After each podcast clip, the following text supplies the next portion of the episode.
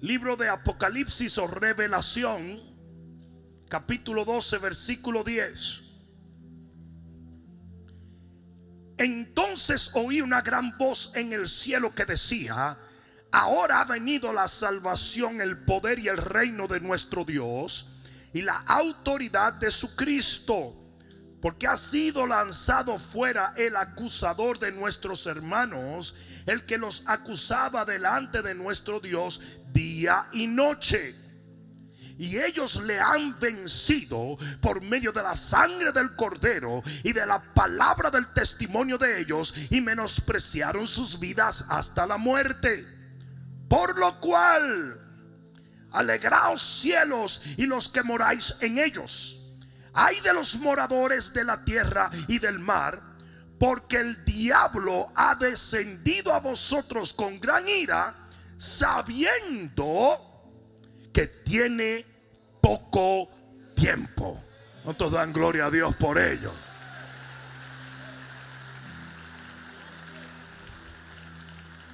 Si es interesante que hasta el diablo sabe discernir los tiempos y hay cristianos que no. Hay cristianos que no creen que estamos viviendo los postreros días y el diablo lo entiende. O sea que el cristiano que no se está dando cuenta que estamos al final de esta dispensación está peor que el diablo. Porque hasta el diablo lo sabe. Pon la mano en tu corazón y dile, Padre, revela a mi corazón las cosas pertinentes al final de esta dispensación. Amén. Ahora dale un fuerte aplauso al Señor.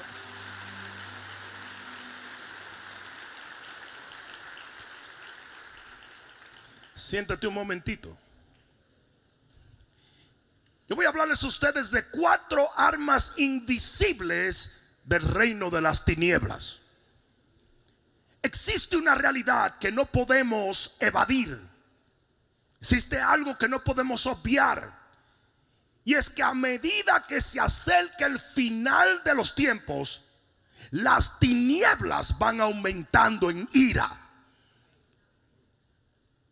Los que tienen la bendición de tener a sus abuelos todavía vivos. ¿Quiénes tienen a sus abuelitos todavía vivos? A ver, ustedes le preguntan a sus abuelitos si las cosas han cambiado del tiempo de ellos hasta hoy. Y ellos van a abrir la boca y los ojos y van a decir absolutamente. Luego pregúntele si han cambiado de bien para mal o de mal para bien. Y te vas a dar cuenta que el nivel de opresión diabólica ha aumentado significantemente. ¿Sabes por qué? Porque el diablo sabe que le queda poco tiempo. Parece que no me escucharon. Parece que no me escucharon. Y el diablo está haciendo estragos por donde quiera que va. En Mateo capítulo 25 dice que las cinco vírgenes que esperaban al Señor partieron con el Señor a la medianoche. La medianoche es el momento más oscuro de la noche. Isaías 60 dice que las tinieblas van a cubrir toda la tierra en los postreros días. Jesús dijo, será como los días de Noé, serán como los días de Sodoma y Gomorra. Y ambos comparaciones nos habla de que la tierra entera estaba llena de violencia y llena de pecado. ¿Cuántos pueden decir amén? Pero aquí es donde viene los heavy duty, funky, Robbie Wow. En medio de esa tiniebla, en medio de esa opresión, hay un pueblo que va a brillar. Hay un pueblo que va a ser lleno de la gloria del Señor. Yo no sé a quién fue que yo vine a hablarle hoy sobre nosotros amanecerá Jehová. Y sobre nosotros será vista su gloria. Viene un derramamiento de la gloria del Señor que va a dividir dos pueblos. Los que caminan bajo el efecto de las tinieblas y los que caminan bajo el efecto de la... Ah, hay algunos de esos aquí. Pero para que tú puedas caminar bajo el efecto de la luz, usted tiene que ser un vencedor. Apocalipsis 12:11 dice, y ellos le han vencido.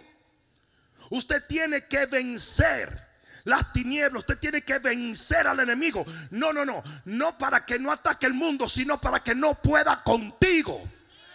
Para que no pueda con tu familia, para que no pueda con tus hijos, con tu matrimonio, con tu célula, con tu iglesia, con tu ciudad. Romanos 12, 21 dice, no seas vencido por el mal, sino con el bien vence el mal. Hay algo en nosotros que puede vencer el mal. Y eso es lo que se necesita en los postreros días para ser una iglesia triunfante. Lo he dicho una y otra vez. El Señor no viene a buscar una iglesia débil. El Señor no viene a buscar una iglesia triste. El Señor no viene a buscar una iglesia desesperada. Él viene a buscar una novia sin mancha y sin arruga. Poderosa, ungida, llena de amor, llena de poder.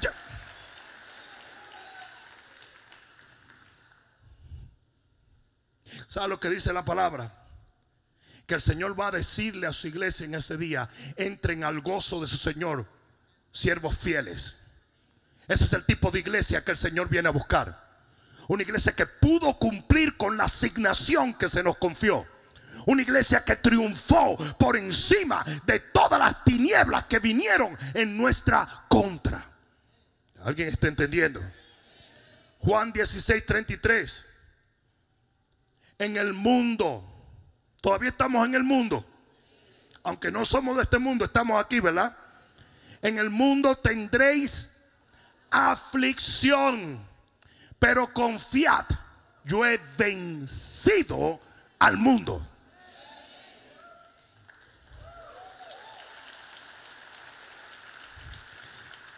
Segunda de Pedro 2:20. Ciertamente si habiéndose ellos escapado de las contaminaciones del mundo por el conocimiento del Señor y Salvador Jesucristo, enredándose otra vez en ellas, son vencidos, su postrer estado viene a ser peor, peor, perdón, que el primero. Escucha esto. Esa es la alternativa a no vencer las tinieblas que estamos viviendo. Si usted vuelve a caer preso, si usted es vencido o derrotado, si usted se enreda otra vez en aquello que ya el Señor quitó de tu vida y te hizo libre, tu estado postrero va a ser peor que el que tenías antes de convertirte. Porque dice la Biblia que son siete espíritus peores Esa es la alternativa al no entender que nosotros no podemos darnos el lujo de ser vencidos por el enemigo. Usted tiene que vencer. Usted tiene que conquistar. Usted tiene que ser más que un vencedor en Cristo, por Cristo, para Cristo. Ah, ah. Dile al que está a tu lado, no te enredes, compadre. No te dejes vencer. Un padre luche hasta la muerte para no volver a caer en los lazos de los cuales te libró el Señor.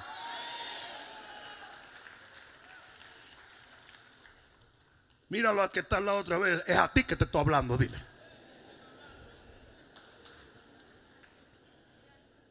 Es más, hazte Ricky Shakarra dice, es Dios que te lo está diciendo. Segunda de Corintios 2:11. Por tanto, si vamos a vencer, dice aquí, para que Satanás no gane ventaja alguna sobre nosotros. Tú sabías que el diablo puede ganarte ventaja, ¿verdad?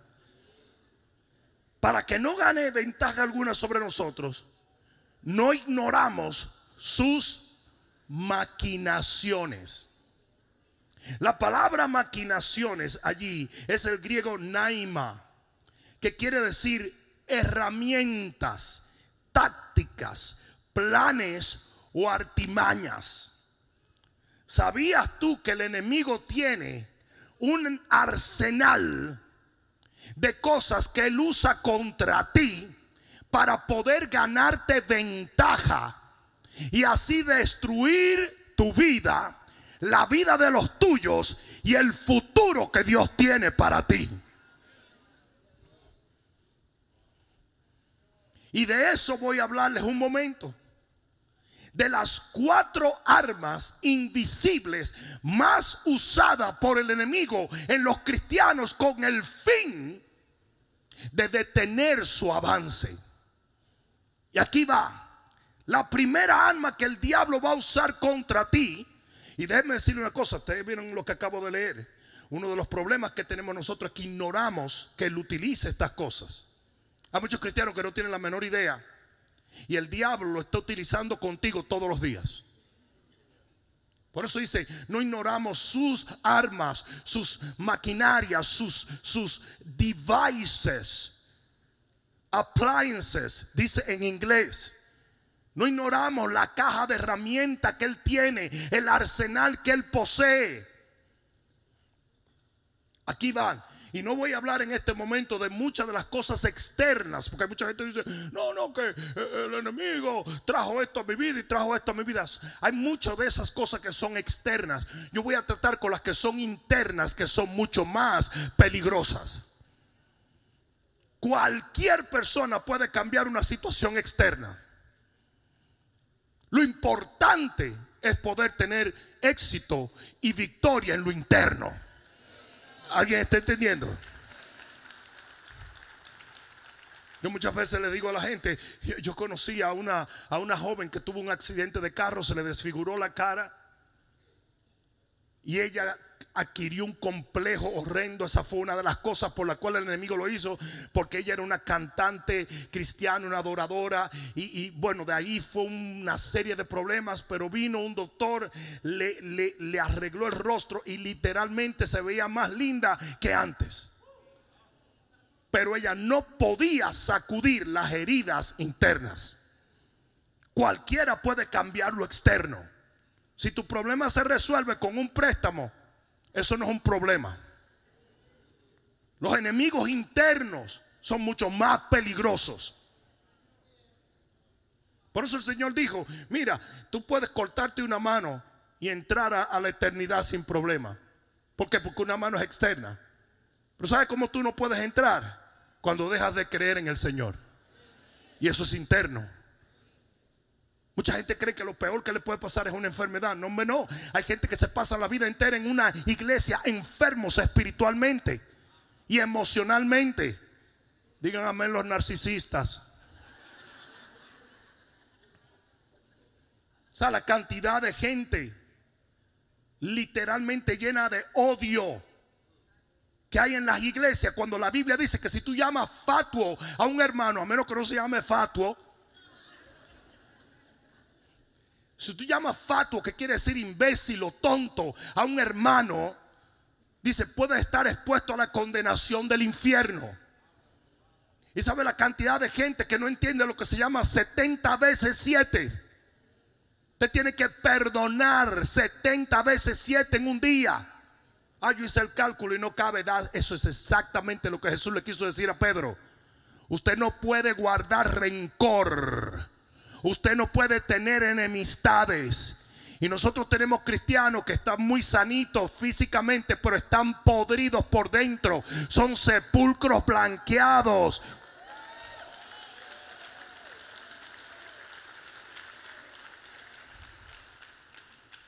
Se pueden arreglar muy lindo para el domingo. Caminan como cristianos, huelen como cristianos se sientan como cristianos, alaban como cristianos, están endemoniados.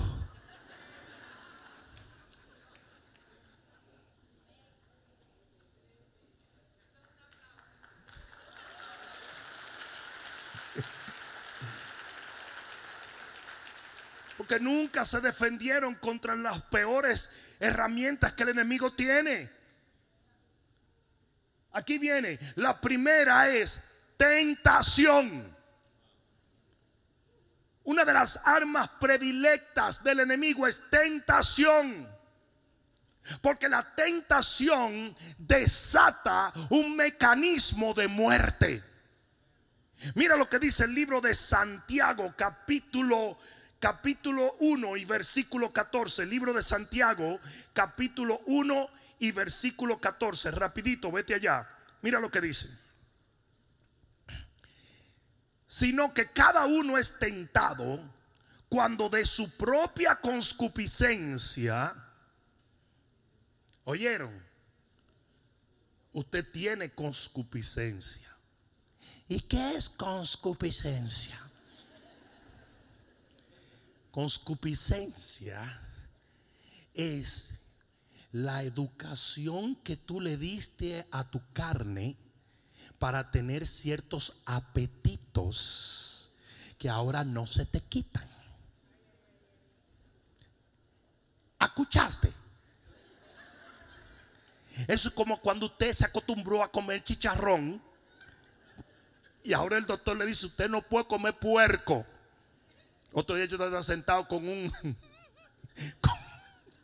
un pastor comiendo y compramos unos chicharrones y el tipo levantaba la cara y se comió un chicharrón. Y le dije, ¿qué fue? Dijo, no, es que el doctor me dijo que no puedo ni mirar el chicharrón.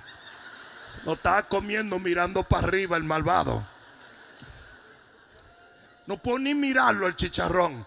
Te va a morir gordo apestoso. Pero mira esto. Dice aquí.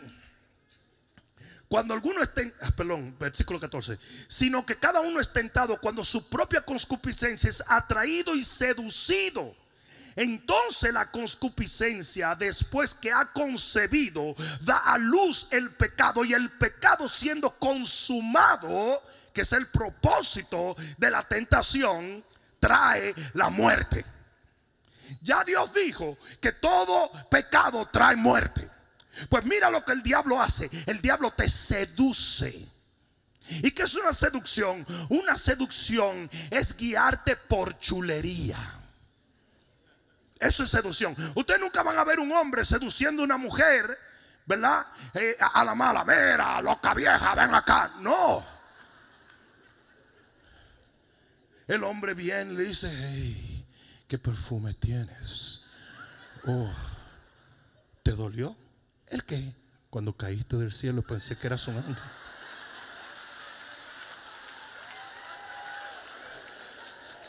Soy más viejo que el anda a pie. Are you Jamaican? Why?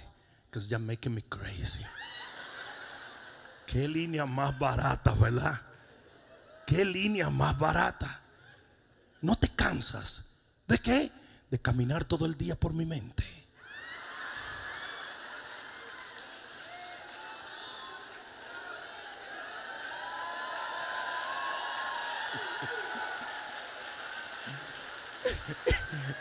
Pobre.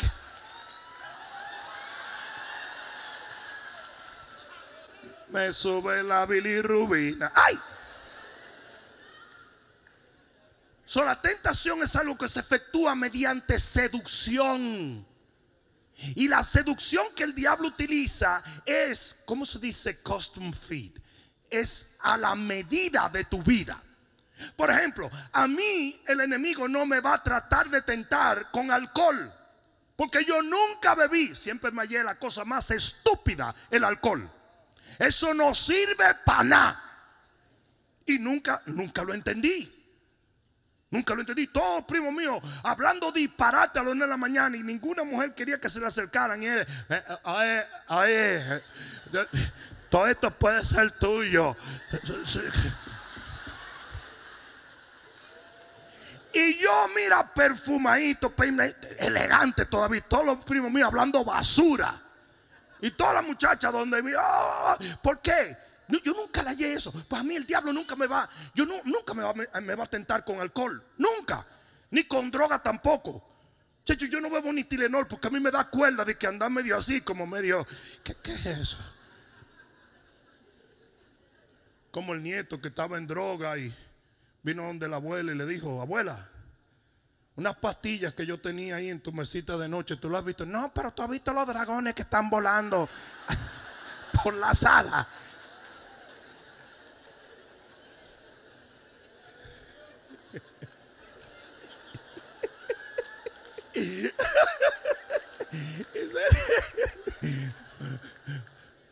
Entonces, a mí nunca el diablo va a hacer eso conmigo. Porque yo no tengo esa debilidad en mi vida. Pero hay algunos que yo estoy mirando que oler marihuana es difícil para ellos. Tú lo ves que dicen, perdóname Señor, perdóname.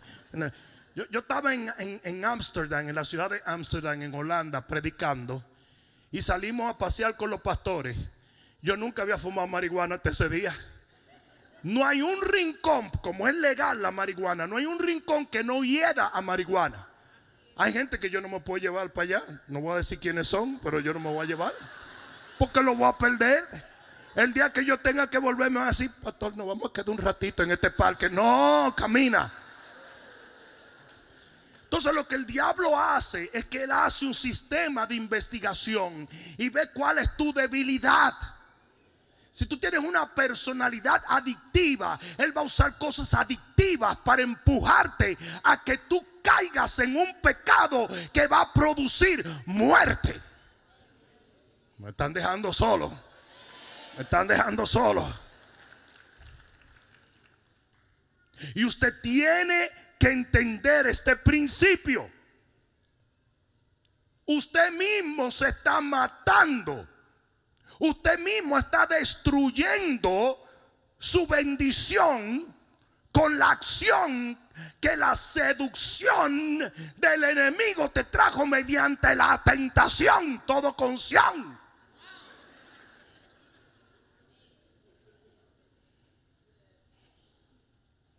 ¿Cómo nosotros eliminamos esa arma mortal del enemigo? Con la palabra de Dios.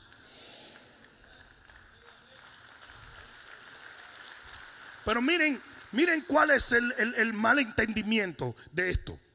La gente cree, que le voy a tirar un versículo bíblico al diablo y va a salir corriendo. El diablo se sabe la Biblia.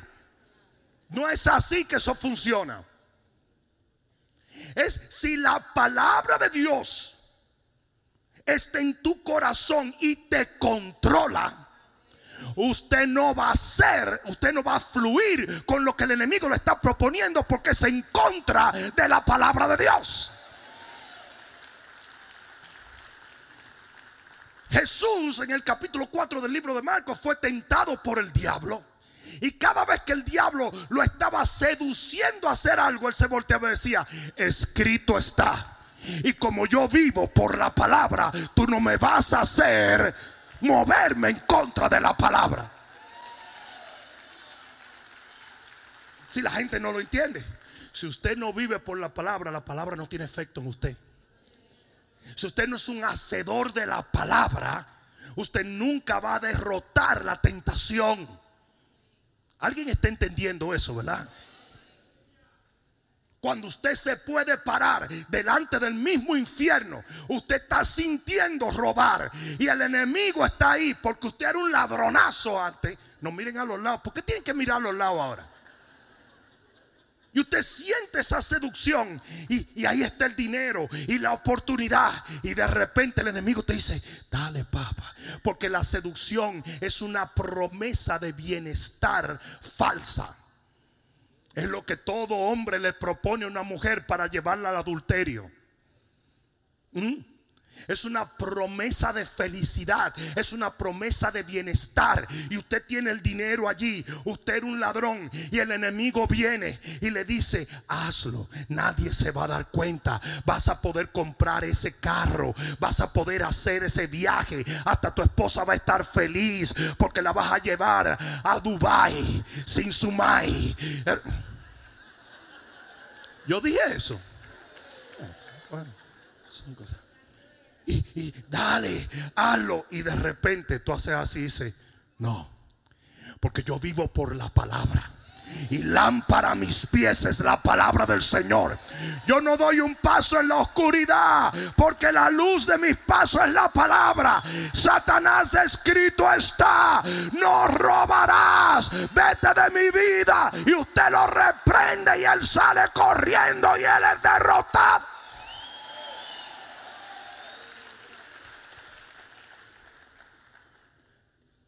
La alternativa a esto, usted responde a eso. Usted siendo cristiano, aleluya. Se roba ese dinero, lo descubren, ahora usted es un cristiano en la cárcel, culpando al líder de célula culpando a su abuela, a su tío, culpando que yo cuando era chiquito no me abrazaron, tú un ladronazo. No te inventando mojiganga. Una de las cosas que la gente tiene que aprender es a tomar responsabilidades.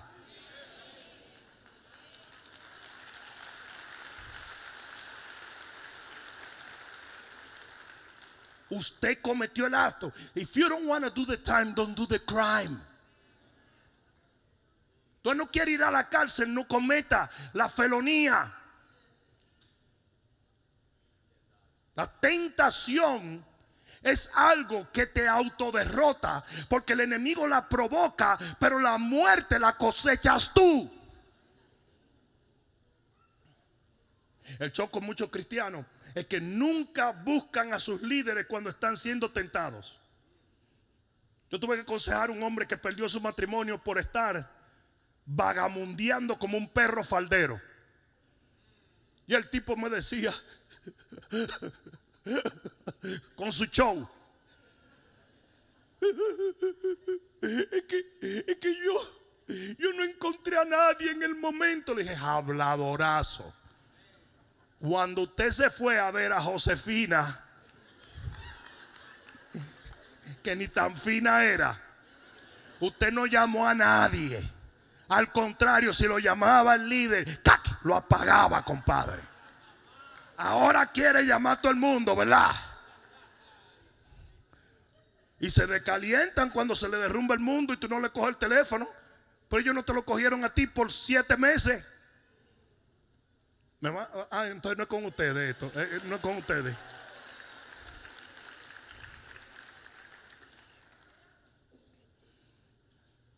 La segunda arma del enemigo es opresión.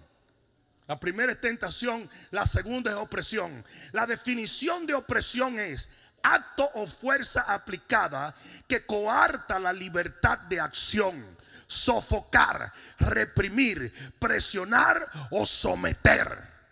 ¿Alguien entendió eso? El objetivo de la opresión es detener lo que tu potencial le ha revelado al enemigo. Óyeme bien, aquí todos tienen un potencial. Usted nació con un propósito del cielo. Desde el vientre de tu mamá ya Dios tenía un plan para tu vida. Y la opresión viene a detener ese potencial. ¿Están entendiendo? Mira lo que dice la Biblia en Éxodo capítulo 1, versículo 9. Éxodo capítulo 1, versículo 9 rapidito. Éxodo 1.9.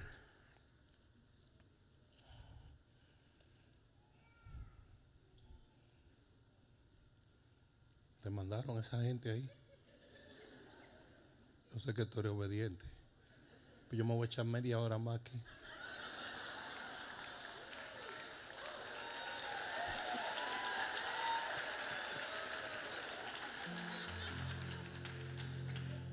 He aquí el pueblo, y este es el diablo hablando, este es Faraón. He aquí el pueblo de los hijos de Israel es mayor y más fuerte que nosotros.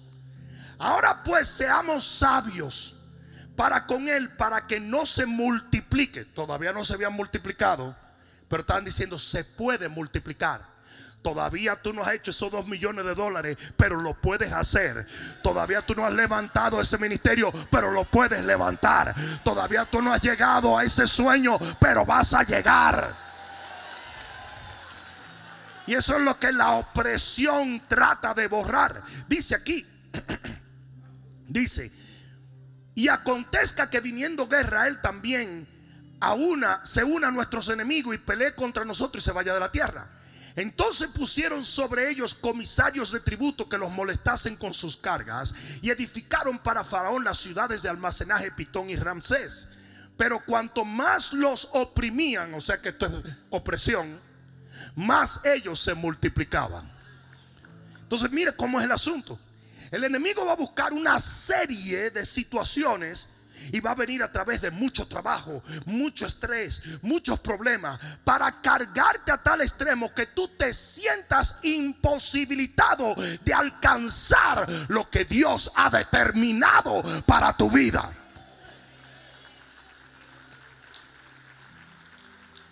Lo que ellos hicieron fue que los cargaron de muchas cosas, de muchos problemas. La opresión puede ser una enfermedad que te coarte de alcanzar, de correr en lo que tú sabes que Dios quiere que corras. La opresión puede ser una situación laboral o una situación emocional o una situación económica. Lo que sea que te está robando la habilidad de correr en lo que Dios ha determinado es una opresión. Pero aquí es donde vienen los heavy duty funky Robbie Wow.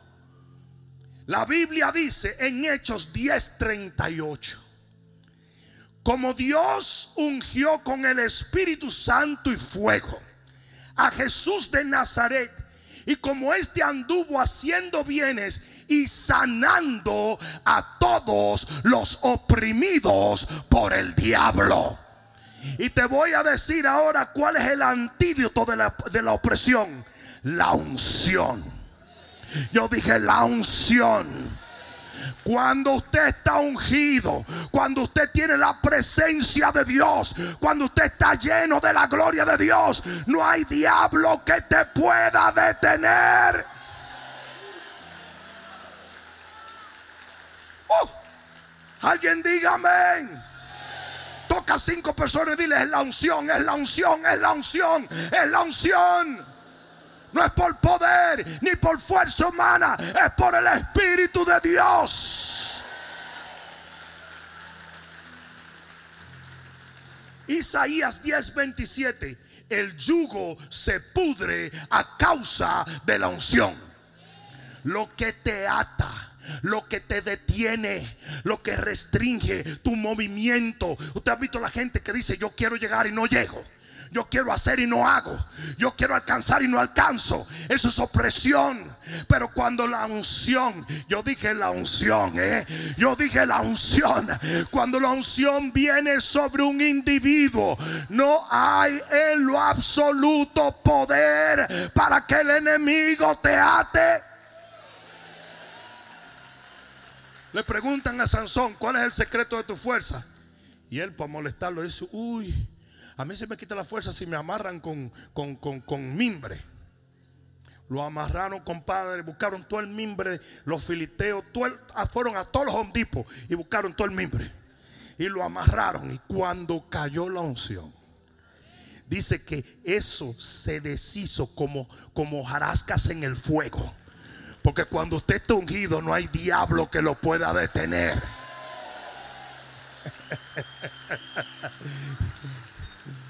Usted sabe la cantidad de brujería y babosadas que nos tratan de hacer a nosotros los ministros. Usted sabe lo que... a mí me encanta la cantidad de brujos que terminan dejando la brujería por la gran cantidad de brujería que le tratan de hacer a uno y no le funciona. Hace un tiempo vino aquí una ex bruja de, de, Jayalía, santera, bruja, que me hizo 27 mil trabajos y nada le funcionó. Él dijo, yo tengo que ir a ver qué es lo que está pasando con ese tipo. Y en el servicio recibió un toque de Dios, se convirtió, dejó la brujería.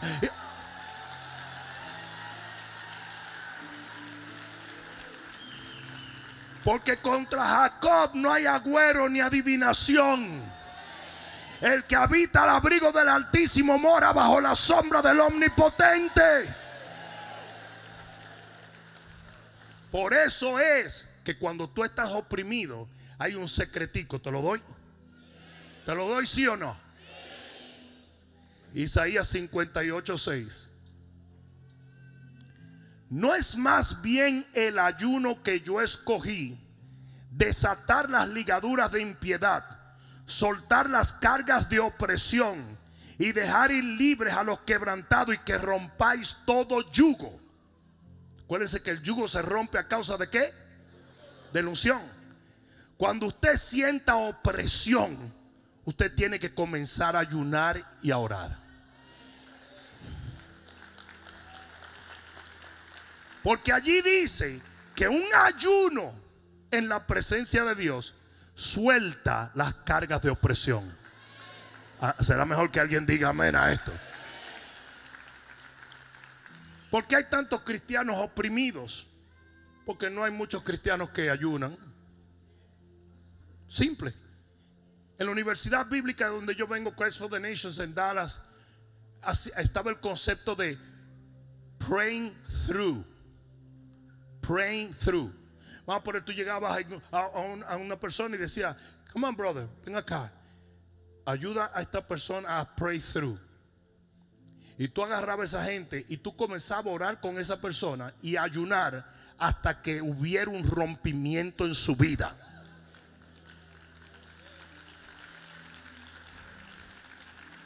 Hoy en día no. Hoy en día es, vamos a orar. Bueno, aquí va, Señor, esta oración. Pero ya yo me voy que tengo hambre.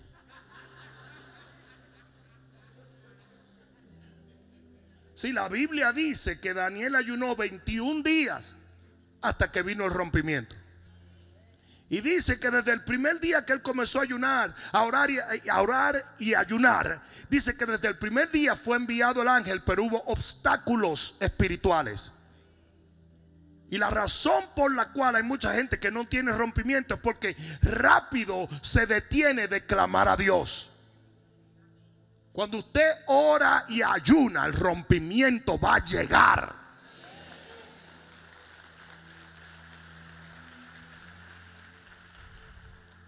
El enemigo puede tratar de oprimirte como le dé la gana.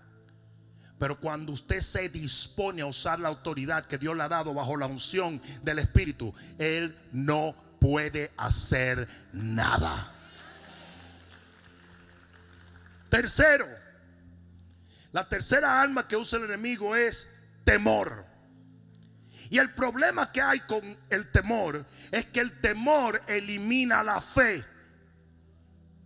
Y la fe es nuestra pero díganlo como que ustedes saben lo que estamos hablando. La fe es nuestra. Entonces mira, ¿por qué cada vez que se manifestaba una entidad del cielo decía, no temas, solo cree? Porque gramaticalmente lo opuesto al temor es la valentía. Pero espiritualmente lo opuesto al temor es la fe. No sé si me están entendiendo. Donde hay fe no hay temor. Y donde hay temor no hay fe. ¿Alguien está entendiendo eso? Entonces fíjense lo que sucede.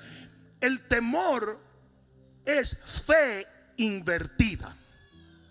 ¿Me entendieron? Déjenme explicarle.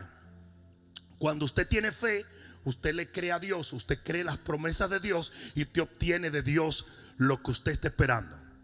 Cuando usted tiene temor, usted le cree al diablo, le cree las amenazas que le está haciendo y usted obtiene lo que el diablo dijo que haría en su vida. Por eso es que Job dijo, lo que yo temía me ha sobrevenido. Como nosotros eliminamos el alma del temor contra nosotros? Mediante la fe. Yo dije, mediante la fe. mira lo que dice la Biblia. El enemigo anda como león rugiente buscando a quien devorar. Ustedes saben por qué un león anda rugiendo alrededor de algo para intimidar. Y eso es lo que el enemigo hace. El enemigo comienza a rugir alrededor de tu negocio, de tu casa, de tu ministerio, de tus emociones. Pero dice, al cual resistid firmes en la fe. Ah, no, no, no. Cuando usted comience a sentir temor, usted tiene que pararse firme en la fe. Usted no puede dar un paso atrás. Usted tiene que pararse y comenzar a proclamar la palabra de Dios. Usted tiene que creer y creer y creer. Porque para el que cree todas las cosas le son posibles.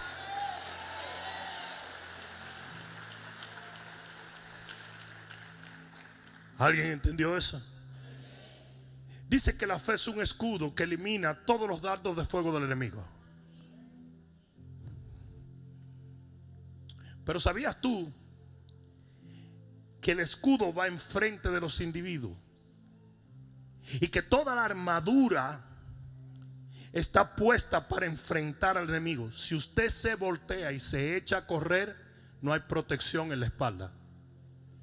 Y eso es lo que el enemigo pretende cuando te intimida. Que usted se eche a correr para que quede desprotegido. Cuando usted tiene fe, Usted puede ver león, usted puede ver oso, usted puede ver eh, eh, a gigante y usted se para firme y no hay quien lo mueva. Usted va a resistir lo que viene.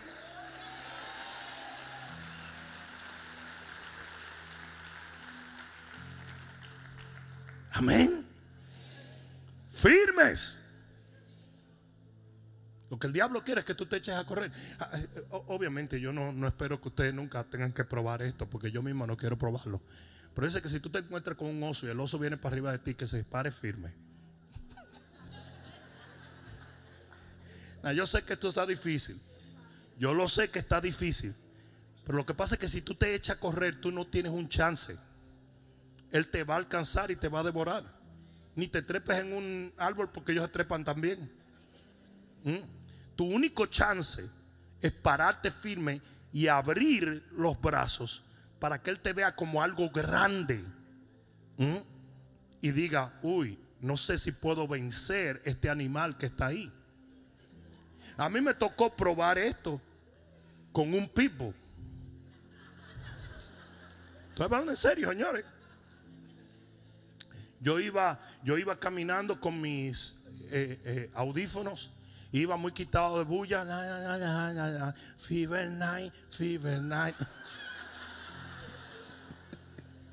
Para que gocen un chin.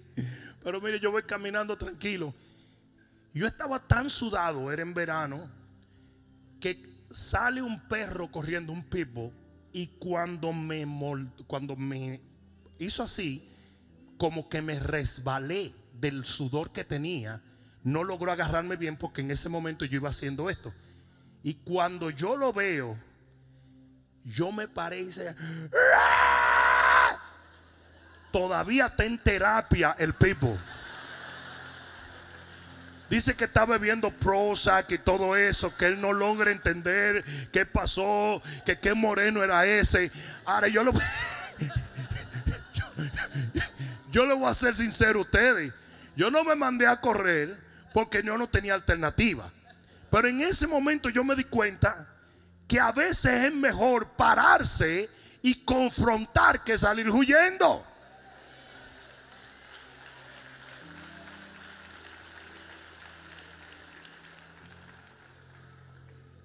Tú comienzas a hablar tontería con un tipo y de repente el tipo dice, ¿qué es lo que hay?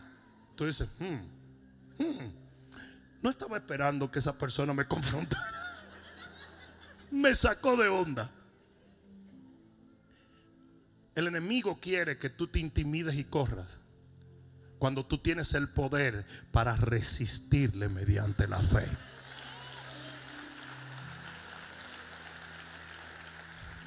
Y termino con esta cuarta arma invisible que el enemigo utiliza con los cristianos. Y la cuarta arma es condenación. Digan condenación. El texto que leímos al principio en Apocalipsis capítulo 12 dice que Satanás es el acusador. Y dice eh, eh, eh, el, diccionario griego que la palabra acusador es la palabra categarreo, que quiere decir acusación extrajudicial o sea, sin ninguna base en la ley. ¿Por qué el enemigo no puede usar una base contra el cristiano para acusarle? Porque tus pecados fueron echados al fondo de la mar. Y el que no conoció pecado, por nosotros fue hecho pecado. Para que nosotros fuésemos hechos la justicia de Dios en él. Alguien va a tener que dar un grito de gloria. En la cruz. Las actas y los decretos en tu contra fueron borrados. Tú necesitas entender eso. No hay warrants. No hay. Eh, ¿Cómo se dice warrant? No hay orden de captura para ti.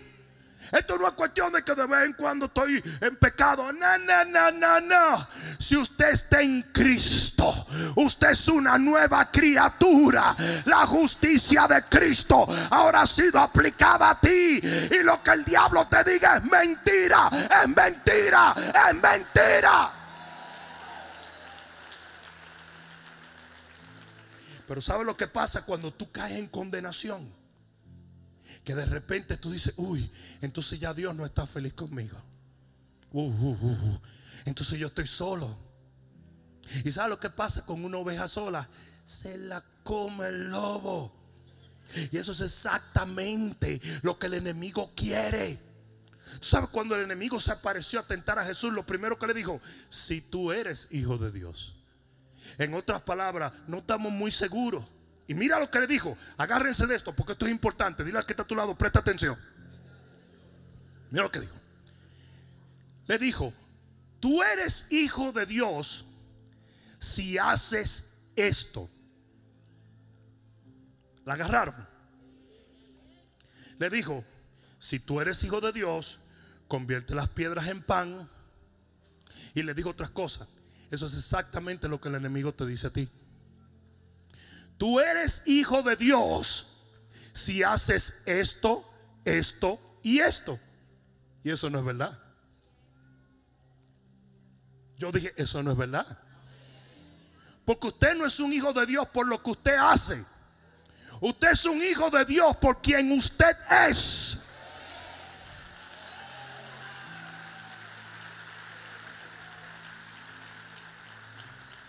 Y los cristianos viven cayendo en condenación y en acusación del diablo porque no oré lo suficiente.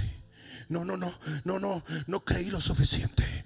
No leí los cuatro versículos que me leo todos los días. No hice esto. Mira, todo eso es bueno.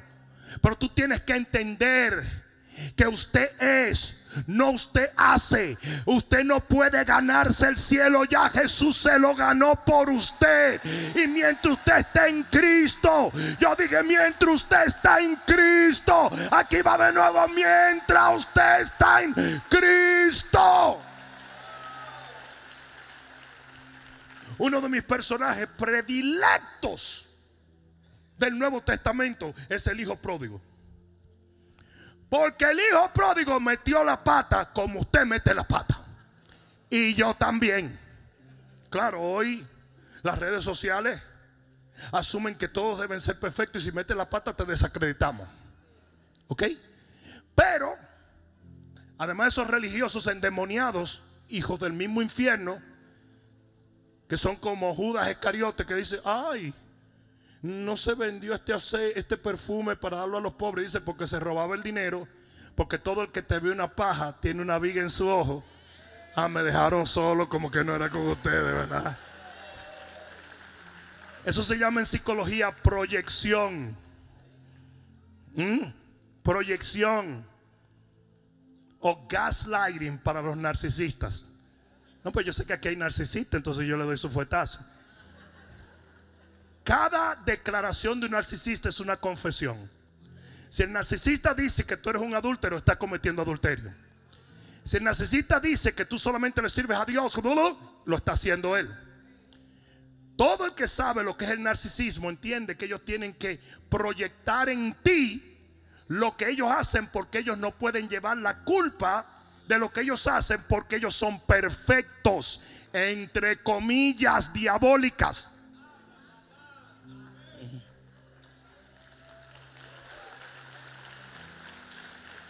El hijo pródigo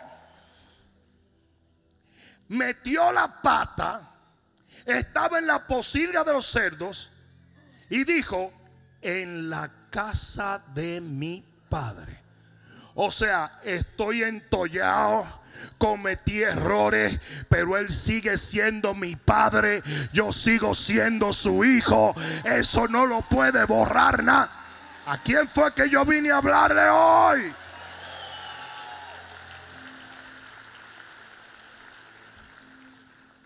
Yo tengo un montón de muchachos, ustedes lo saben, ¿verdad? Bonitos y buena gente todos. ¿Ustedes se creen que esos tipos eran angelitos? No. Tú no puedes criar muchachos latinos que sean angelitos. Si el niño Gerber hubiese sido dominicano, hubiera salido.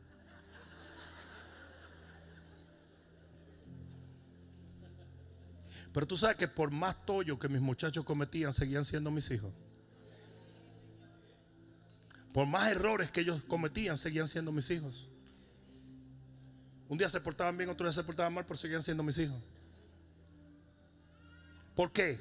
Porque ellos son mis hijos no por lo que hacen, sino por lo que son. Por eso es que tú no tienes salvación. Tú eres salvo.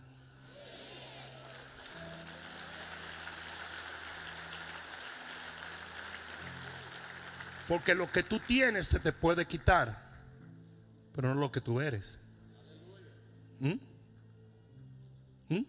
A ti te pueden quitar el carro, a ti te pueden quitar la casa, pero no te pueden quitar la esencia de quién eres.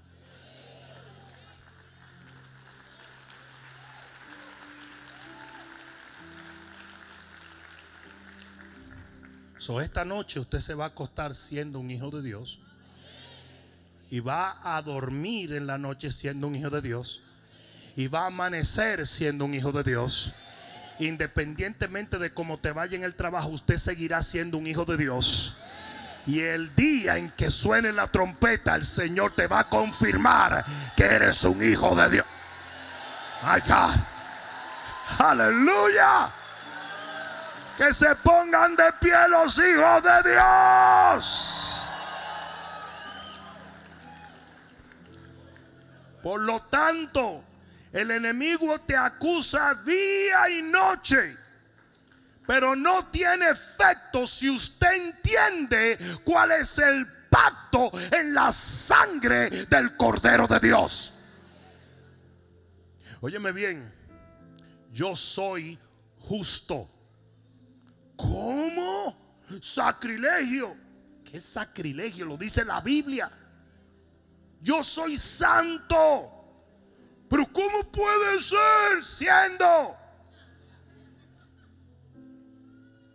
en Cristo, por Cristo y para Cristo, delante de Dios, a través de esa sangre? Yo soy perfecto.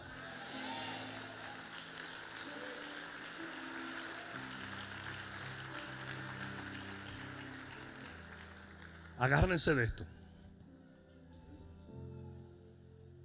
La Biblia dice que el lino blanco representan las justas obras de los hijos de Dios. Eso lo dice la Biblia. ¿Oyeron? El día del rapto, Jaime,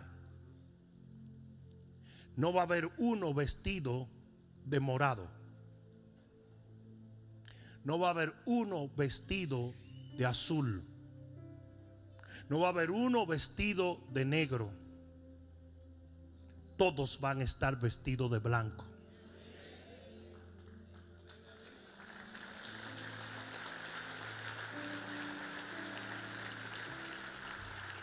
¿Quién nos viste el día del rato? El Señor. Dice que a la novia se le ha concedido vestirse de lino fino, blanco y resplandeciente.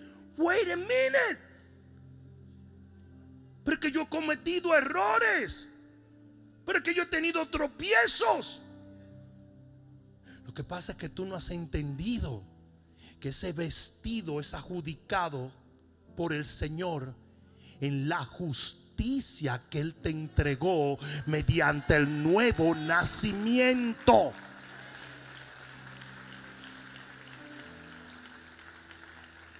Si tú te pones a creer en las acusaciones del diablo, tú vas a caer. Pero cuando usted entiende la gracia divina de Dios y el pacto en la sangre del cordero, por eso es que dice la Biblia, le han vencido por medio de la sangre del cordero de Dios.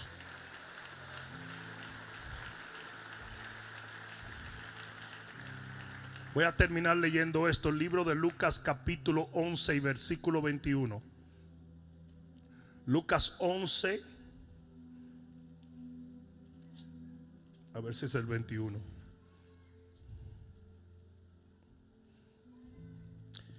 Once veintiuno del libro de Lucas. Y así cerramos esto.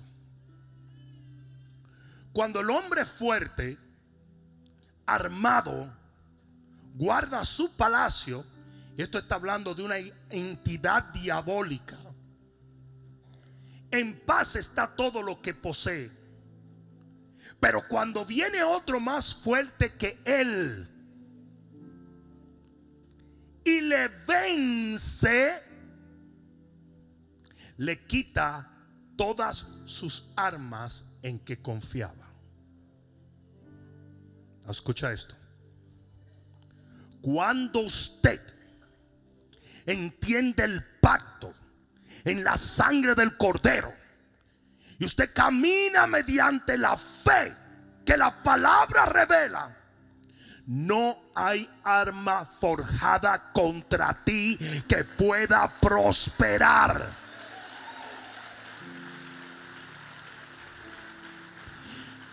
Y uno de los problemas que tienen los cristianos es que permiten que Satanás utilice armas que ya no están supuestas a ser efectivas en la vida de usted. Usted no está supuesto a andar en condenación. Usted no está supuesto a andar en temor. Usted no está supuesto a andar en pecado. Usted no está supuesto a permitir que el enemigo adjudique cosas a tu vida que ya Cristo borró en la cruz del Calvario. Pero como el enemigo sabe que tú no sabes, la Biblia dice no ignoramos sus devices o sus armas, pero los que lo ignoran, el enemigo de todas maneras viene y pone condenación viene y pone temor, viene y lo tienta. Sí, el problema es que la Biblia dice que el pueblo de Dios perece por ignorancia, por falta de conocimiento. ¿Y por qué? Dice allí mismo en el libro de Osea, porque desecharon mi conocimiento. La realidad es que el enemigo no tuviera ni una sola arma contra ti, si usted supiera 100% quién es en Cristo Jesús.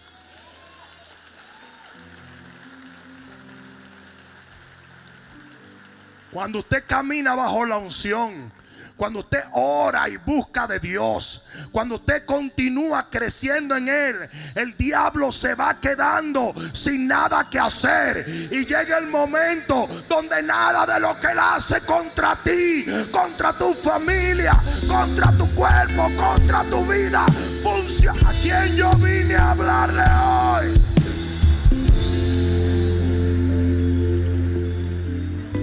Acércate un momento. Cierra tus ojos y levanta tus manos. Que estás sentado en el trono. Sí, mi Dios, sí, mi Rey. Al que vive para siempre, siempre. Sea la gloria, sea la honra y el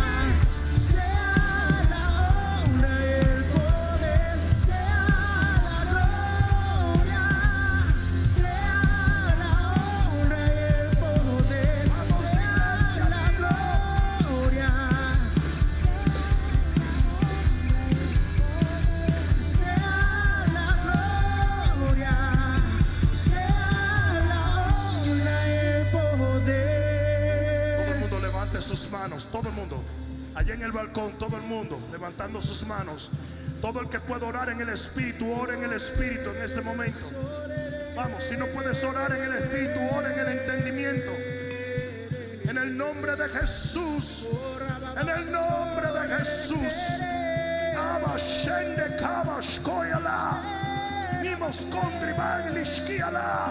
Vamos, todo el mundo orando en el Espíritu. Hoy se rompen muchos de los argumentos el enemigo ha traído para infundirte temor, para empujarte a la tentación, para manipular tus sentimientos. Vamos, todo el mundo orando, vamos, vamos, vamos, vamos. En el nombre de Jesús, en el nombre de Jesús.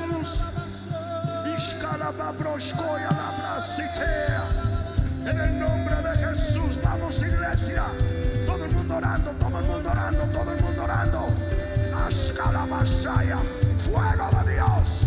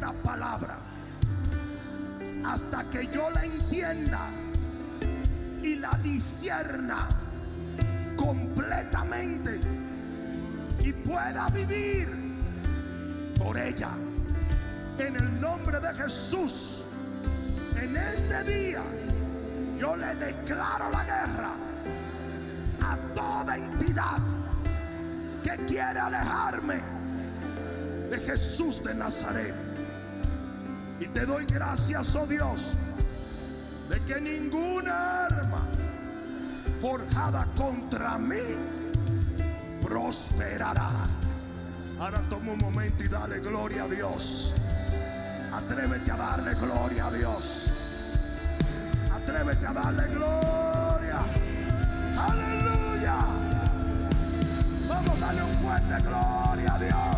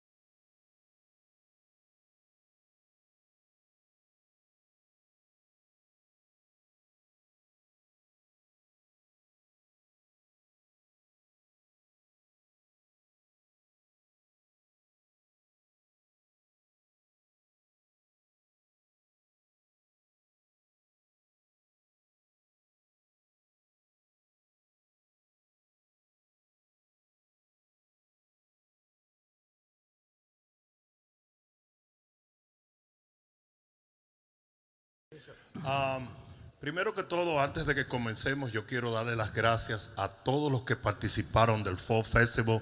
Desen un fuerte aplauso a ustedes.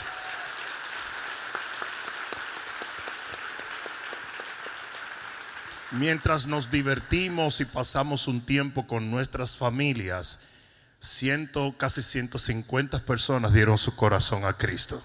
Esto es algo glorioso. Cerca de cuatro mil personas, entiendo, cuatro mil y pico de personas estuvieron aquí. Y esto es algo maravilloso. Y le damos gracias a Dios y bendecimos a Jessie Marie Gracia por el trabajo que hizo y a todo el equipo que la respaldó. Todos los que contribuyeron, los que sembraron, los que hicieron un esfuerzo, los que sirvieron. Eh, Es impresionante ver que tantas personas estaban sirviendo y con tanto amor y con tanto cariño. A mi amigo el profeta Ronnie Oliveira estuvo por acá y decía, la verdad es que Segador es un lugar especial, la gente sirve de corazón, Eh, eh, ustedes nos hacen lucir bien delante de toda persona y por eso los bendigo en el nombre de Jesús. Gracias, amén. Entonces, pon la mano en tu corazón un momento. Padre, te damos las gracias en esta noche en el nombre de Jesús. Y nuestro corazón está hambriento y sediento de tu palabra, porque tu palabra es la que genera la fe que nosotros necesitamos para obtener la victoria que tú has determinado para nuestras vidas. En el poderoso nombre de Jesús. Amén, amén y amén. Amén. Gloria a Dios. Pueden sentarse, queridos. Bishop, tenemos una pregunta de las redes sociales. Nuestra querida hermana Patricia Funes, desde Argentina, pregunta. Buenas noches, Bishop. Eh, cuando me vaya al cielo, voy a ver a mis padres y a los hijos que aborté. Y ella aclara, eran cristianos mis padres, habían aceptado a Cristo y mis hermanos también. A todos los llevé a los pies del Señor. Fue mi primera congregación. Ella quiere saber si va a ver a sus familiares, también si los niños que son abortados también estarán ahí. Absolutamente. Vas a ver a todas esas personas que ella mencionó. Comencemos con los niños. El niño alcanza lo que se llama la edad de contabilidad entre 9 y 10 años de acuerdo al niño. Una vez el niño está completamente consciente de lo que es el bien y el mal, debe decidir y debe aceptar a Jesús. Mientras esta edad llega, el niño está bajo la inocencia y no hay pecado en la inocencia. ¿Estamos entendiendo eso? Por lo tanto, los niños que mueren automáticamente pasan a la eternidad con el Señor. Eso es los niños. Incluso hay una escritura que lo prueba porque el niño que murió, el niño de David, del rey David, David dijo claramente, él no volverá a mí, pero yo sí iré a donde él está. Y David sabía que él iba al cielo. Por lo tanto, es una escritura que confirma que los niños que mueren todavía en la etapa de la inocencia pasan a la presencia de Dios. En cuanto a los familiares, todos los que partieron de esta tierra, redimidos por la sangre de Cristo, van a estar allá, en ese lugar donde vamos todos los redimidos. Amén. Una cosa sí es muy importante. El amor fileo, que es el amor que se siente familiar aquí en la tierra, es parte de nuestra naturaleza humana, no es el amor con el cual tú vas a ver esas personas. Tú vas a ver esas personas con el amor ágape, que es el amor perfecto de Dios. O sea que si tú pensaste que tú amaste a tu papá o a tu mamá aquí en la tierra, el amor que tú vas a tener por ellos y no solamente por ellos, sino por todos los redimidos será como el amor que Cristo tiene hacia su iglesia. ¿Alguien está entendiendo eso?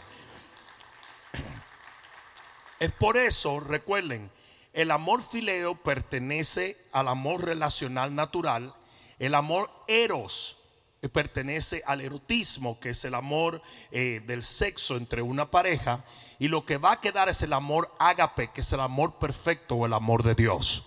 Y ese es el amor que nosotros vamos a sentir por nuestros familiares y por todos los redimidos allá en el cielo. Muchas gracias, Bishop. Quiero darle las gracias a la audiencia virtual. Gracias por eh, decir presente. Aquí tenemos personas desde Ecuador, tenemos personas desde Perú, desde Colombia, desde México. Eh, denle un aplauso, por favor, a toda esa gente que está haciendo la diferencia con nosotros, porque cuando usted eh, interactúa con estas redes sociales, hace que la palabra de Dios llegue más lejos a otras personas y sin proponérselo está llevando la palabra de Dios a otras personas. Bueno, Bishop, aquí hay otra pregunta muy interesante que es, eh, bueno, dice, ¿hay estándares que necesitaríamos cumplir antes de casarnos? Estándares, algunos estándares que, que hay, que cumplir una, tiene que cumplir una pareja antes de casarse. Absolutamente. No sé exactamente a qué se refiere esta persona en específico con estándares, pero obviamente hay ciertas cosas que usted tiene que hacer antes de casarse. Por ejemplo, cuando el Señor ah, trajo la esposa de, de, eh, de Adán, ya Adán tenía una relación con Dios, tenía una asignación y tenía un trabajo. O sea, yo creo que si usted no tiene esas tres cosas, usted no se debe de casar. ¿Usted está entendiendo? Por eso es que dice la Biblia, que dice en el libro de Proverbios, prepararás las labores del campo y luego edificarás tu casa. ¿Por qué? Porque lo primero que un hombre tiene que tener definido es su trabajo, hacia dónde, porque ¿qué tú le vas a ofrecer a una mujer? Si el hombre tiene que proveer para una mujer y usted todavía no tiene ni idea de lo que va a hacer, usted no se puede casar. ¿Mm? Porque dice que el que no provee para su familia es un infidel. O sea, usted está siendo infiel a esa relación antes de comenzarla. Entonces, en cuanto al hombre, el hombre tiene que preparar todas estas cosas. Y en cuanto a la mujer, la mujer debe, escúcheme bien, de aprender un sinnúmero de cosas que una mujer debe tener para un matrimonio. Por ejemplo, las mujeres mayores, es lo que enseña la Biblia, deberían enseñar las jóvenes para, y prepararlas para su eh, matrimonio en cosas tales como, como agradar a un hombre en la cama. Porque si son, si son jóvenes que no han estado en ninguna relación, deben de aprender eso. En cómo agradar a un hombre eh, eh, sirviéndole, en cómo, en cómo cuidar de los hijos. Todas estas cosas usted se puede preparar para el matrimonio. En otras palabras, cada uno debe preparar su rol. Si usted tiene la información y tiene acceso a la información, ¿por qué no prepararse para ello? No sé si me están entendiendo. Si usted, lo primero que usted hizo, probablemente, si usted se estaba mudando de un país latino a este país, usted por lo menos hizo el intento de hablar inglés. Usted buscó un inglés sin barrera. Usted buscó su asunto y usted comenzó a aprender. Luego que llegó aquí, comenzó de inmediato a aprender el sistema de los highways y cómo se echa gasolina aquí y cómo esto. Yo, yo, yo recuerdo un primo mío que se paró en una gasolinera y tenía dos horas esperando a que el tipo viniera a echarle la gasolina. Porque estaba viviendo en un sistema diferente. En nuestro país eso siempre pasa. Pero ¿qué sucede? Importante. Entonces, si usted para cambiar de cultura, usted toma ciertas precauciones y mientras más usted se prepara, le va mejor, ¿sí o no? Mientras más usted se prepara, le va mejor. Yo recuerdo cuando yo llegué a este país, yo me senté a estudiar el mapa del sur de la Florida. Y entonces, ah, entonces esto corre así, esto corre así, esto corre así. ¿Tú entiendes? Y yo me senté. No fui un experto nunca en eso. En aquel entonces no había GPS. Pero por lo menos yo más o menos tenía una noción de, cómo eran las cosas. ¿Y de dónde yo aprendí eso? Cuando yo estaba estudiando en la escuela, um, en la Universidad Bíblica de Dallas, Christ for the Nation, uh, hay, una, hay un highway que se llama Loop 12. Entiendan, Loop, L-O-O-P. Quiere decir círculo. Pues entonces yo me pasé como seis horas tratando de llegar a la casa en el Loop 12. Y yo decía, pero es que a mí se me parece, pero ¿por qué es que yo no llego? Y es que yo estaba dándole vuelta a, a, la zona metropolitana. Entonces, y eso pasa porque porque usted está supuesto a llegar a una ciudad y prepararse. Pues para el matrimonio, usted va a entrar en un cambio de cultura extremo. Prepárese, prepárese como hombre, el hombre y prepárese como mujer la mujer. Amén. Y mientras más se preparen, más tienen que ofrecerle a su pareja. Amén. Bishop. Tienes la audiencia aquí a reventar. Esta es una pregunta de las redes sociales. Dice Víctor Luis, dice, Dios le bendiga, Bishop. En el libro de Job dice que vinieron los hijos de Jehová y entre ellos estaba Satanás. ¿Quiénes son estos hijos de Satanás y si es que son hijos? Es que no son hijos de Satanás. Vinieron los hijos de Dios, dice. Y entre ellos estaba Satanás. ¿Verdad? Yo puedo decir, yo estaba con estos dominicanos y entre ellos estaba el barranquillero. No sé si me están entendiendo. A veces queremos profundizar demasiado en las cosas. Hay mucha gente que dice, pero acá está diciendo que Satanás es hijo de Dios. Absolutamente no. Estos dos son dominicanos y este es barranquillero. Y yo estaba entre dominicanos y vino el barranquillero también. Eso es todo lo que está diciendo la palabra. Ahora, tú quieres buscarle más sentido y meterle por ahí, no le vas a encontrar, porque esa ha sido una controversia por mucho tiempo. Es más, hay iglesias que han hecho doctrinas enteras de esto y esto no es un punto doctrinal. Simplemente entiendan esto. Sa- Satanás era un ángel, ¿ok?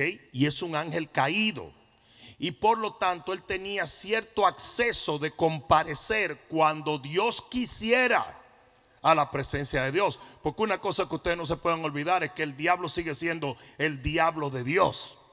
No sé si me está entendiendo. Y Dios, a- Dios utiliza al enemigo para hacer cosas. No sé si alguien me está entendiendo. Poquito profundo, nos tendríamos que meter por ahí, pero el punto que le estoy diciendo es, no es nada extraño que él pudiera entrar y decirle algo a Jehová porque estaba dentro de un marco y de un propósito de Dios. ¿Estamos claros en eso? Ahora, cuando eso no está en el marco de un propósito, él no puede decir, ay, vengo ahora, voy a visitar el cielo. No funciona así. Entonces, no busquemos más de lo que nos presenta esa escritura, cuando simplemente esa escritura lo que nos dice es que entre un grupo vino este. ¿Estamos claros? Ahora les voy a dar una nota, esta es una nota, no en todos los lugares, pero en muchos lugares en el Viejo Testamento, cuando hablaba de los hijos de Dios, se refería a los ángeles. ¿Ok? También se le llama estrellas de Dios. Entonces, hay varios nombres para los ángeles. Solamente digo esto para que entiendan que en ese momento había una reunión de seres creados por Dios. Y aunque Satanás ya no está en la perfecta voluntad de Dios, obviamente que ha sido echado fuera, ¿verdad? De todas maneras, en ese momento tuvo acceso porque estaba dentro del marco de algo que Dios estaba haciendo. Muchas gracias, Bishop. Antes de pasar al auditorio con Eloy, quiero recordarles que ah, pueden pasar por donde Eloy o por donde César Troncoso, que están por aquí en el auditorio, y ustedes pueden hacer sus preguntas, pueden pedirle un papelito que ellos tienen y usted puede redactar sus preguntas y pasársela de nuevo. Adelante, Eloy. Buenas noches, Bishop. Aquí. La pregunta es, ¿cómo balancear una relación cuando un amigo también es un discípulo? ¿También qué? Cuando un amigo también es un discípulo. Oh, ok. ¿Cómo balancear una relación cuando ese amigo es también discípulo? Bueno, en realidad un discípulo puede ser tu amigo, obviamente. Jesús le llamó a Juan amigo y era su discípulo. Ahora, ¿dónde tenemos que aprender? Tenemos que aprender a poner límites. ¿Estamos entendiendo? Entonces, mira, mira lo que pasa. Tú y yo somos amigos, pero esta línea no me la cruces.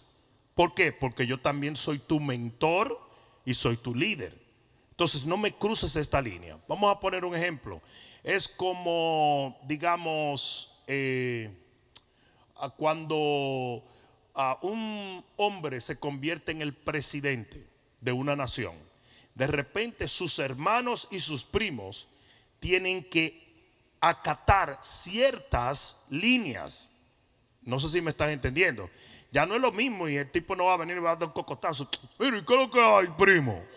No, porque esa persona adquirió una postura o un lugar de autoridad y con ese lugar de autoridad se trazaron líneas que no se deben cruzar. ¿Es la misma persona? Sí, pero no es la misma función. ¿Estamos entendiendo? Entonces, si de alguna manera llega a haber un conflicto entre la amistad y el liderazgo, esa persona tiene que escoger lo uno o lo otro. Y tiene que decir, bueno, realmente yo estoy aquí para ser líder de esta persona por encima de ser amigo. ¿Mm? Y tiene que decir, ¿sabes qué? Mira, vamos a, poner un poquito de distancia porque yo quiero que tú entiendas lo que yo estoy tratando de hacer de parte de Dios en tu vida. Si de alguna manera es de la otra manera, donde este es demasiado amigo mío, pues yo sé, entonces usted se lo pasa a otro líder y le dice, tú y yo vamos a seguir siendo amigos, pero este va a ser tu líder y este es el que te va a guiar. Yo siempre tuve gente que le ministrara a mis hijos, ¿verdad? Gente aquí en la iglesia, que yo le decía, mira, te voy a encargar este hijo mío, te voy a encargar esta persona. ¿Por qué? Para que nunca hubiera conflicto entre papá y pastor. Entonces fue una estrategia que Dios me dio y siempre sirvió de mucho. Entonces usted es el que tiene que trazar las limitaciones y si no, entonces resuelva ese conflicto, ¿verdad? Separando una cosa de la otra. Pues muchas gracias, Bishop. Seguimos en el auditorio. César, ¿por dónde andas? Que no te veo. César Troncoso, ok. Buenas noches. Adelante. Ah, buenas noches, papá. Estoy aquí con Giovanni Hernández, tiene 18 años con nosotros. Él tenía una pregunta, papá. Cuando una persona está en un lecho de muerte o en coma, ¿dónde está su alma? No, su alma permanece en el cuerpo hasta el momento de la muerte.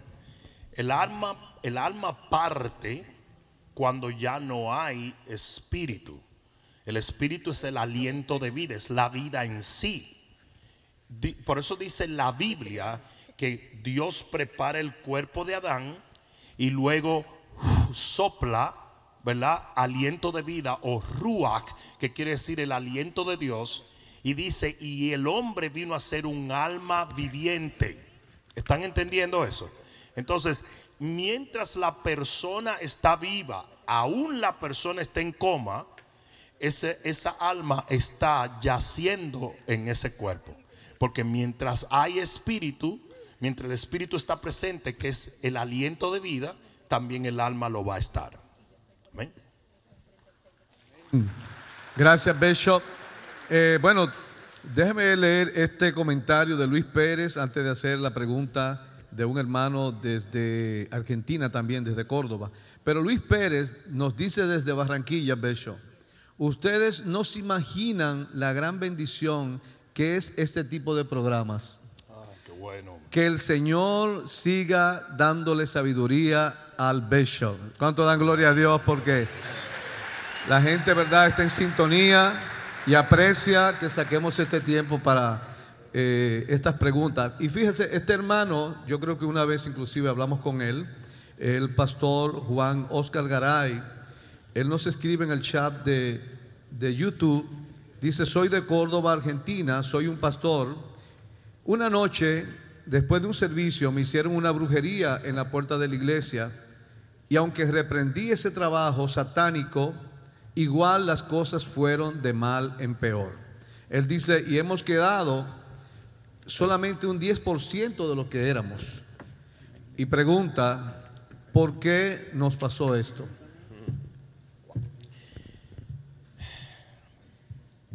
La Biblia dice que las armas de nuestra milicia no son carnales, sino que son poderosas en Dios para ponerlo en este contexto, arrestar argumentos que se convierten en fortaleza porque son un conocimiento que se exalta en contra del conocimiento de Dios. Entonces miren lo que pasa. La Biblia dice, es muy importante que entiendan esto, la Biblia dice, que el, escudo que nos mantiene literalmente indestructible ante el diablo es la fe. Y lo que el diablo va a hacer es que él va a poner pensamientos y argumentos en tu vida para que ese escudo de la fe se desvanezca y todos los dardos de fuego entren. Eso fue lo que pasó con Job. Job de la fe pasó al temor y después dijo, lo que yo temía me ha sobrevenido. Porque la Biblia dice en el libro de números que contra Jacob y contra Israel no hay espíritu de adivinación ni agüero. La realidad es que el que habita al abrigo del Altísimo morará bajo la sombra del Omnipotente. Pero lo que sucede es lo siguiente. Si yo te digo a ti, no, pero que te voy a, te voy a explicar esto. Si, si tu abuela estuvo en brujería, todos esos espíritus de tu abuela te van a visitar en la noche. Y tú comienzas a pensar en esto. Y tú comienzas a temerle a esto. Y tú comienzas a traer esto. ¿Por qué? Porque ya no estás en fe. Y, y tu, tu, fe se va desvaneciendo. Y por ende los dardos que el enemigo te lance van a llegar. Entonces, e, e, en otras palabras, si, si quieres una respuesta, amado hermano, de por qué sucedió esto. Yo creo que tú permitiste que el enemigo te engañara y te hiciera creer que la protección de la sangre del cordero no era suficiente para cuidar de la congregación, para cuidar de tu casa. Y lo que yo creo que tienes que hacer en este momento es llamar a los que queden, sean 10, y que hagan un pacto de ayuno y oración y le declaren guerra a cualquier cosa que venga contra ustedes, porque mayor es el que está en nosotros que el que anda en el mundo. Ustedes tienen que declararle guerra. Óigame bien, escúchenme por favor, la cantidad de brujería que a mí me hacen todo el tiempo. Es más, Jaime, sí o no, que aquí dejaban calderos con, con cabezas y porquería de animales y todo. Y a mí me daba risa, porque toda la vida se, se me ha hecho mucha brujería. Eso a mí no me hace nada. A mí nada de eso me toca. Nada de eso me toca, ni me va a tocar, ni toca esta congregación, ni toca a nadie. Porque hay un poder en la sangre del Cordero de Dios que no hay brujo que lo pueda cruzar. Mira, mira lo que dice la Biblia. La Biblia dice que cuando se aplicara la sangre en los dinteles, Jehová mismo estaría, y eso no era un espiritico cualquiera, era Apolión o el ángel de la muerte. Y dice que Jehová mismo le haría, pasa de esta casa, quítate de en medio. Dice que él estaría ahí. Pues yo te voy a decir, el ángel de Jehová acampa alrededor de los que le temen y los defiende. Donde menos le gustaría estar el diablo es cerca de mí. Ah, algunos de ustedes han leído el libro, el libro que dice Él vino a hacer los cautivos libres. Ese Él vino a hacer los cautivos libres. Eh, esta mujer que era una satanista dice que un día decidieron salir del cuerpo para ir a matar a un hombre. Y cuando fueron a matar a ese hombre, dice que no podían entrar. Eh, César, tú andas hablando ahí eh, por encima de mí. Ah, pero por si acaso se llena el tuyo. Si tú, César.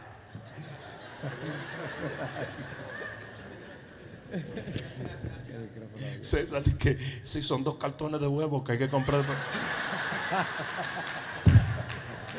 Nosotros aquí metiendo palabras y inspirados. Y César, sí, sí, sí, sí. Culé, culé está bien, culé está bien. Que tiene el micrófono abierto. Yo espero que no tenga el inodoro.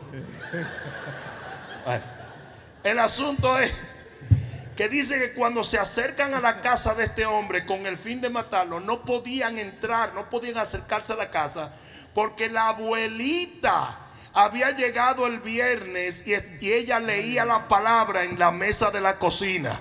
Y ningún espíritu, ningún demonio podía acercarse porque hay poder en la palabra de Dios. Entonces, pero usted tiene que creerlo, porque todo lo que Dios da por gracia, usted lo recibe por fe. ¿Estamos entendiendo eso? está la cantidad de cristianos que viven asustados de que de fantasmas. Los discípulos de Jesús estaban asustados de los fantasmas. Cuando vieron a Jesús venir, dijeron, un fantasma. Porque lo que el enemigo hace es que nos llena de tabúes. Pero ¿por qué nos va a llenar de tabúes? Para que nuestra fe sea menoscabada. Por eso es que usted no puede pensar más allá de lo que está escrito. Aquí hubo un tipo que comenzó a decir, sin maldades, simplemente que se crió creyendo eso.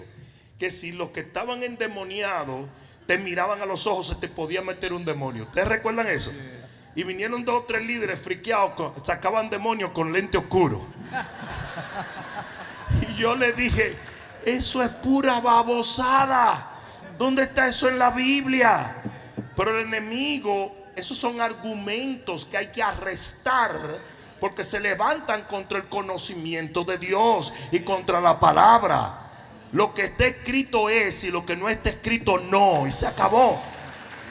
Amén. Entonces, hay que levantar nuestra fe, porque levantar nuestra fe es levantar nuestro escudo. Y dice que cuando tú tienes la fe en alto, todos los dardos, no el, no el 80 ni el 90, sino el 100% de los dardos de fuego del enemigo son inefectivos en tu contra. Amén. Muchas gracias, Bishop, aclarado. Úrsula nos saluda desde Perú, da las gracias por lo que estamos haciendo y pregunta si es, ¿cómo dice ella, ¿cómo saber elegir al futuro esposo? ¿Soy yo la que decide o es Dios quien me tiene que guiar a saber quién es Él conforme a su voluntad? ¿Hay una persona específica, dirá ella? Realmente quien decide es el hombre. La Biblia dice, el que encuentra esposa recibe la misericordia de Dios. Esa palabra encontrar viene de una palabra hebrea que quiere decir cacería. El hombre tiene que salir a cazar su mujer. Y la mujer tiene que ser la conquistada y el hombre tiene que ser el conquistador. Cuando eso se pone al revés y la mujer trata de conquistar al hombre, usualmente el matrimonio no funciona bien. Usted tiene que permitirle al hombre sentir que obtuvo una corona, porque eso, eso dice, la esposa es la corona del hombre. Y para que un rey obtuviese una corona tenía que pelear, tenía que guerrear para obtener el dominio que esa corona representa. Entonces, quien decide y el que propone matrimonio es el hombre. Ah, usted dice, no, pero es él estaba muy lento, yo le propuse el matrimonio. Bueno, pues. Ya ahí comenzó al revés la cosa. Uno de los problemas que tenemos hoy en día, vuelvo y lo repito, es que hay muchas mujeres masculinas y muchos hombres femeninos. No cambiemos los roles. El hombre persigue, el hombre conquista y el hombre propone. ¿Mm? Ahora, ¿tienes tú el nivel de fe para creer que Dios es capaz de traer una persona a tu camino para que tú la tomes por... Yeah, está bien. Así fue el diseño original. El Señor formó a la mujer y la trajo a, Adán. Entonces Adán fue el que la toma por mujer. ¿Estamos, estamos claros en eso? ¿Puede Dios traernos una... Claro que sí, absolutamente. Lo único que usted tiene que estar muy seguro que fue Dios. O se lo va a llevar el diablo.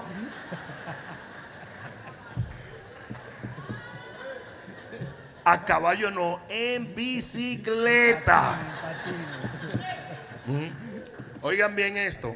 Existen cosas negociables y cosas no negociables.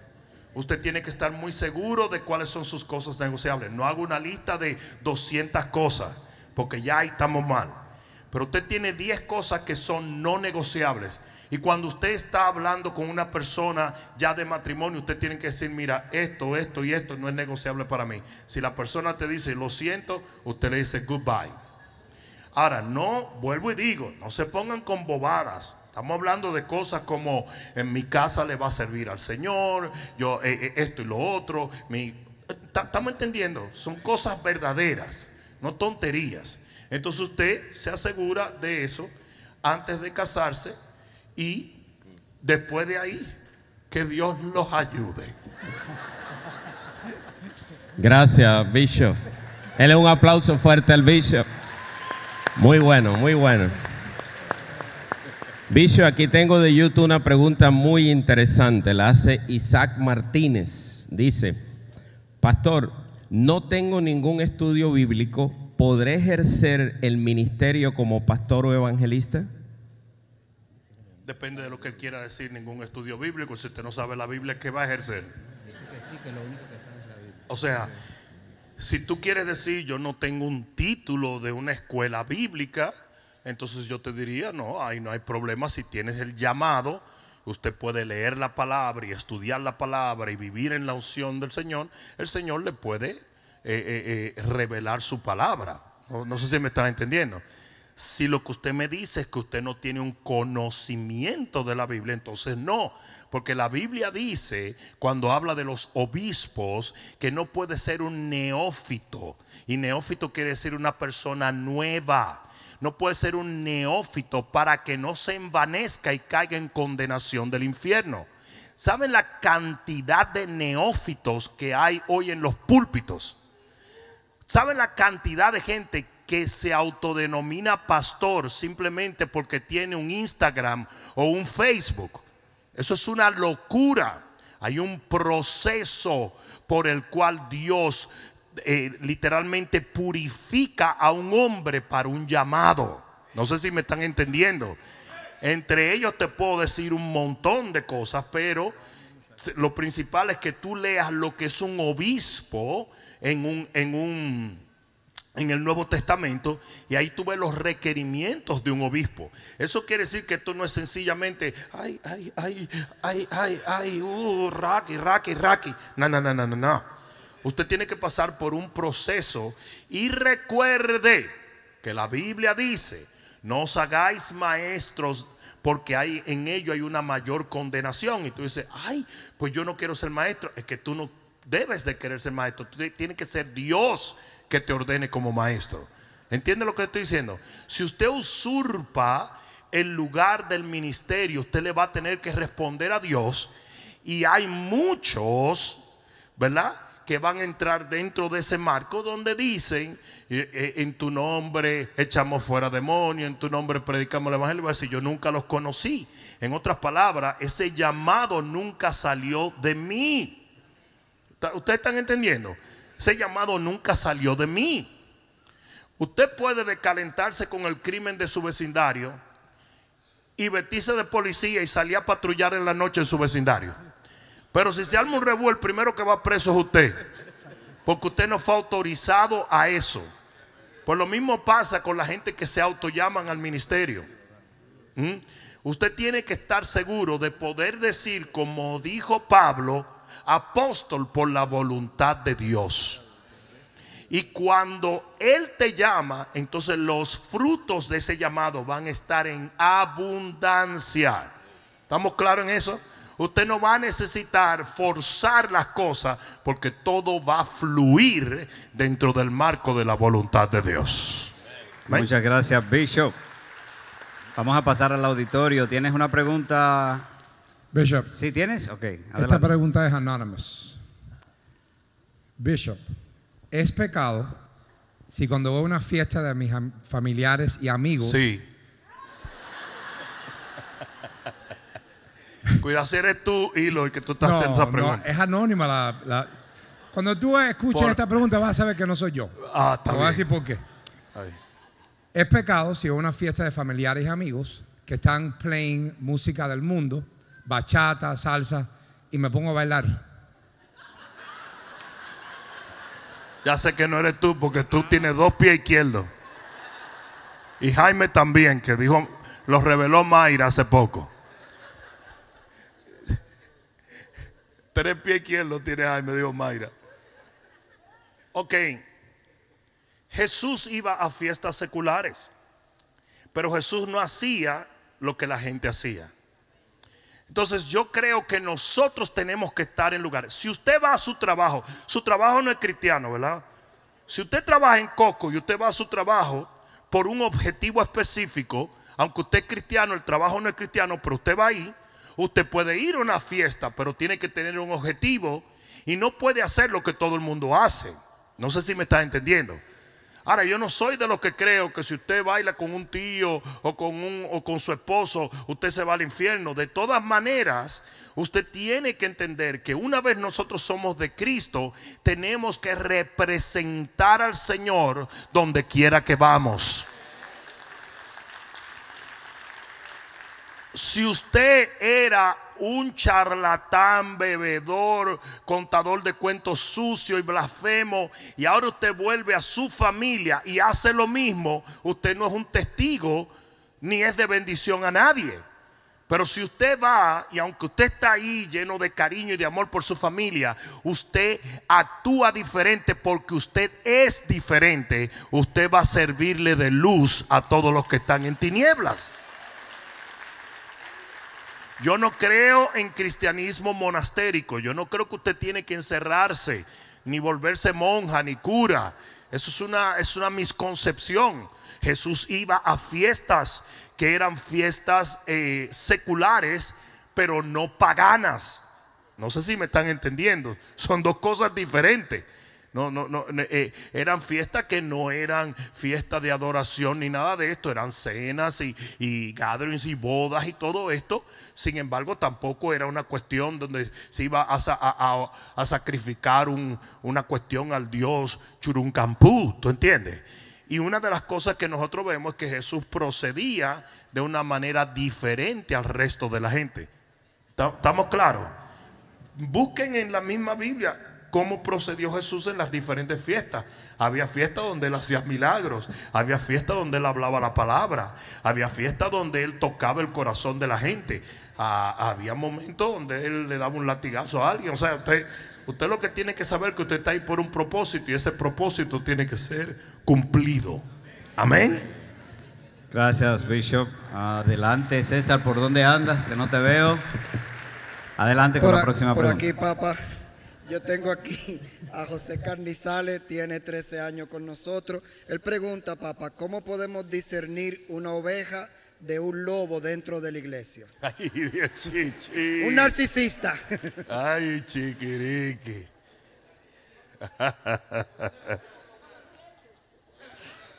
Ay, está dura esa.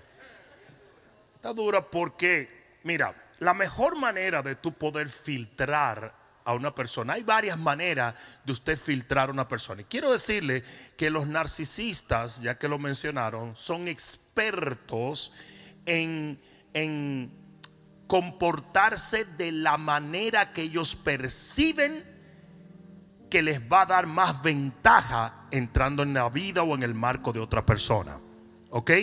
Ellos hacen lo que se llama mirroring. Quiere decir que ellos miran cómo, cómo tú te comportas. Ellos dicen, ah, aquí son eh, muy ah, puros y santos. Pues ellos son los más, gloria a Dios, aleluya. Pero hay una cosa que nunca miente y son los frutos. Cualquiera te puede hacer racachaca en, en, en los primeros par de meses, pero eventualmente usted se va a dar cuenta de quién es esa persona por la manera en que actúa. ¿Ok? Now, puede también ubicarnos a nosotros lo que ellos dicen, sí, cuando sabes leerlo. Porque hay veces que la gente sabe hablar cristiandí. ¿Tú sabes lo que es cristiandí, verdad? Cristiandí es un estilo de hablar que suena cristiano, pero no es cristiano para nada. ¿Mm? Eh, son, son maldiciones y cosas, pero disfrazadas de, de aleluya, cada uno con la suya. ¿Ok? Entonces, sí podemos detectar una persona por lo que dice, podemos detectar lo que está dentro, pero eso es un poco más difícil. Lo que nunca miente son los frutos de su vida. Eso no miente. Y les voy a decir una cosa, a los evangelásticos está mal que ustedes borren totalmente el pasado de una persona. Ay, pastor, no diga eso. Pues sí, Mira esto. Yo tengo un amigo que ese tipo fue a la guerra, volvió de la guerra, se convirtió, fue a la escuela bíblica y se hizo pastor, pero el tipo estaba quemado de la cabeza. Entonces mira lo que, te voy a poner un ejemplo. Una mujer ve a este tipo y dice, uy, este tipo es, este tipo es que pastor y cristiano, y asume de inmediato que aunque él era un asesino en la guerra y tuvo en la guerra, ya él es un ángel. No. O sea que tú no solamente tienes que ver los frutos inmediatos, sino los frutos de su historia. ¿Por qué? Porque los frutos de esa historia te van a ubicar a ti en cuáles pueden ser los posibles problemas que esa persona tiene. Perdonen por lo que voy a decir, pero si usted se va a casar y usted descubre que la persona con que usted se va a casar se ha divorciado ya tres veces, una mujer que tiene siete niños, todos de un diferente papá, yo le diría a usted, amado hermano, que por más pandereta que ella tenga, usted observe lo que está haciendo. Yo sé que no le gustó eso, pero ahí hay lo que hay. Ah, te voy a decir una cosa. Vamos a poner, aquí puede haber un hombre cristiano que era un estafador. Y gloria a Dios que se convirtió. Pero compadre, no sea bruto, se lo, usted le va a administrar su dinero. ¿Para qué? ¿Para qué vas a hacer eso? Nosotros tenemos que entender. Recuerden lo que yo hablé de la conscupiscencia. La conscupiscencia es una debilidad que usted tiene porque usted entrenó su alma a hacer eso que no está bien. Eso es lo que el enemigo usa para tentar. ¿Mm? A medida que el hombre o la mujer de Dios van avanzando y van madurando, esas cosas van quedando atrás, pero usted no puede determinar el nivel de avance que tiene un individuo. Hello. Yo conozco gente que eran literalmente asesinos, se convierten y nunca más vuelven a tocar a una persona. Tal cual fue Pablo mismo. Hello. Pero también conozco gente que eran asesinos y viven luchando con un carácter donde quieren matar a una gente toda la semana y se tienen que venir a arrepentir a la iglesia. Perdóname, Señor, porque por poco lo mato. Por poco lo mato. Por poco lo mato. Ay, ayúdame, Señor. Yo vivo soñando con cortarle el cuello. No. Entonces, bueno, un buen ejemplo. Ese era un gran, es un gran hombre de Dios, pero cuando él vino de Vietnam, a pesar de que él amaba al Señor, todavía él tenía momentos donde amanecía debajo de la cama temblando, creyendo que lo estaban persiguiendo para matarlo. Porque hay un efecto en nuestras vidas, hay un rastro. Mira lo que dice, mira lo que dice Proverbios 7. El rastro del hombre en la doncella. Ay, ay, ay, ¿para qué me voy a meter ahí? Perdóneme que lo haga, pero aquí voy. Cada vez que una mujer se acuesta con un hombre, le queda una marca, le queda un rastro en sus emociones y en su vida. Me van a dejar solo como que no con ustedes, ¿verdad? Entonces no es lo mismo usted casarse con una mujer, primero virgen, o segundo que tuvo un tropiezo y un, o un divorcio, a casarse con una mujer que era prostituta. Perdónenme, please, pero estoy hablando la verdad. Yo sé que me van a mirar mal, pero, pero yo solamente estoy tratando de poner un poquito de balance en muchos de los tabúes que hay en las iglesias. No quiere decir, quiere decir que una mujer que era prostituta no va a ser. No, pero tú tienes que entender que va a haber ciertos problemas en ese contexto. ¿O no? ¿O no?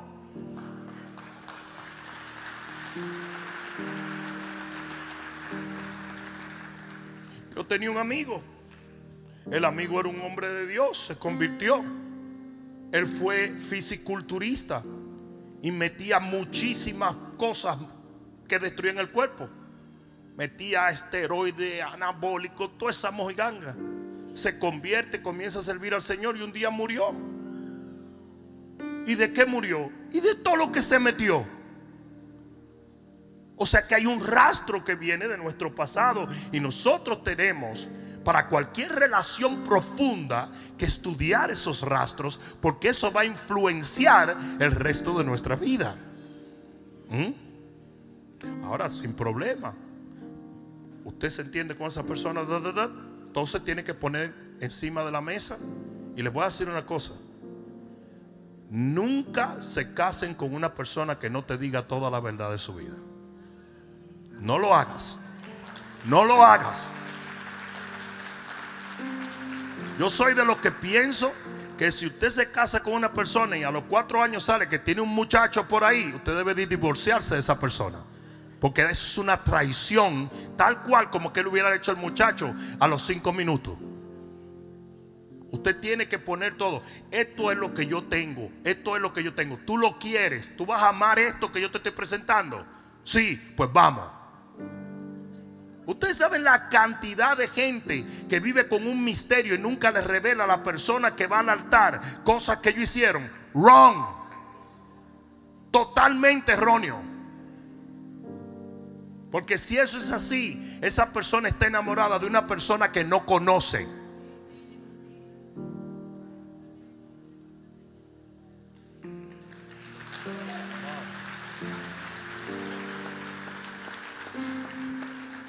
Mire, esto está bien fuerte lo que te voy a decir.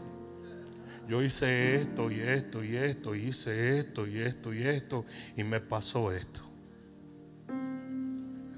Tú, me, tú me amas así, ahora yo he cambiado, yo he hecho esto, pero no puedo dejar de decirte que esto fue lo que yo hice y de dónde vengo.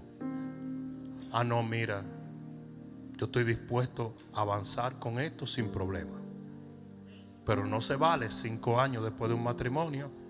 Surprise! I used to be a man. What? No. No. Usted tiene que decirle a la persona con que usted está, mira, yo, yo quiero tener tantos hijos.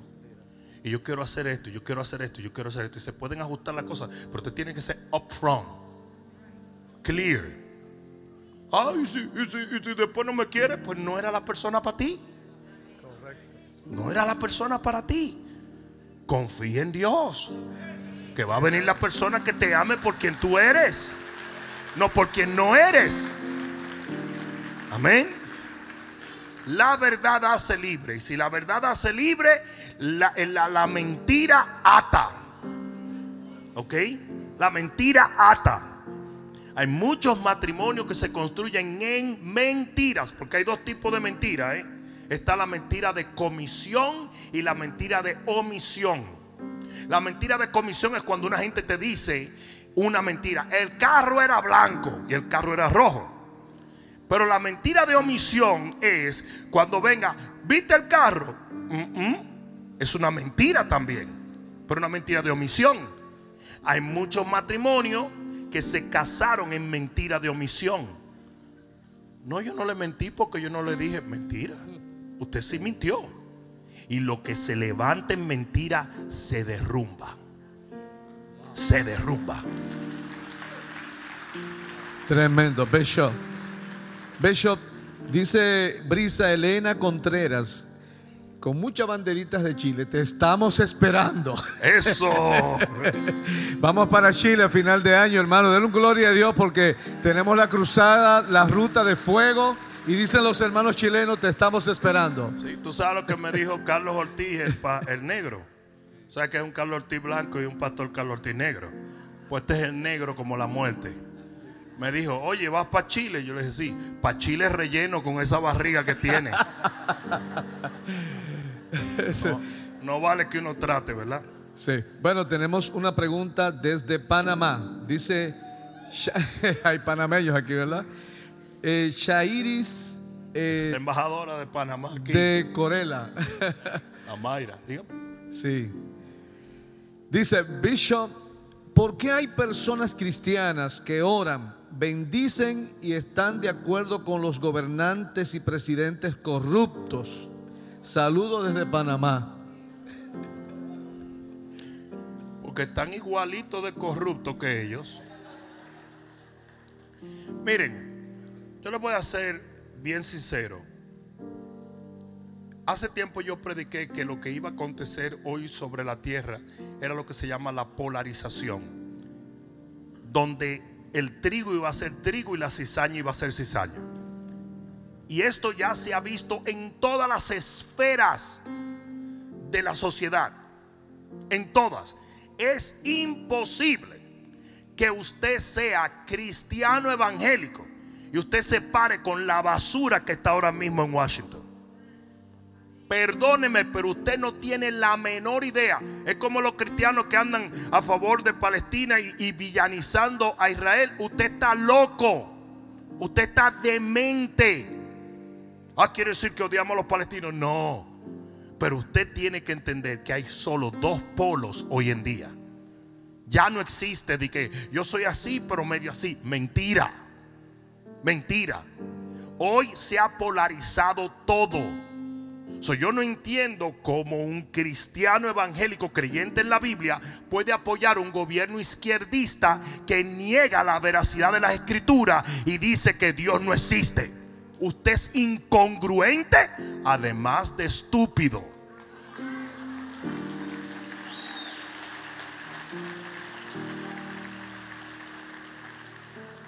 Que usted es cristiano evangélico y anda, y anda junto a gente que está diciendo muerte a Israel.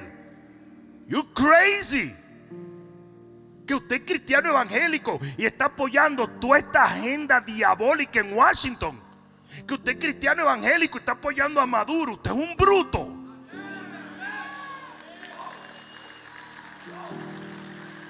O usted no sabe lo que ellos creen, o usted no sabe lo que usted cree.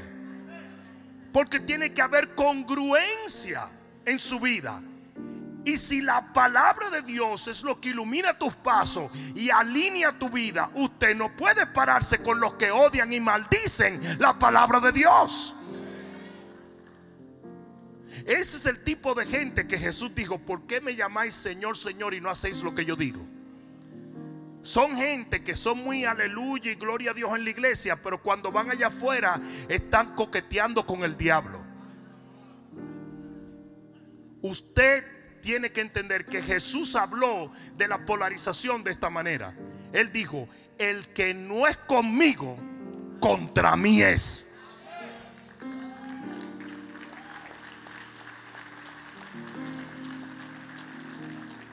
Entonces, imposible que una persona me diga a mí, oh, yo soy cristiano, yo creo en la palabra, Dios es mi Señor, y usted está apoyando causas que son contrarias a la palabra, contrarias al Evangelio y contrarias a Dios.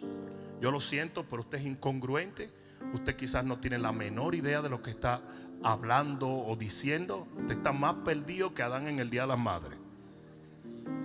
Ninguna persona, y le voy a decir una cosa, soy apolítico soy apolítico. Nunca, es más, nunca he permitido. Déjenme decir una cosa. A mí me llegan solicitudes que si voy a visitar al alcalde, que si voy a visitar. Absolutamente no.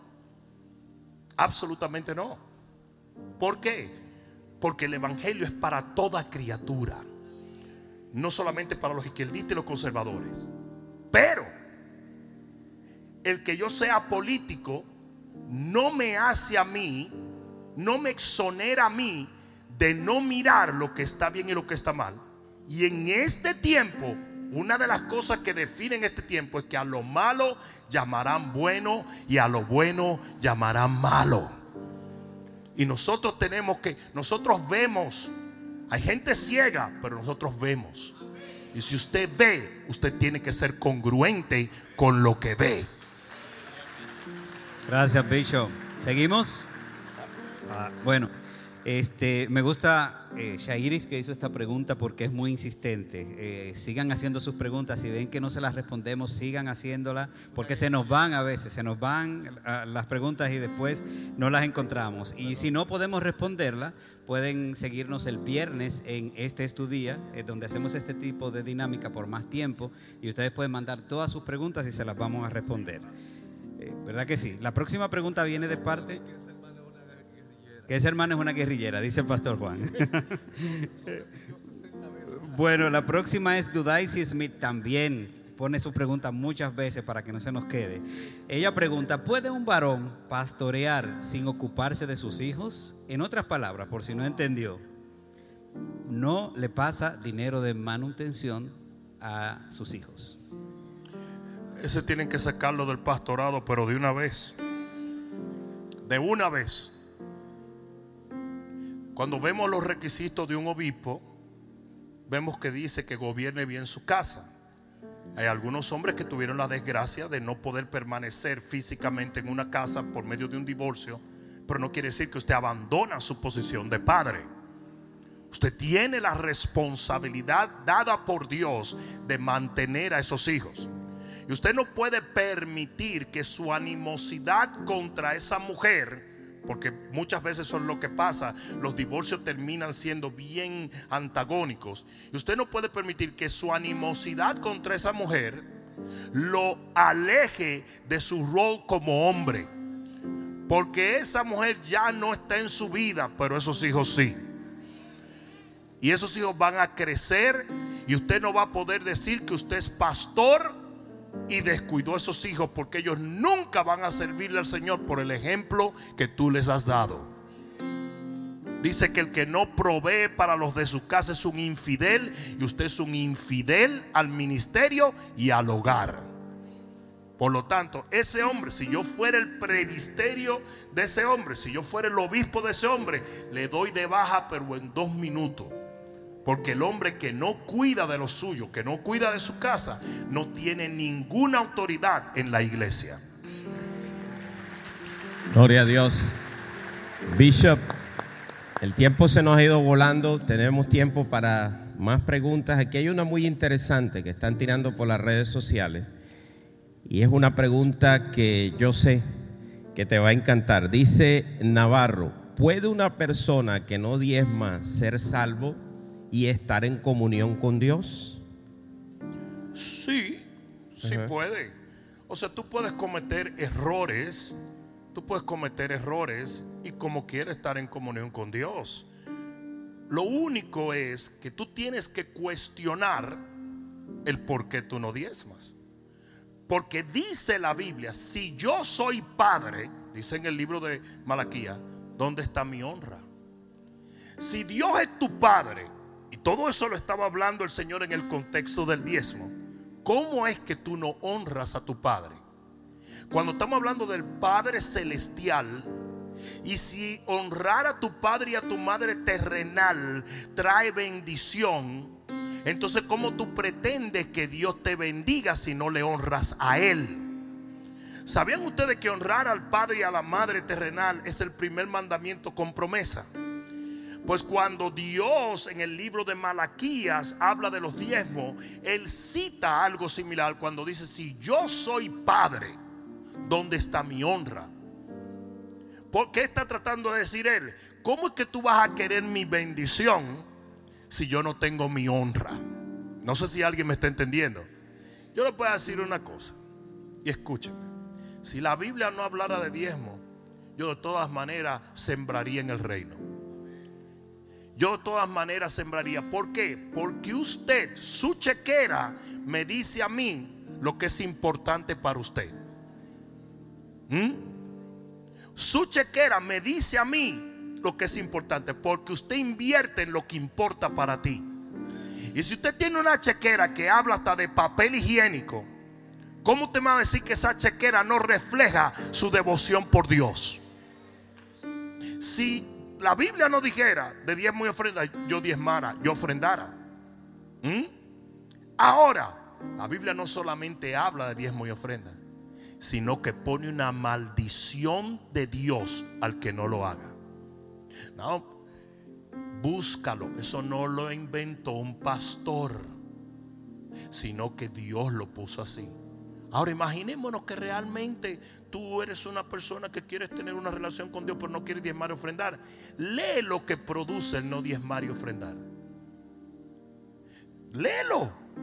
Y piensa si ese es el tipo de relación que tú quieres tener con Dios. Una relación donde el enemigo se robe y devore todo lo que tú tienes. Una relación donde no tengas paz. Una relación donde trates de luchar y avanzar y no avanzas. Si eso es lo que tú quieres, pues dale. Una cosa sí tienes que entender. Discípulo es aquel que está disciplinado a seguir al Señor. Y usted se tiene que disciplinar para servir al Señor. Amén. Voy a hacer una, voy a ser sincero, yo no creo en cristianos que no diezmen ofrenda. No creo, pero ni un segundo. Ni un segundo. Para nada. No es que no tengo. Mentira. Mentira. Usted siempre va a tener para lo que usted cree que es importante. A gente que me dice que no tengo, de repente le dan un diagnóstico y agarra y busca hasta apretado para comprar la medicina, porque cree que eso es importante para ellos. Pero el diezmo siempre a un lado. Eso es porque no entiendes la bendición de Dios. Esa es una palabra que bendice a aquel que quiera ser bendecido y maldice a todo aquel que la rechaza. ¿Una más? ¿Una más? Bueno, Hacemos una más. ¿una más? Bueno, pues eh, adelante, auditorio. Eh, ¿Tienes una por ahí? Aquí Sí. estoy. Ok, adelante. Bishop, ¿cuál es la manera como padres cristianos que consideramos estar haciendo todo lo necesario para poder ayudar a nuestro hijo de nueve años que sufre de ansiedad?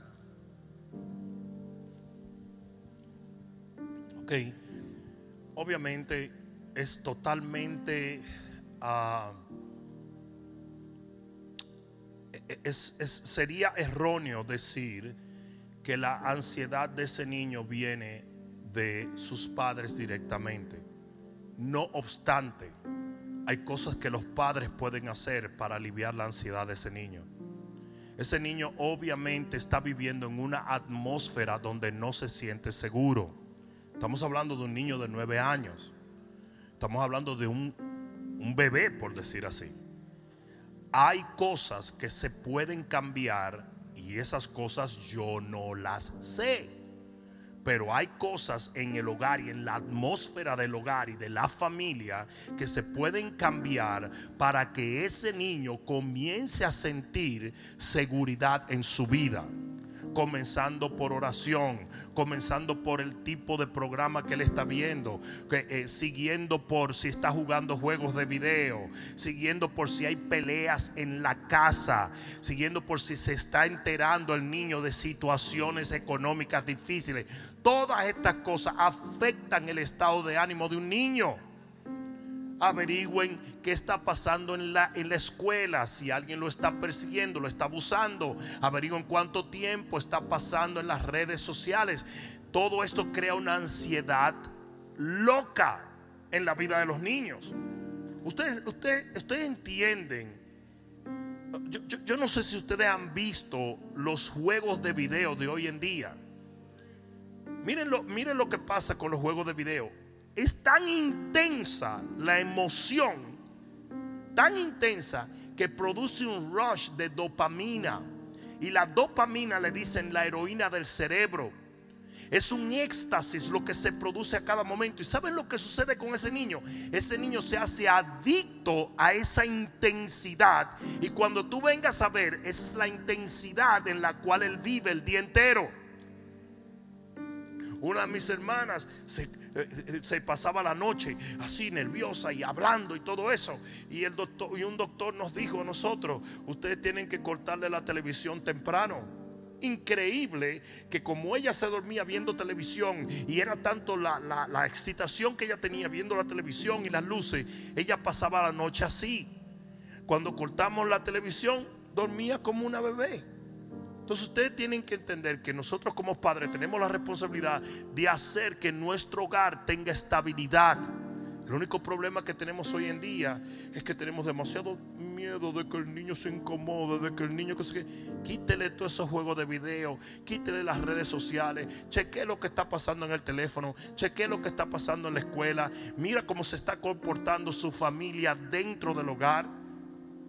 Tú sabes lo que un niño siente cuando un papá y una mamá están peleando.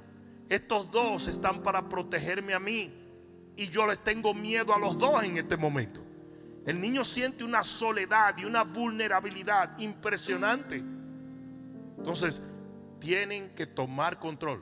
Les voy a decir una cosa, aunque no quiero directamente decir que la ansiedad de ese niño viene de sus padres, sí responsabilizo a los padres para hacer los cambios pertinentes y que en ese hogar hay una atmósfera de seguridad para un niño que aún no se ha desarrollado para poder enfrentar las cosas de la vida. ¿Eh? Muchas gracias, Bishop. César, ¿por dónde andas? Papa, aquí frente de ti tengo una pregunta anónima.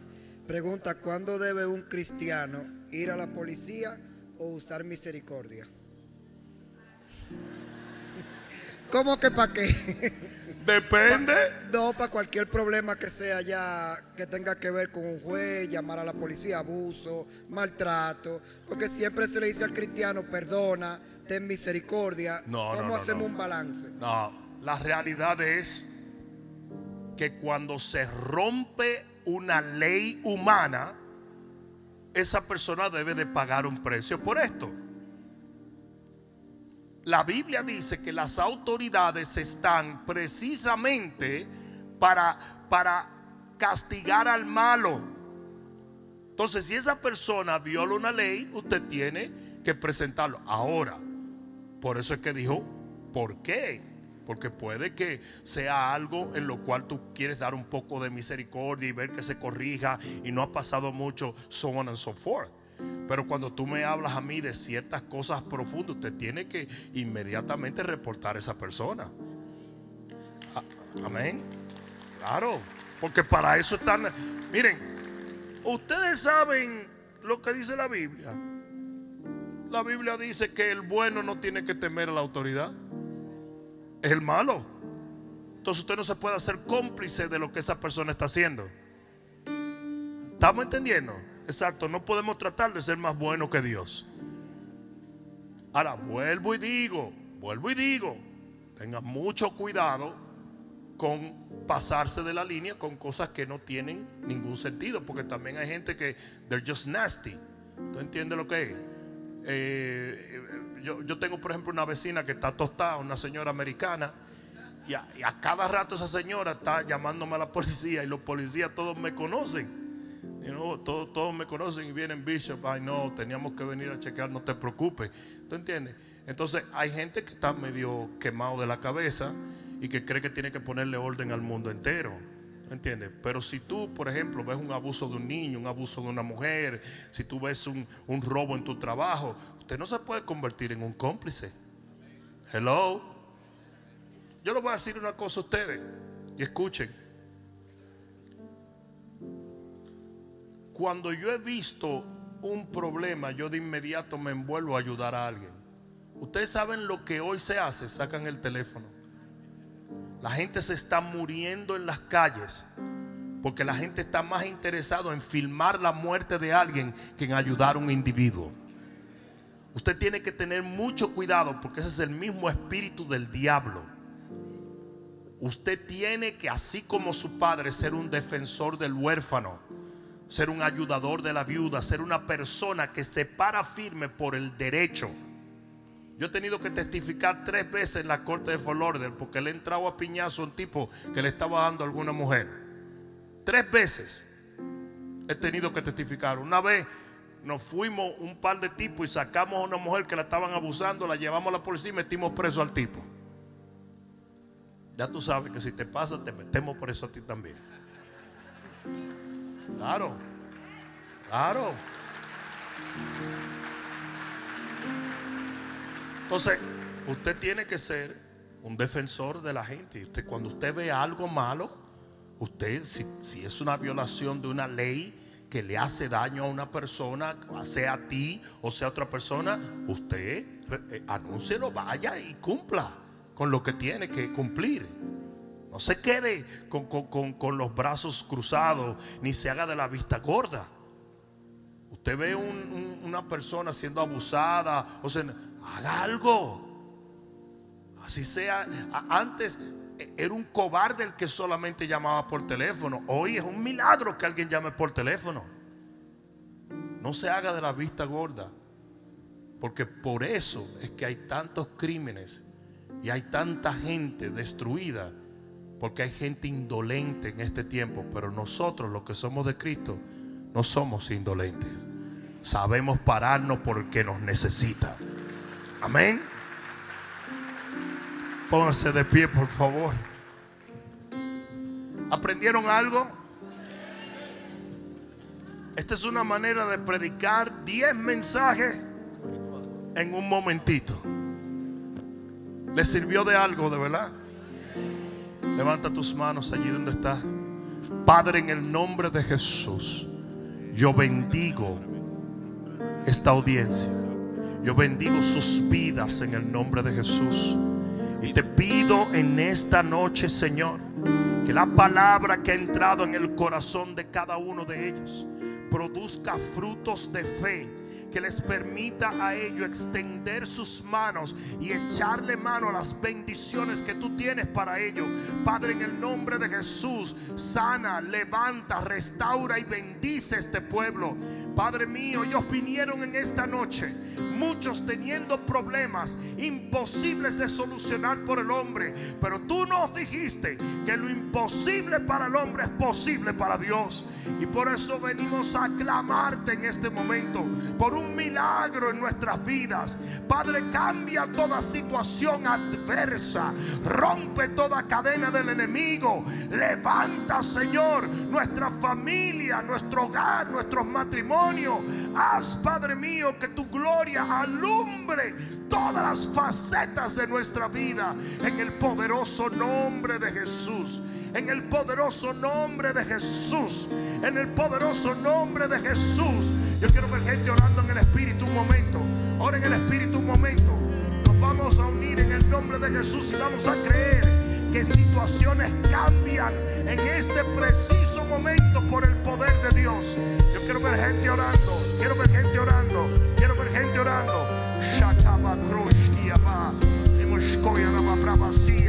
Toda cadena se rompe, toda situación adversa cambia. Todo lo que el enemigo ha traído para matar, robar y destruir, ahora mismo queda aplastado bajo la unción del Espíritu Santo. Toda enfermedad,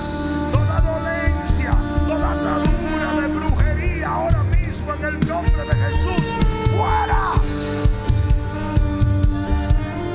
Todo espíritu contrario al espíritu del Señor es echado fuera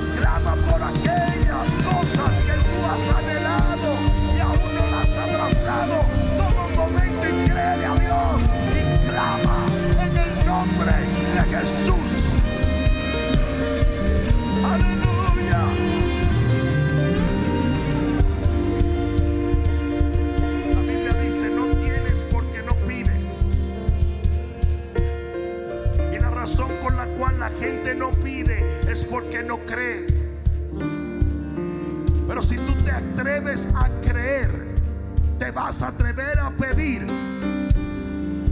Y tus necesidades se van a convertir en un testimonio del poder y la autoridad del nombre de Jesús. No hay nada difícil para Dios. No hay nada imposible cuando tienes fe. Porque para el que cree, todas las cosas le son posibles. Yo quiero que ahora mismo tú levantes tu mano. Y yo quiero que tú te atrevas a pedirle al Señor por tu necesidad, cualquiera que fuere. Si estás enfermo, pídele que te sane. Si estás deprimido, pídele que el gozo de su espíritu venga a tu vida. Si estás en necesidad económica, recuerda que Él es el Dios que hace llover el maná del cielo. Si llegaste a este lugar sin dirección, entiende que Él puede ordenar tus pasos. Estás oprimido, Él te liberta. Estás deprimido, Él te da paz. En el nombre de Jesús. En el nombre de Jesús. Padre mío, levantamos una oración en esta noche. Pidiéndote, Padre mío, que suplas cada necesidad. Que ahora mismo te ponemos como tu pueblo delante. Padre mío, en este momento estamos ejercitando la fe que nos permite accesar tu favor y tu gracia. Y en el nombre de Jesús nos vamos a ir de este lugar en esta noche con la certeza de que tú has respondido nuestra oración, de que tú has escuchado nuestro clamor, de que tú has intervenido en esta situación en el nombre de Jesús. Gracias Señor. Ahora si ya le pediste al Señor, yo quiero que ahora comiences a darle gracias al Señor. Yo quiero que comiences a darle gracias al Señor. Levanta tus manos y dale gracias al Señor. Vamos, comienza a darle gracias. Comienza a darle gracias. La palabra gracias es una de las palabras más poderosas que existe. Porque quiere decir yo lo recibo. Yo lo he recibido. Vamos, comienza a darle gracias. Dale gracias. Llama por nombre el milagro que necesita. Y dale gracias, dale gracias, dale gracias. Darle gracias Señor. Dale gracias por tu sanidad. Dale gracias por tu liberación. Dale gracias por tu restauración. Dale gracias por eso que le has clamado. Vamos, iglesia. Vamos, vamos, vamos, vamos.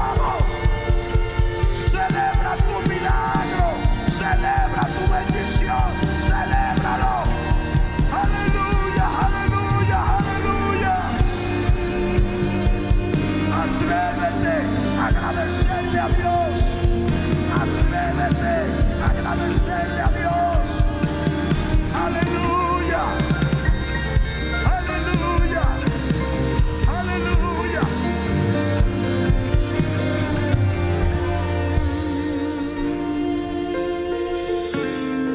Pon la mano en tu corazón y dile, Padre, en esta noche yo me voy de tu casa creyendo que toda promesa en Cristo Jesús es sí, sí y amén, amén. Por lo tanto, yo te agradezco por este milagro que yo he deseado. Y desde este momento te daré toda la gloria, toda la honra y todo el honor por tus proezas en mi vida. En el nombre de Jesús, para darle mejor gloria a Dios que le haya dado.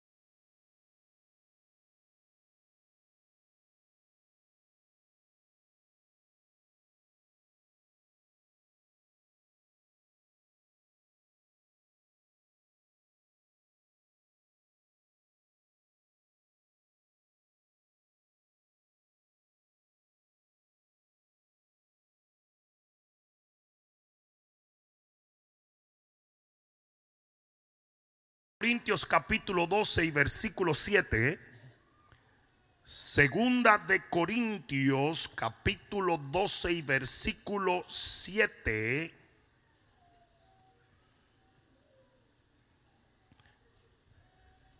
Dice la palabra de Dios. Y para que la grandeza de las revelaciones no me exaltase desmedidamente, me fue dado un aguijón en mi carne, un mensajero de Satanás que me abofetee para que no me enaltezca sobremanera. Respecto a lo cual tres veces he rogado al Señor que lo quite de mí. Y me ha dicho, bástate mi gracia. Porque mi poder se perfecciona en la debilidad. Por tanto, de buena gana me gloriaré más bien en mis debilidades. Ahí hubo un cambio de corazón para que repose sobre mí el poder de Cristo.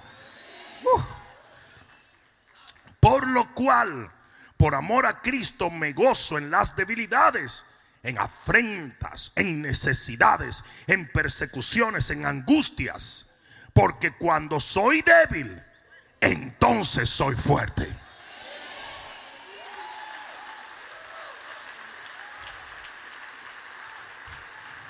La gente te puede ver débil, pero no entiende la fortaleza que hay dentro de ti.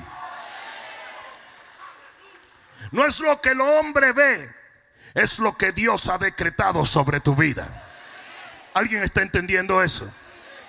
No pon la mano en tu corazón y dile, Padre mío, en el nombre de Jesús, te entrego mi corazón para que lo llenes de fe en esta asignación que tú me has confiado. Amén. Dale un fuerte aplauso al Señor.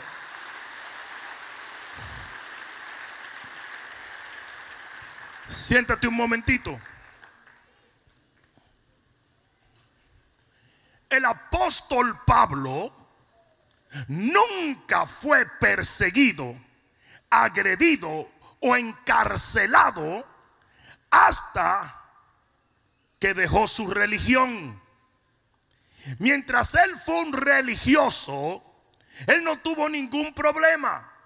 En el libro de Filipenses capítulo 3 versículo 5 dice, yo fui circuncidado al, al, octavo día del linaje de Israel, de la tribu de Benjamín, hebreo de hebreos, y en cuanto a la ley, fariseo. Él mismo se llamaba fariseo de fariseos.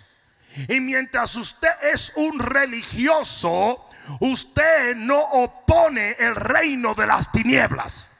Hay mucha gente sentado en las iglesias que lo que hace es practicar una religión y si hay un negocio que al enemigo le encanta es la religión. Alguien debió decir amén allí.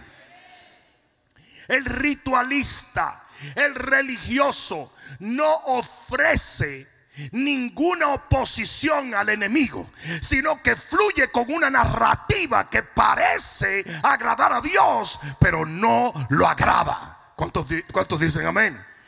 Y mientras Pablo fue un religioso, un fariseo de fariseos, Satanás no tenía problema con él.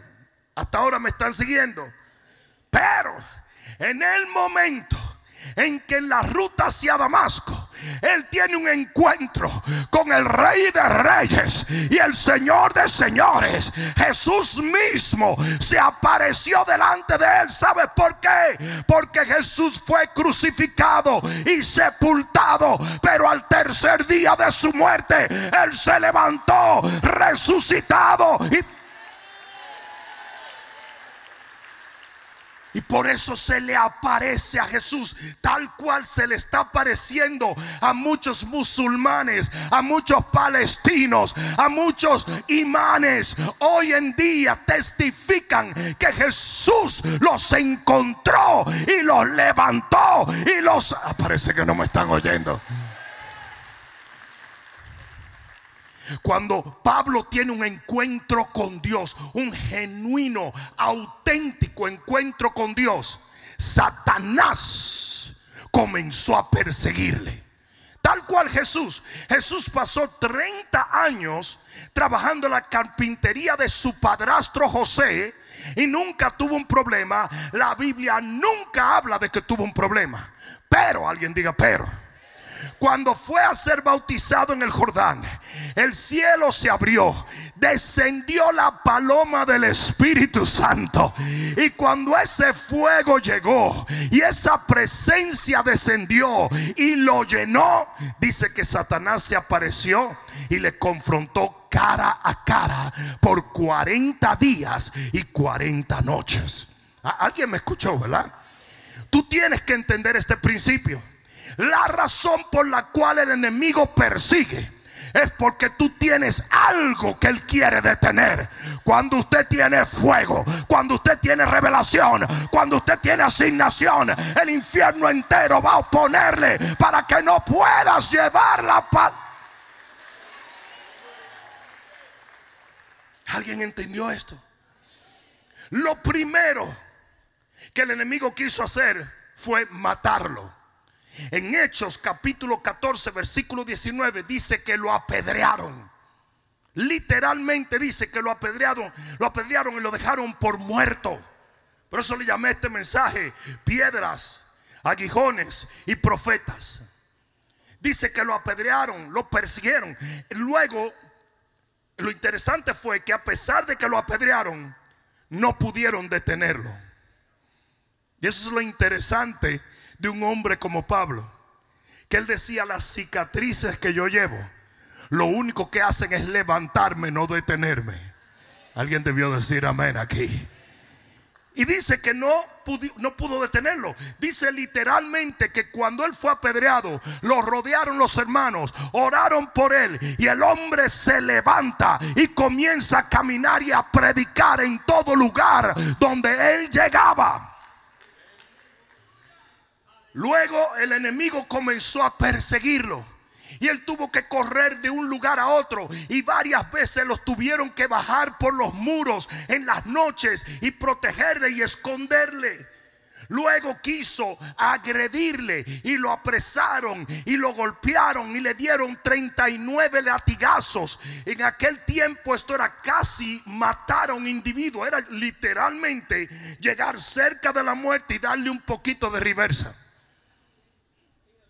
Luego lo tiraron en prisión y lo encerraron, pero no pudieron detenerlo. Y luego el enemigo le lanzó un ataque que se llama el aguijón. Y el aguijón es un mensajero de Satanás que se te pega y no te suelta. Es algo que constantemente va clavado en ti. Y sea que te levantes o te acuestes, sea que comas o ayunes, sea que ores, ese aguijón está pegado. Hay algunos de ustedes que están viviendo esto en este momento. Personas, trabajos, situaciones problemas que son persistentes, insistentes, no te dejan dormir, no te dejan sonreír, no te dejan orar, porque eso es un aguijón. Es un problema permanente generado por el infierno para robarte la paz y causarte dolor. Me están dejando solo aquí. Hay algunos de ustedes que tienen situaciones en sus familias que son aguijones. Hay algunos de ustedes que tienen situaciones de salud que son aguijones. Hay algunos de ustedes que duermen con el aguijón.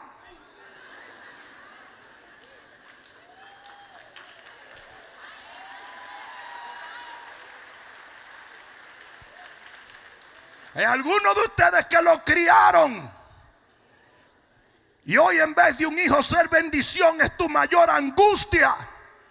Hay algunos de ustedes que no tienen paz por la doctrina, doctrina de demonios, que le hacen dudar de la veracidad de la palabra y de la bondad de Dios. Me están dejando solo y yo no sé por qué. Por lo menos, como está tan fuerte la cosa, dile al que está a tu lado, qué bueno que viniste porque esto es para ti.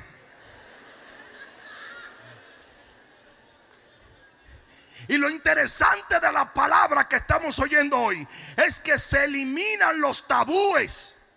Porque hay muchos tabúes referente al aguijón de Pablo.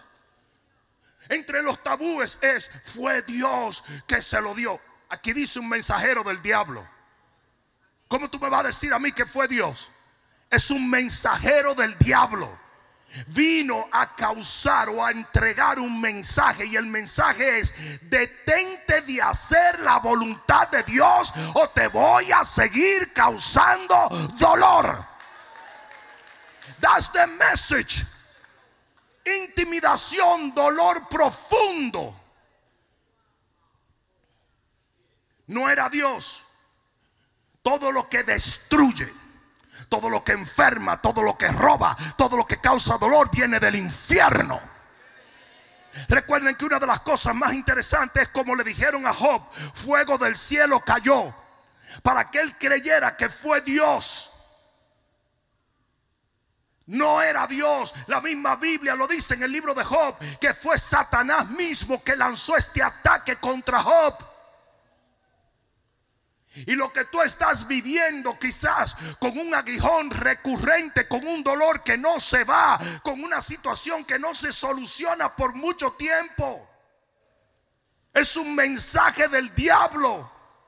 Deja de servirle a Dios, deja de buscar de Dios, deja de predicar, deja de servir. Y lo peor de todo es que algunos dicen, ok,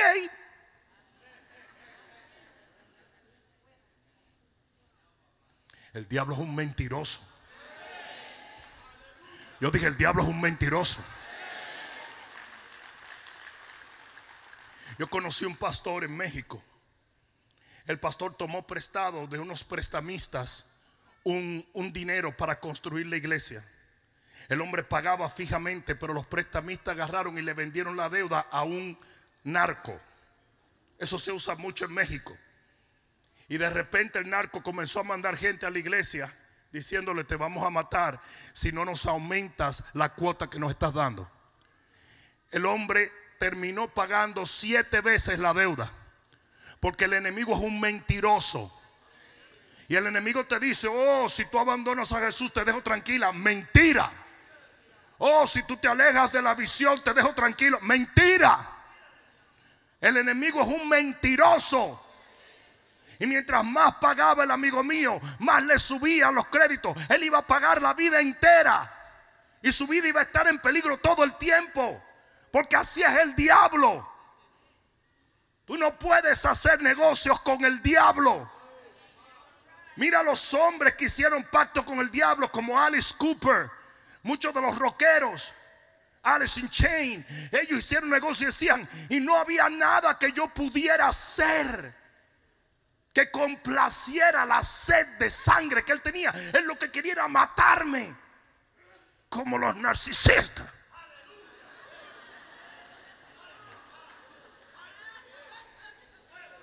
El que ha tenido una relación con un narcisista sabe que usted puede hacer lo que sea y nunca lo va a complacer. Porque el narcisismo es la huella del diablo en un ser humano.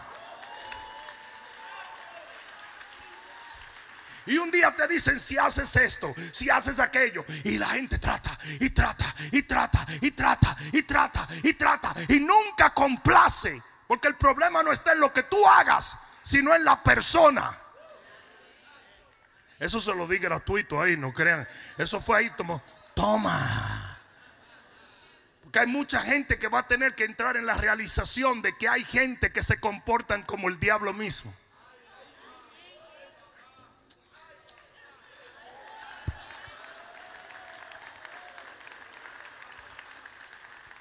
Cuando tú tienes una persona que tú nunca puedes llegar a complacer, es una persona con rasgos diabólicos.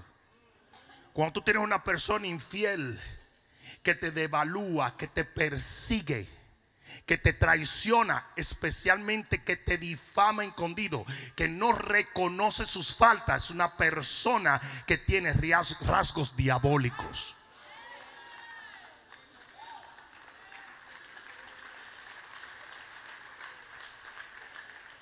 Eso se lo dejé ahí nomás. Pero el aguijón era un mensaje Y hay gente que responden al mensaje y dicen, ok, no me voy a meter con el diablo para que el diablo no se meta conmigo. Disparate. El diablo se mete hasta con Dios. ¿Tú te crees que Dios merece que una criatura se meta con su creador? Los tabúes que se despejan con el hecho de que Pablo revela que era un mensajero del diablo es que no era una enfermedad. Mucha gente dice, uy, el aguijón de Pablo era una enfermedad del estómago. ¿Y de dónde sacaron eso? Otros dicen, es que él era, él era ciego. ¿De dónde sacaron eso si la Biblia dice que él fue sano? La ceguera de él duró un tiempecito solamente se despeje el tabú de que él no estaba en pecado. Hay otros que dicen, uy, es que Pablo tenía un pecado escondido. Y algunos aluden, claro, obviamente, el LGBTQ. Yo no sé cuántas le van a sumar ahora. No, porque ahora hasta los perros y los gatos están incluidos en esa cuestión. Pero ellos dicen, no, es que Pablo era homosexual, por eso no tenía esposa. Mentira del diablo. Mentira del diablo. Él dijo bien claro, es una entidad.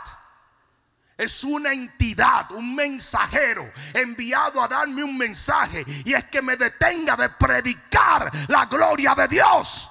Pero aquí es donde viene los heavy duty, funky, Robbie Wow. Él nunca se detuvo. Él acabó su carrera. Él ganó la batalla. Él obtuvo la victoria. Y ahora tiene la corona de... No te rindas. No te rindas. No te rindas. Yo sé que es duro cuando tienes un problema por el cual oras, clamas y el problema no parece desvanecerse, pero al final vas a tener la victoria. La Biblia dice, no te alegres enemiga mía porque caí, pero Jehová me va a volver a levantar. ¡Uh! Este mensaje le tiene que llegar a alguien. A la cantidad de gente que se alegra con tu desgracia. O la cantidad de, de, familiares que desearían tu destrucción para poder sustentar el hecho de que el que le sirve a Dios paren loco. Loco están ellos. Hay gente que todos los días están deseando tu tropiezo. Literalmente, tú no lo sabes, pero así es. Hay gente que quiere que se corrobore lo que ellos hablan en tu contra. Para poder decir, yo lo dije. Ese iba mal. Aún David se disgustaba y decía, cállale la boca, Señor. Y cualquiera diría, pero si David es un guerrero tan bravo, ¿por qué le, le, molestaba que la gente hablara? Porque en el espíritu lo que se decreta son maldiciones o bendiciones.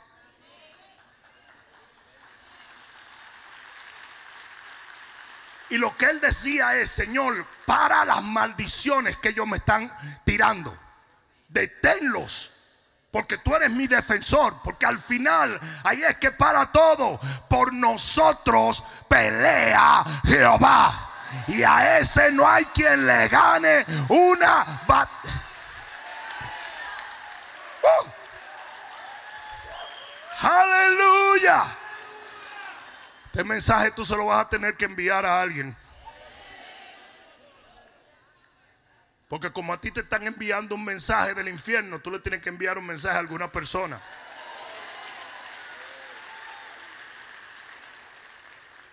La palabra aguijón es la palabra griega escolops, que quiere decir afilada y profunda pieza de madera, estaca o espina capaz de infringir dolor y hasta muerte. Es como que literalmente tú tuvieras algo, mira, mírate esta palabra, espetado. Esa palabra es como, ¿de dónde es eso? Eso es Puerto Rico, ¿verdad? Que tuviera algo espetado. Miren, nosotros estábamos reparando, en la 441 estábamos reparando eh, eh, el local, ¿verdad? Digo estábamos porque yo también estaba ahí, ¿eh? Yo soy capataz y director, ingeniero y todo. Entonces fíjate esto. Yo siempre cuando llego a las construcciones llego bien vestidito para decir, no, imagínate que no puedo.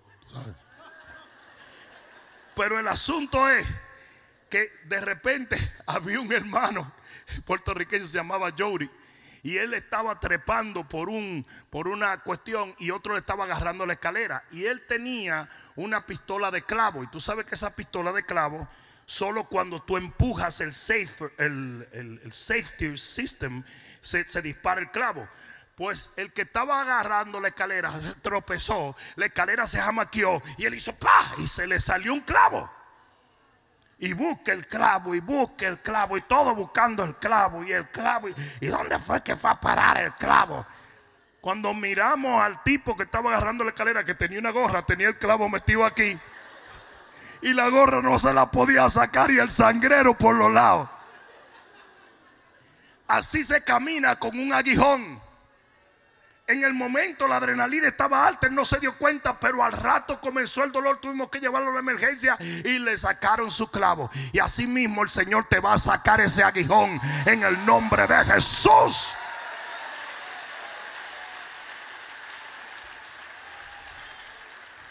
Aleluya. El aguijón es un ataque espiritual, pero es llevado a cabo por cosas naturales. Así como en Apocalipsis 9:10 dice que había demonios que tenían en sus colas aguijones como escorpiones. El enemigo lanza el ataque, pero lo usa a través de situaciones o personas. Pueden ser personas, relaciones, trabajos, decisiones, cosas que acontecieron en tu vida que se convierten en un aguijón. Te lo voy a probar. En el libro de Ezequiel capítulo 28 y versículo 20. Dice, vino a mí palabra de Jehová diciendo, hijo de hombre, pon tu rostro contra Sidón y profetiza contra ella. Los sidonios eran enemigos de los israelitas.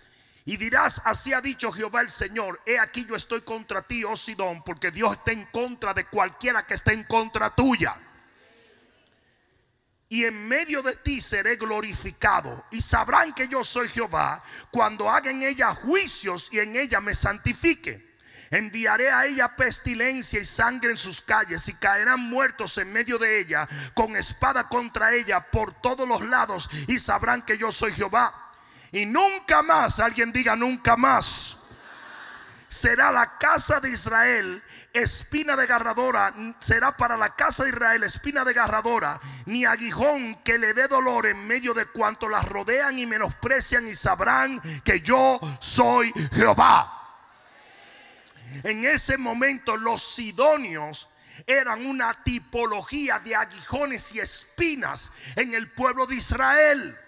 Entiendan esto, hay gente que solo vino a tu vida a infringir dolor. Hay trabajos, hay negocios, hay cosas que solo llegaron a tu vida a ser espinas en tu costado. Y no entender esto te hace continuar o perpetuar lo que el enemigo ha querido. Hay gente que tiene tanto dolor y se ha acostumbrado a vivir con tanto dolor y en situaciones tan difíciles que ya no le es extraño. No sé si alguien me está entendiendo. Literalmente. Hay gente así. Tú vas al dentista, el dentista te hace un trabajo, te, te, te pone algo y el dentista te dice, lo siente. Digo, muchacho, como que me metiste un bloque aquí. ¿Qué te dice el dentista? Tranquilo. En un par de días no lo vas a sentir. ¿Por qué? Porque te acostumbras. Y ya de repente en un par de días, ay, ay, ay, yo se fue, no se fue. Te acostumbraste, te adaptaste. Pues así mismo hay mucha gente que está adaptado a relaciones tóxicas. Está adaptado a situaciones horrendas. Mujeres que son abusadas por años. Hombres que son abusados por años. Gente que es perseguida. Situaciones que siguen recurriendo. Es un aguijón del diablo.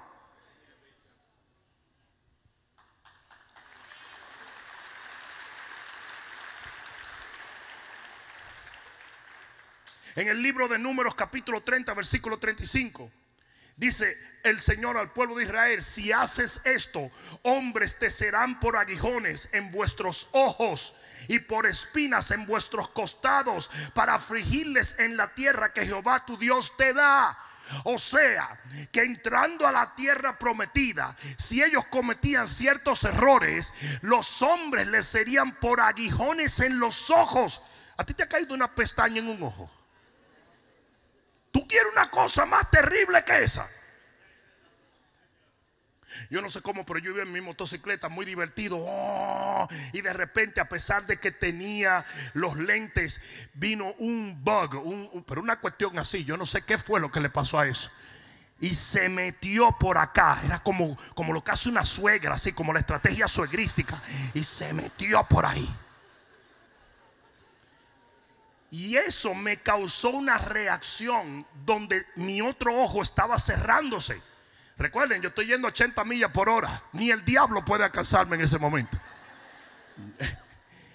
Y de repente yo tuve que meter los frenos y salirme de la carretera y por la protección de Dios no tuve un accidente. Porque literalmente estaba ciego por un momento. Entonces lo que te quiero decir es, hay cosas así. Hay aguijones que vienen a la vida del creyente para cegarte, para causar que disminuyas la velocidad en las cosas que tú haces para Dios, por Dios y en Dios.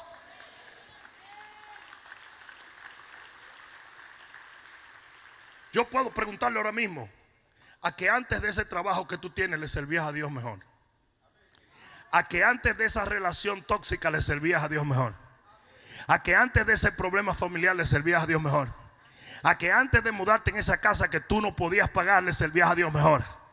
A que antes de inmiscuirte con esa gente le servías a Dios mejor. ¿Por qué? Porque muchas de esas cosas se convierten en un aguijón.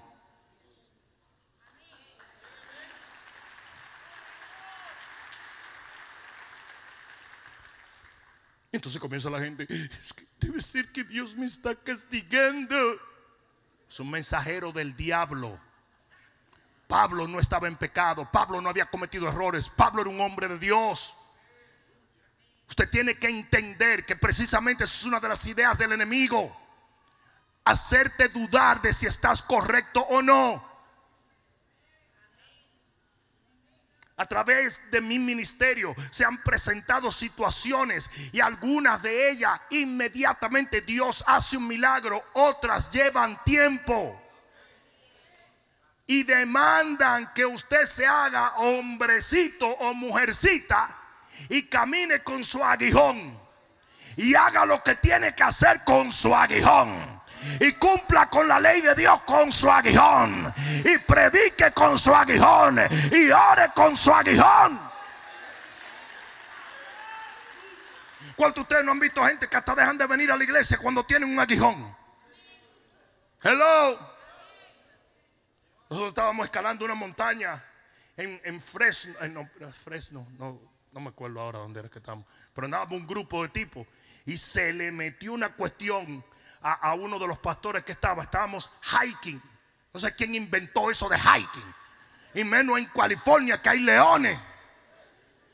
Pero yo no me podía quedar atrás, pues yo siempre soy el frentú. Uno de los pastores, un pastor de Chicago que en su vida había, se había metido en un woods, tropezó y se le metió una cuestión por entre los dos dedos del pie. Atravesó el tenis. Con su tenis bien lindo, así como que ¿quién te dijo que te pusiera tenis de eso? Es bota bruta lo que hay que tener ahí. Como hombre, santo. Se le metió ahí esa cuestión. Y después que duramos una hora bregando y jala y tira y esto y y si te lo sacamos se va a desangrar y si no lo sacamos se va a infectar y que si ok, yo dije, espérate, tú estás muy gordo. Aquí nadie te va a cargar. No toma demasiado bajar a buscar ayuda. Usted tiene que caminar doblado. Usted se va a morir aquí porque ahorita mismo los leones se lo comen. El tipo arrancó con su cuestión de una vez.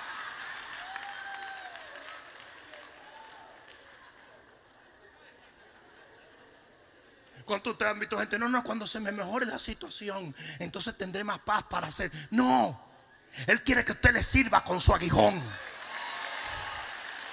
Él quiere que usted confíe en Él. Hello. con dinero y sin dinero. Eso debería ser una alabanza. Que hay muchos cristianos que paran de servirle a Dios desde que no tienen un chele. Que cuando me estabilice, que no. La Biblia enseña que usted le puede servir a Dios en la fosa de los leones, en el horno de fuego, en el medio de la mar, en el calabozo, con aguijón, sin aguijón. Usted sigue adelante. A Pablo no lo detuvo nada en su vida.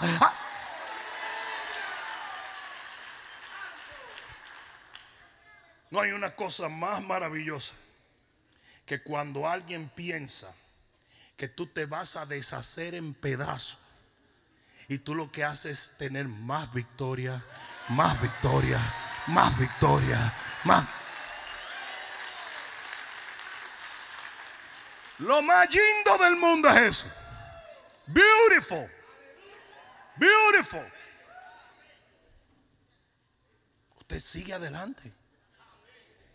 El que ha estado conmigo por tantos años sabe cuántos aguijones a mí no se me... Uy, hemos tenido milagro tras milagro y victoria tras victoria y por aquí por allá. Pero hay algunas cosas...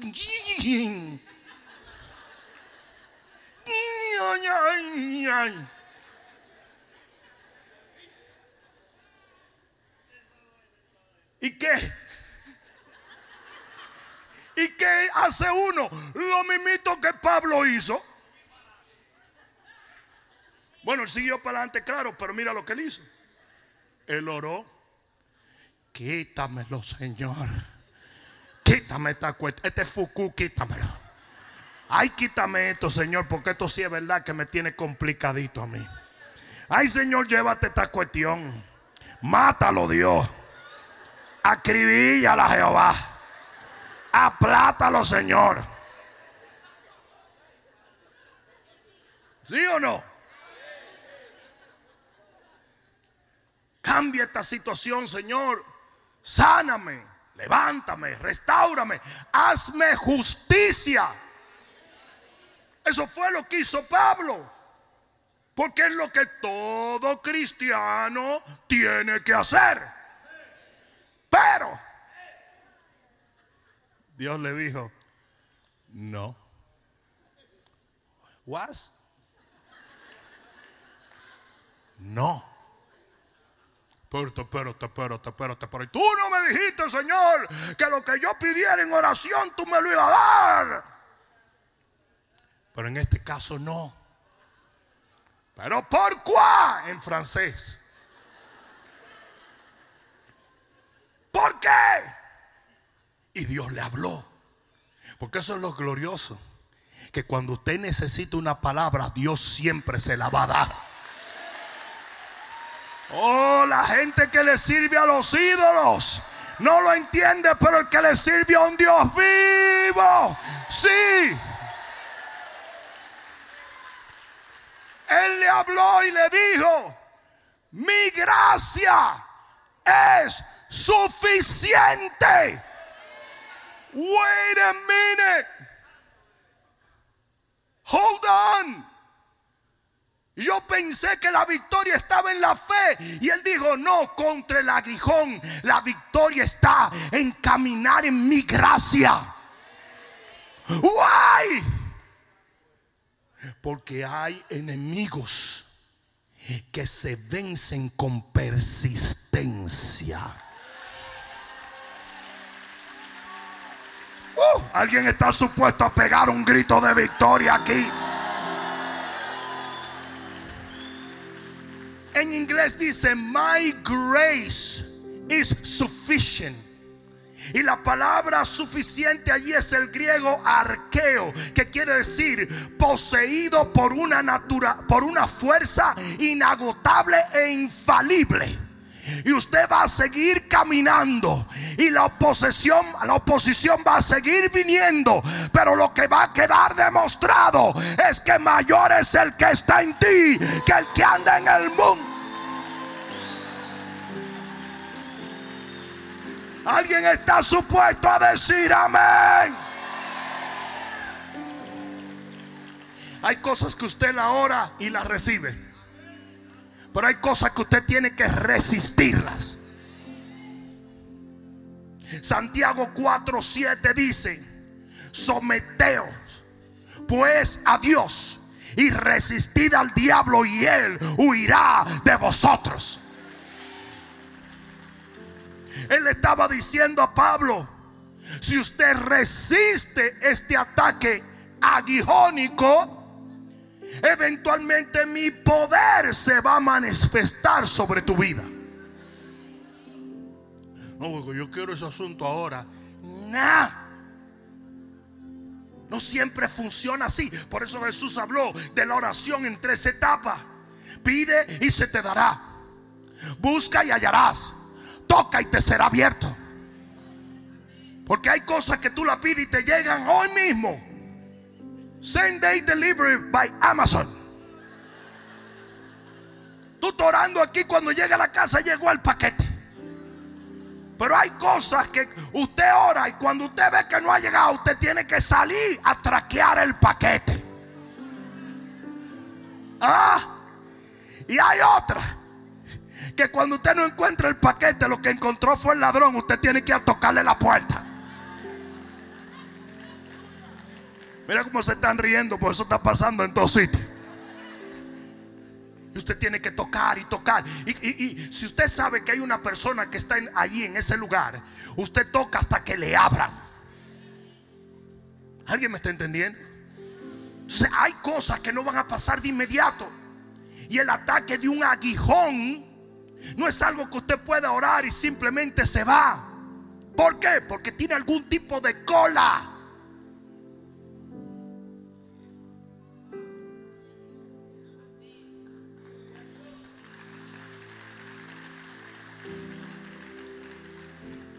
Primero de Pedro 5:9. Tu adversario el diablo anda como león rugiente buscando a quien devorar, al cual resistid. Firme en la fe. Santiago 1:12 dice, bienaventurado el varón que soporta la prueba.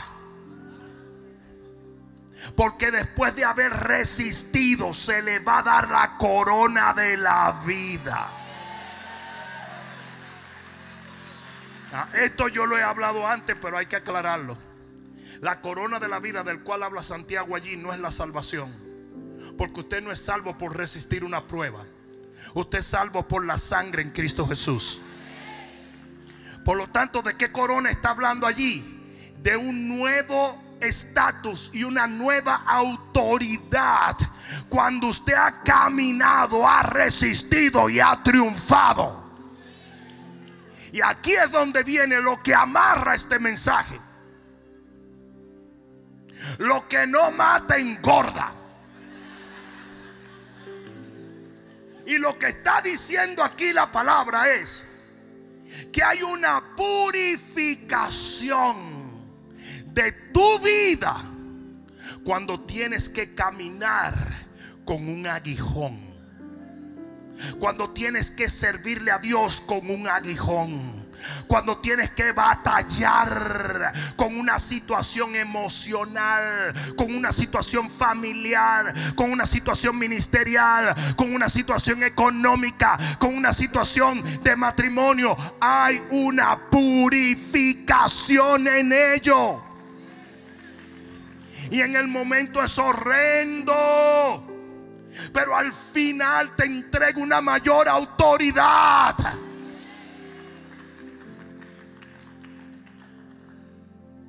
Yo voy a leer algo fuerte.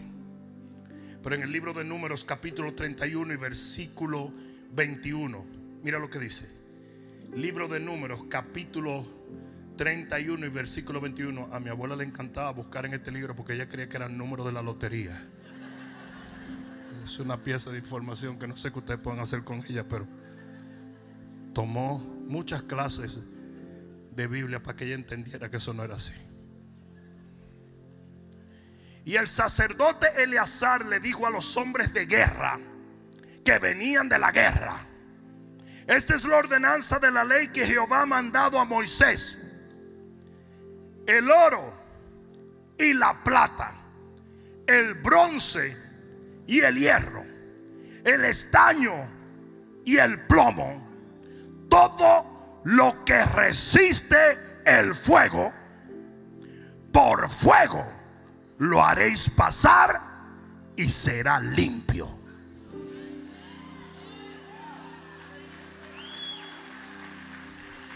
¿Es un mensaje ahí? Eso solo es un mensaje. Si, si usted fuera de paja, si usted fuera una persona que no tiene consistencia, si usted no fuera para la guerra, usted no puede atravesar por el fuego. Pero aquellos que son oro, plata, plomo, bronce, que están hechos para grandes cosas, se tienen que forjar y purificar por fuego. Usted escucha la vida de cualquier gran hombre de Dios y de cualquier gran mujer de Dios y ninguno le va a decir,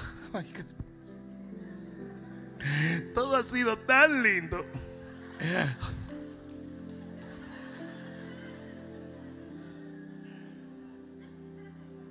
El mundo Barbie, todo pink. Everything is so nice, so nice. Hemos sido hechos para la guerra. Fuimos extraídos de la guerra para la guerra. Tú oyes una gente que vivió toda la vida super nice, ustedes nunca van a oír que esa persona hizo nada de valor. Pero si ustedes ven a alguien que obtuvo algo de valor en cualquier ámbito de su vida, ese pasó el, el Niágara en bicicleta, en patineta. Porque las cosas que valen se forjan y se limpian a fuego.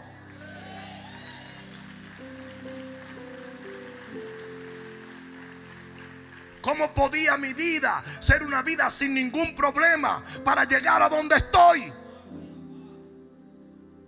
Victoria sin guerra es victoria sin honra. Usted tiene que mirar las cicatrices de su vida como medallas de honor. Porque ustedes creen que los soldados antes de enviarlo a la guerra lo tienen que entrenar con la dureza más grande que existe. Uno de los problemas que tienen los Estados Unidos de América hoy es que no están preparando soldados, sino maricas.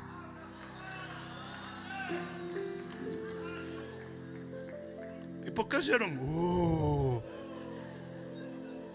y después ver Netflix. Puros mariquitas. China está diciendo que sus soldados por haber nacido sin padre no son lo suficientemente hombres. No son guerreros verdaderos. Y se está empezando un programa en China de hombría, de guerreros. Y aquí quiere que anden en falda.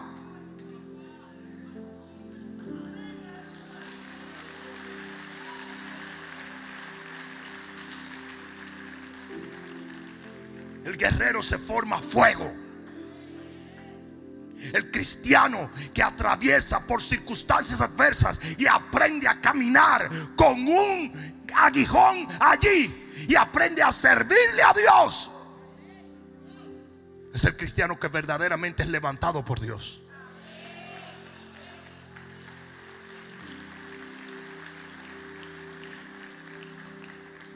¿Ustedes creen que una generación que se ofende porque te digan he, she, he, he, he, va a ir a pelear a un campo de batalla? Ustedes saben la cantidad de porquería que ofende a la gente hoy. Aún a los mismos cristianos. Los cristianos están hechos de cera hoy en día. ¡Ay, ay, ay, Hoy no se puede. Un matrimonio no es saludable porque los hombres son niñas y las niñas son niñas. Y todo el mundo ofendido el día entero porque son tan sensibles. Él no me ama, él no me mima, no me cargue, me saca lo que hace. Hombres sin trabajar Queriendo que vuelva esta gripe china para sentarse a ver Netflix y a ordenar Uber. Hay gente que no le gusta esta iglesia. Porque esta es una iglesia de guerreros.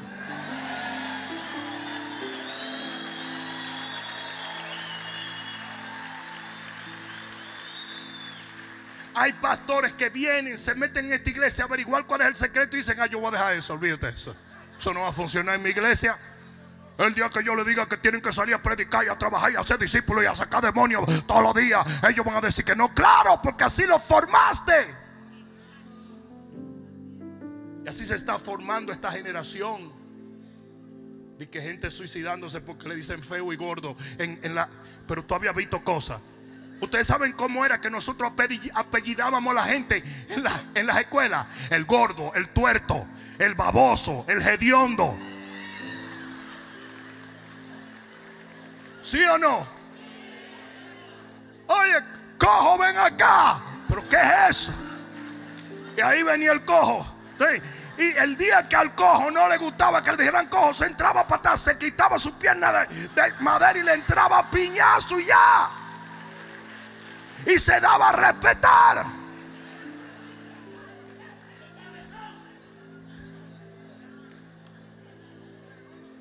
¿Tú viste?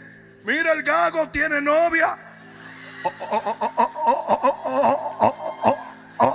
Oye,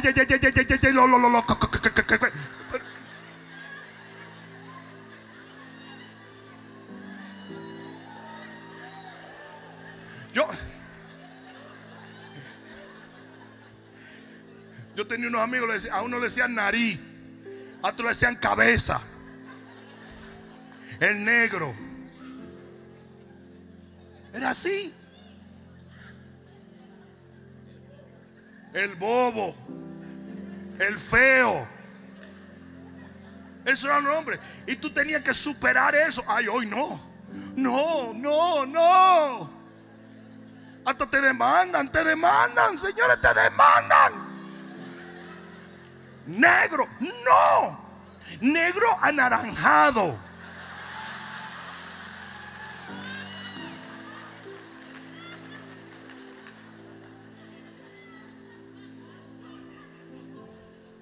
Y todo el mundo asustado de qué es lo que va a decir y cómo lo va a decir. Y, que y los pastores no corrían a la gente porque imagínate, demandan a uno. Ah, no, no, tú te metes conmigo y te lo digo clarito. Loco de diáñele. Bestia salva. ¿Qué pasa, mano?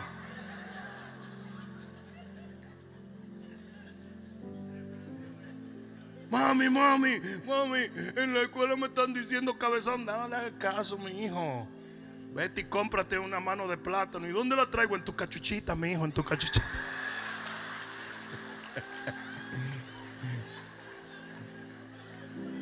Mamá, ¿me llevas al zoológico? No, el que lo quiera ver, que venga a la casa. Eso eran los chistes de, de antes, pero ya no se puede.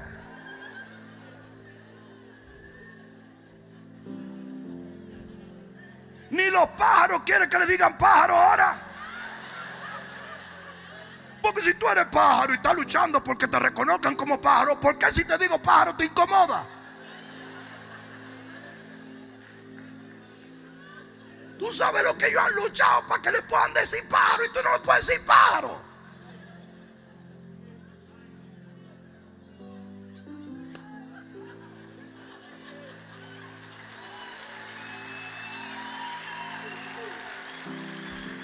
Yo, Rosa, estaba predicando y había un hombre que vino de, la guerra y estaba en una silla de ruedas y le agarró yo Rosa con el tipo.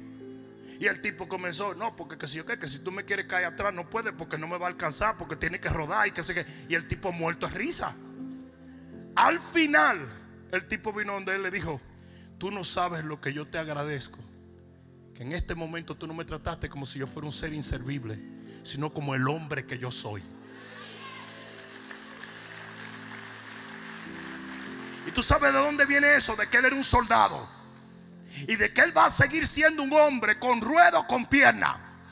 Y de que él sigue teniendo valor y él se reconoce su valor. Nadie te lo tiene que dar. La babosada de hoy en día que las mujeres tienen que estar media en cuera en Instagram para que la gente diga qué linda, qué bella. Hasta las pastores están hoy en día. Are you stupid? That's ridiculous. Usted no es un modelo, usted es un pastor. Sí lo es, de verdad. Y los hombres en el gimnasio. La fuerza del Señor. Yo quisiera agarrarte a ti. Porque son adictos a la validación del hombre. Necesitan que la gente diga qué lindo, qué grande, qué bueno, qué esto. Dice que el que recibe la alabanza de los hombres ha perdido la alabanza de Dios. Los pastores hoy en día no dan un pan si no lo ponen en las redes sociales. Cuando dice la Biblia que no vea tu mano derecha lo que dio tu izquierda. Y orando por los niños en tal sitio y orando. Y los niños, ¿qué es eso? Está actuando política. Los imbéciles que hoy protegen a Palestina. No es a Palestina que usted está protegiendo, es a Hamas. Palestina no ha hecho nada. Jamás está, jamás es el secuestrador de los palestinos. Israel es el liberador de Palestina.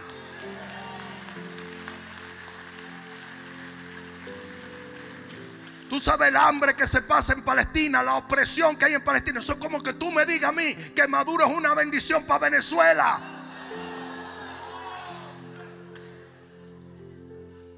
Israel está liberando al pueblo palestino. Porque jamás lo único que ha hecho es causar dolor y muerte. Y hay cristianos entre comillas. Oh, Palestina, ayuden a Palestina. Are you stupid? Mucha gente no sabe que medio millón de palestinos cruzan a trabajar a Israel todos los días. Mucha gente no sabe que todo palestino tiene el derecho de cruzar a Israel si no tiene un récord de terrorismo. Mucha gente no sabe que miles y miles y cientos de miles de judíos viven en Palestina. No es el palestino, no es el judío. Es la tiniebla contra la luz. Son asesinos. Pero hoy en día, como todo lo que hacemos viene de las redes sociales, y si las redes sociales que son operadas por el mismo infierno dicen que Palestina son las víctimas, todo el mundo, oh, Israel es el opresor. Are you kidding? ¿Qué está pasando hoy en día?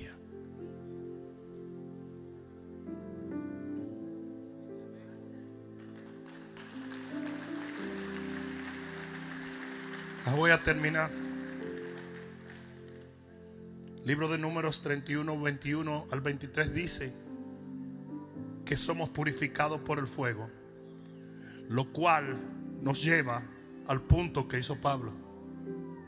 Este aguijón lo único que hizo fue quitar mi orgullo y mi exaltación. Este aguijón lo único que hizo fue demostrar que mayor es el que está en mí que el que anda en el mundo. Este aguijón me enseñó dependencia en Dios.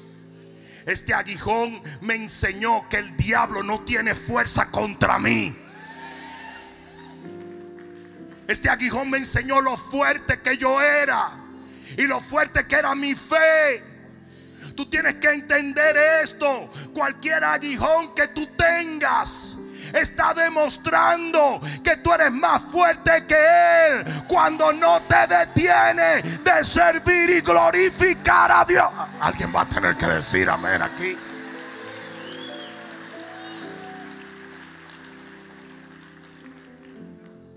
Ustedes saben por qué hay mucha gente que le falta el respeto a uno. Porque todo el mundo ve los castillos, pero no ve las guerras que llevan los reyes a los castillos. Todo el mundo me mira a mí y piensa que mi vida ha sido color de rosa toda la vida. Porque ignorancia es una de las cosas que más contribuye a los prejuicios erróneos de la gente. Hay gente en las redes sociales que no tiene tres años sirviéndole al Señor diciendo que yo soy un hereje. Hay gente que nunca ha predicado en una cruzada y ha visto miles de personas convertirse al Evangelio y andan haciendo videos de mí. Porque nadie ve tus cicatrices. Porque nosotros llevamos las cicatrices dentro. Todos ven el aparataje y la bendición.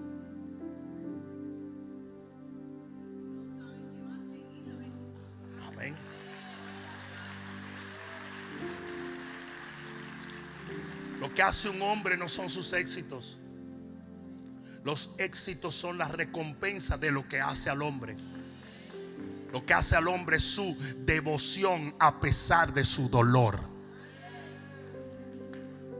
Es el continuar a pesar del dolor y de la sangre y de la incomodidad.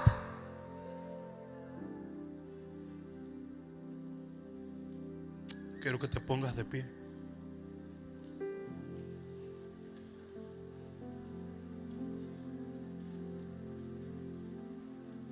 ¿Cómo termina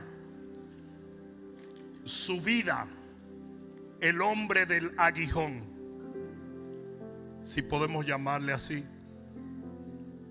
¿Cómo concluye Pablo su vida? La Biblia dice que la concluyó en total paz. En Roma, libre de la cárcel, predicando y enseñando a Cristo en un sistema que trató de destruirlo. ¿Y sabes por qué te digo esto? Porque por más fijo que se vea tu aguijón, el día de tu liberación está propuesto por Dios.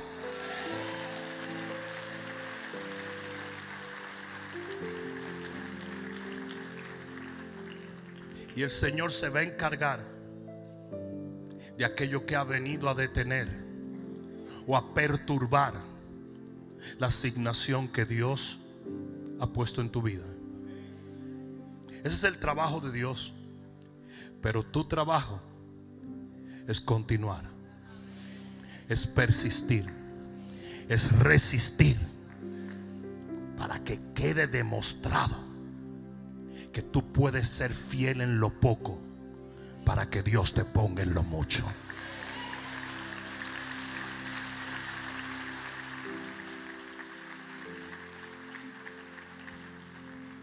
Voy a terminar con esto.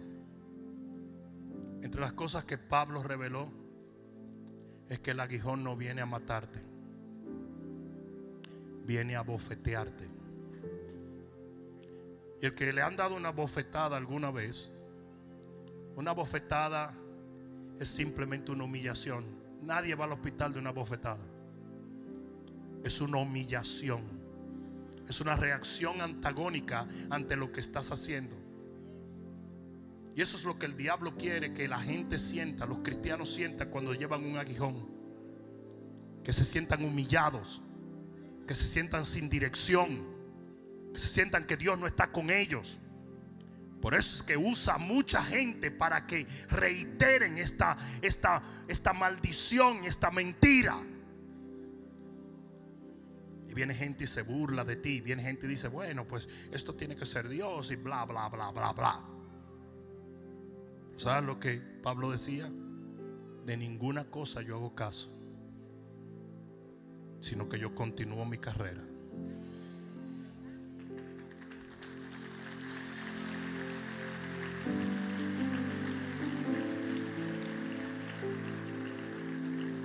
A través de los años, líderes que tienen 25 años conmigo, ¿cuánta gente no nos ha maldecido?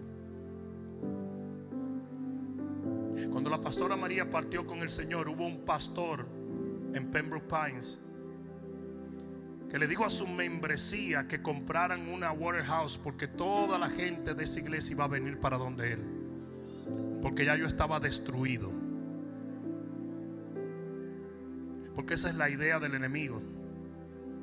Si yo puedo persistir manteniéndote en dolor, eventualmente tú vas a soltar.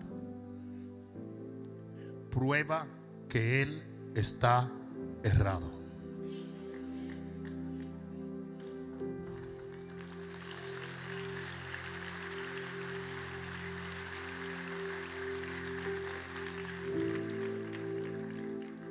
Hubo un hombre en la Biblia que pasó por todos los problemas que tú tienes, plus, plus.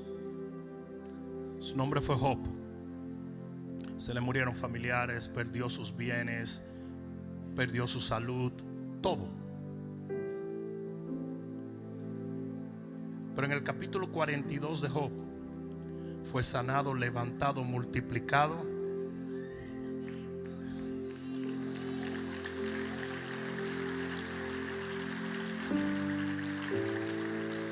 Y por eso en el Nuevo Testamento, en las epístolas dice, recuerden la paciencia de Job.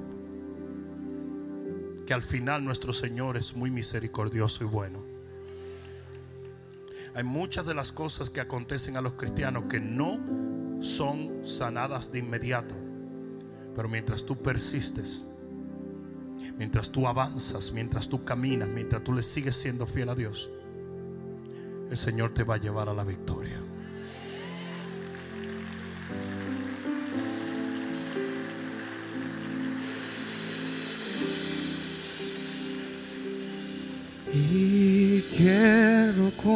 Levanta tus manos. a Jesús. Y quiero conocer a Jesús. Y quiero conocer a Jesús.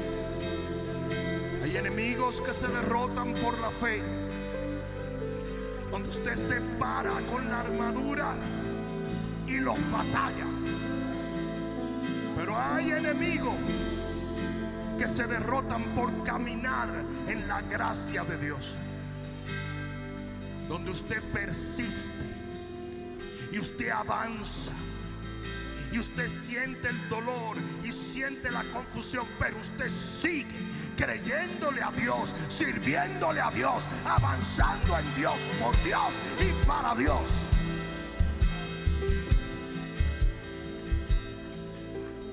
Cuando tú lo haces, esa debilidad se convierte en tu fuerza. Como aquellos leprosos que con pasos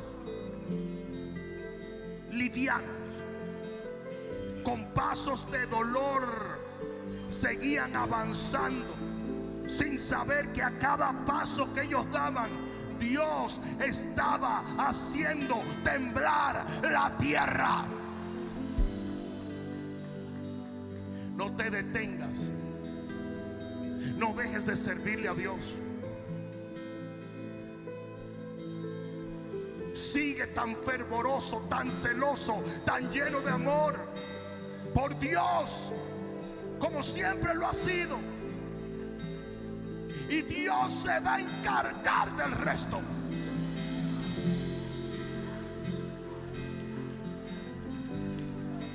Hay veces que lo más poderoso es no hacer nada. Hay veces que lo más poderoso es simplemente continuar. Hay veces que lo más poderoso es permanecer. Jesús dijo, el que permanezca en mí va a dar fruto. Es un proceso, pero con un final ya asegurado. Algunos de ustedes que se han sentido horrible porque han sentido debilidad y dolor, angustia y temor. Porque por más que oran no ven soluciones. Just wait. Espera un poco. Solo un poco. Porque los que esperan en Jehová. Yo dije los que esperan en Jehová. Los que esperan en Jehová. Levanta tus manos. Padre, en el nombre de Jesús, yo les he dado la palabra que tú me ordenaste que les diera. Ahora, Padre mío, te pido que produzcas los frutos que tú has prometido que esa palabra iba a producir. En el nombre de Jesús de Nazaret, oh Padre, sabemos que tu gracia es suficiente para exterminar, destruir, romper en pedazos toda atadura que el enemigo ha tratado de poner en nuestra vida. Y hoy decretamos que estos aguijones van a perder su poder en nuestras vidas.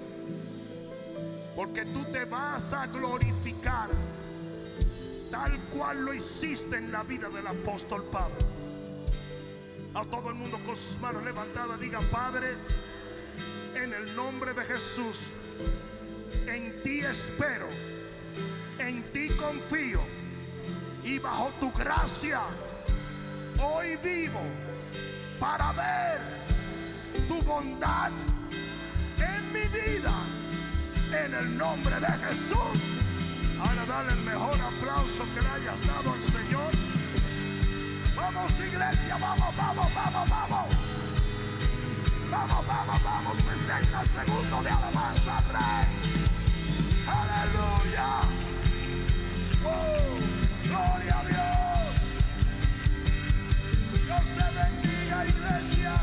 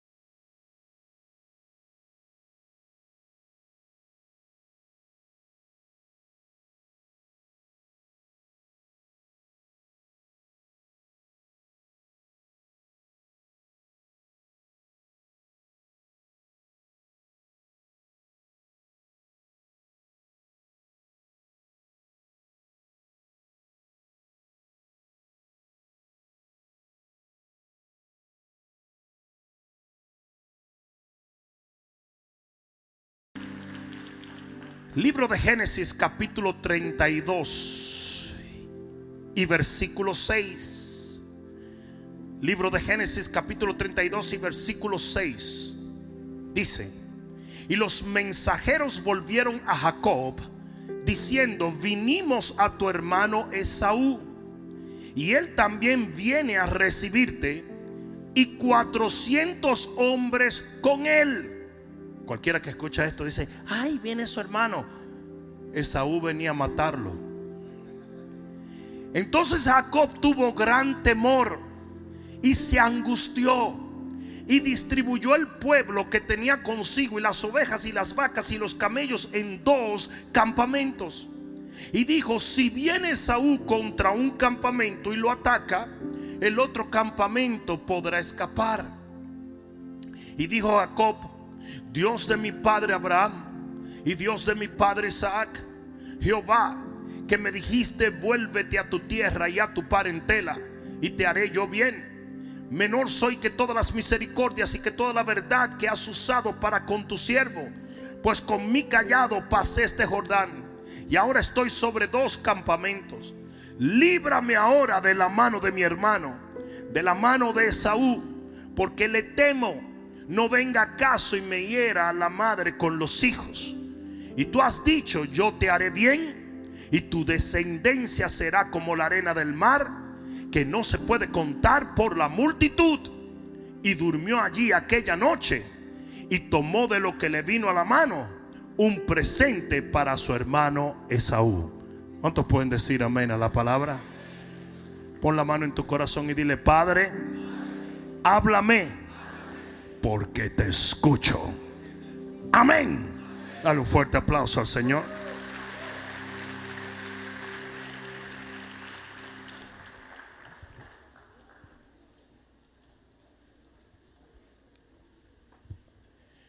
Yo quiero hablarles a ustedes en esta noche de emoción a oración. En este pasaje que acabamos de leer, ustedes ven un hombre de Dios, porque Jacob era un hombre de Dios, caer preso de sus emociones. Es importante que entiendas que él estaba ante un inminente peligro de destrucción por su hermano Esaú. Porque su hermano Esaú iba a vengarse por el engaño que él le había propinado. Él había engañado a Saúl y había tomado la primogenitura de él. Y su hermano venía a vengarse contra él. Nunca subestimes un hermano incómodo. Ah, me dejaron solo, ¿verdad? La gente me dice a mí, yo no sé por qué la gente de la iglesia son tan bravos. Esto no saben nada, compadre. Un hermano herido, un hermano incómodo es capaz de todo tipo de locuras. ¿Cuántos pueden decir amén? Y este hermano venía a matarle, venía con 400 hombres, venía literalmente armado hasta los dientes y iba a acabar con todo. Es importante que tú entiendas que hay situaciones que van a afectar tus emociones. Porque aquí dice la Biblia que él tuvo gran temor y angustia. Y yo necesito que tú entiendas la implicación de esto. Las emociones están en el alma. En el alma se encuentran todo tipo de emociones y el enemigo va a buscar la manera de encender tus emociones. ¿Sabes por qué? Porque nuestras armas están en el espíritu y no en el alma. Ah, alguien debió decir amén. La Biblia dice que nuestro enemigo es espiritual. La Biblia dice que nuestras almas son espirituales. Y cuando el enemigo te tiene en el área de las emociones, el enemigo te tiene literalmente destruido. Parece que no me estás escuchando. Hay muchos cristianos que no entienden que uno de los propósitos del enemigo es llevarte al plano emocional. Y te va a mandar gente, y te va a mandar situaciones, y te va a hacer esto y lo otro. Y cuando tú entras en todo tipo de emociones tóxicas, con temor, con angustia, con gritadera, con loquera, usted está literalmente destruido por el enemigo. Y eso mismo fue lo que pasó con Jacob. De ser un hombre que había tenido un encuentro con Dios de ser un hombre que habló con Dios cara a cara, de ser un hombre que confiaba en Dios, se convirtió en un hombre completamente llevado por sus emociones tóxicas. Donde hay temor no hay fe. ¿Alguien me entendió? Donde hay angustia no hay paz. Donde están estas emociones, usted perdió el poder, porque yo no sé si tú lo sabes, pero esta es la victoria que ha vencido al mundo, nuestra fe. ¿Alguien entendió eso? Y mientras el enemigo te tiene en el área del alma, usted no puede pelear con él. Porque ustedes creen que el enemigo siempre te anda mandando gente a que te digan cosas que no te deben decir. ¿Por qué tú crees que el enemigo siempre manda gente a que te digan, tú sabes lo que están diciendo de ti? Tú sabes lo que está pasando. Tú sabes lo que va a suceder. Tú sabes, una, una de las peores cosas que puede hacer un cristiano es ver noticias. Las noticias no están diseñadas para informarte, sino para adoctrinarte en el temor. Las únicas noticias que usted debe ver están en este libro. Y es la noticia de que Dios está en control de todas las cosas. Yo no sé a quién fue que yo vine a hablarle. En el momento en que Jacob, y te voy a decir una cosa, si le pasó a Jacob, te va a pasar a ti. En el momento en que Jacob cae en angustia y cae en temor, él comienza a actuar en la chuleta. Como mismo te pasa a ti. Desde que usted agarra una emoción tóxica, usted comienza a hacer cosas que no tienen sentido. Y de repente en el versículo 7 dice que él comienza friqueado. Comienza a separar el ganado y el pueblo y hace dos campamentos. Y luego dice, y, le pregunta, pero ¿por qué tú estás haciendo dos campamentos? ¿Qué, ¿Qué, es lo que tú estás haciendo? Dice, no, porque si matan a uno me quedo con el otro. ¿Por qué? Porque cuando usted está en temor, usted sabe lo que es el temor. El temor es fe en el diablo. Y usted comienza a creer que lo que el diablo le está diciendo se va a cumplir y no lo que Dios le ha prometido. Parece que no me están entendiendo.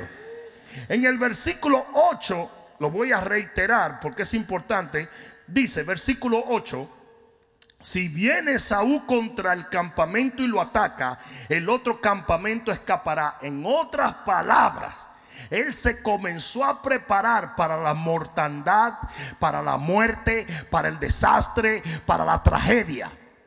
Porque eso es exactamente lo que pasa cuando una persona cae en temor. Usted comienza a prepararse para lo peor. Me dejaron solo, ¿verdad? Es muy, es muy diferente cuando viene un huracán. Ustedes que viven aquí en la Florida, nosotros que vivimos aquí en la Florida sabemos que las noticias empiezan tempranito. Entonces,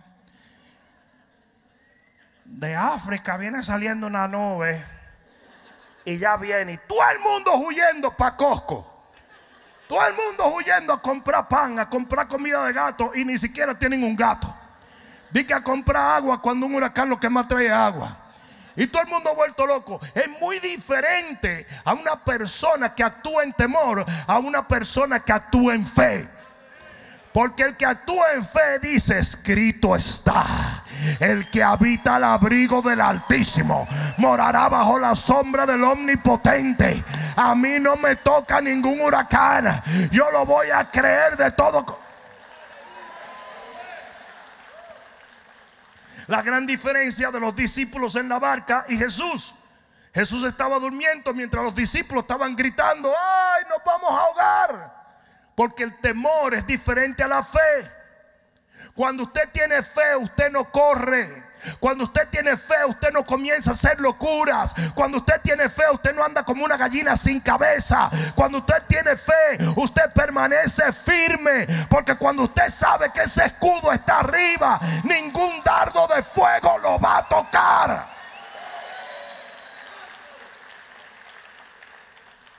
Y este hombre comienza a prepararse para la muerte.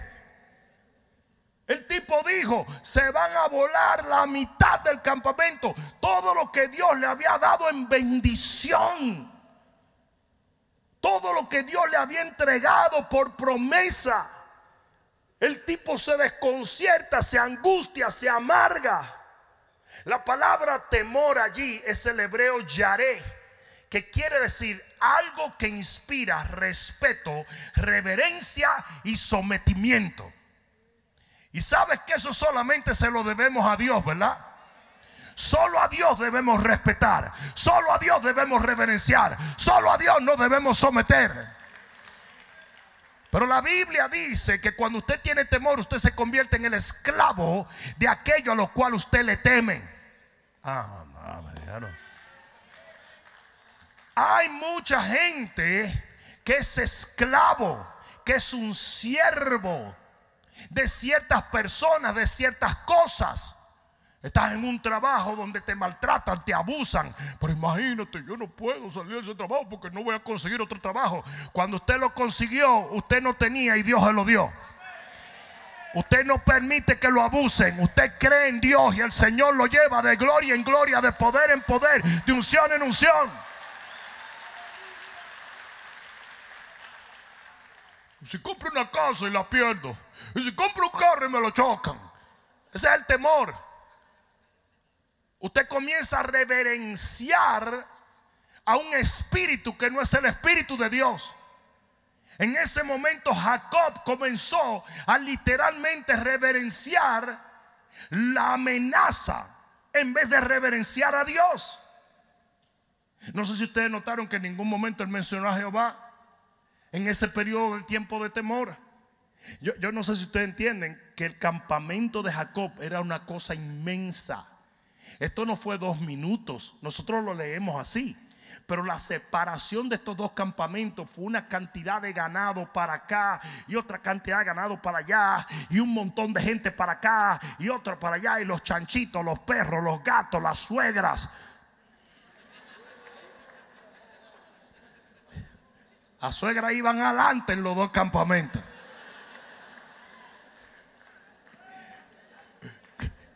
Con una camiseta que decía Esaú, bu, bu. A ver si le daban a la suegra. Pero él comienza a reverenciar. Y les voy a decir una cosa. Ustedes saben la cantidad de gente que deja de, de reverenciar a Dios por reverenciar sus temores. Anda. Usted sabe la gente que tiene tanto respeto por el gobierno, y tanto respeto por las políticas, y tanto respeto por los médicos, y tanto respeto por los jueces, y dejan de respetar a Dios. Tu temor tiene que estar en Dios. Un ensayo a nivel global fue la gripe china. Muchísimos cristianos comenzaron a ser siervos de una narrativa por temor. En vez de seguir siendo un siervo de Dios entendiendo que Él está en control de todo. Que el león de la tribu de Judá siempre está en control. Ah, no, no, no, no. La otra palabra allí de los sentimientos y emociones dañinas que estaba sintiendo nada más y nada menos que el patriarca Jacob era angustia. Y la angustia viene del hebreo yaxear, que quiere decir amarrar o atar, dolor e inmovilidad. Y mira qué cosa tan terrible. De repente un hombre que caminaba en bendición, que decía, vamos por aquí, vamos por allá, literalmente se encontraba atado. ¿Cuántos no se han sentido alguna vez que no tienen solución? Porque eso es lo que hace el enemigo. El enemigo manipula tus emociones para que creas que no hay salida. Cuando usted sabe bien que siempre hay salida en Dios. Ustedes se van a la calle hoy en día, compadre, pero no aquí, a nivel mundial. En Europa, en cualquier sitio. Y todo. La cosa está dura, tú sabes. Y todo, después de la gripe china, todo cambió. Y todo está desbaratado. Y todo está, está, Ya mismo viene otra. Ya mismo viene otra. La gente habla negativo, están paralizados. No, no, no vamos a abrir un negocio porque no sabemos qué va a pasar en las elecciones. Y no vamos a hacer una inversión porque no sabemos qué va a pasar en esto. Temor, temor, temor. Están atados. Y Jacob cayó en esto. Y la razón por la cual hoy yo te estoy hablando de esto es simplemente porque si a Jacob le pasó, te puede pasar a ti. Y usted tiene que tener mucho cuidado porque el enemigo va a hacer lo mismo en tu vida. Te va a traer noticias. Él no había visto a Esaú. Pero alguien le trajo la noticia de que Esaú venía y le describió y viene con cuchillo, con tenedor, con pala, con todo. Te va a acabar. Ustedes tienen que tener mucho cuidado a quien ustedes les permiten hablar en sus vidas. Porque si la fe viene por el oír la palabra de Dios, la duda y el temor vienen por el oír cualquier cosa que esté en contra de la palabra de Dios. Hello. Tengan mucho cuidado cuando usted toman el diagnóstico de un médico como la última palabra. Cuando usted toman el fallo de un juez como la última palabra. La última palabra la tiene el Rey de Gloria. No permitas que una sentencia se convierta en lo que tú aceptas. No lo aceptes. Lo voy a decir otra vez, no lo aceptes. El médico te dice que te vas a morir en dos meses. sí, you're right. You're right. ¿Sabes cuántas veces yo, yo he visto a los médicos diagnosticar algo así? No, no es que ellos son malos. Es simplemente que ellos solamente ven lo natural. Pero ¿dónde está Dios? Yo dije, ¿a dónde está Dios? ¿Mm? Tú no puedes aceptar lo que te dice a ti el banquero, lo que te dice a ti el juez, lo que te dice a ti el hombre. Porque muchas veces lo que el hombre te dice no compagina con lo que Dios ha dicho. No se alinea. Y Jacob permitió que ese mensaje se convirtiera en una sentencia que él estaba aceptando. ¿Saben la cantidad de energía, dinero, planificación, eh, eh, consultas que gastan los cristianos cuando le dicen que algo no está saliendo bien? Es increíble. Tan pronto te dicen esto y lo otro, tú sales por ahí, no, porque yo no voy a, yo voy a llamar al primo mío. Que, así andan los cristianos. Pero aquí es donde viene lo interesante.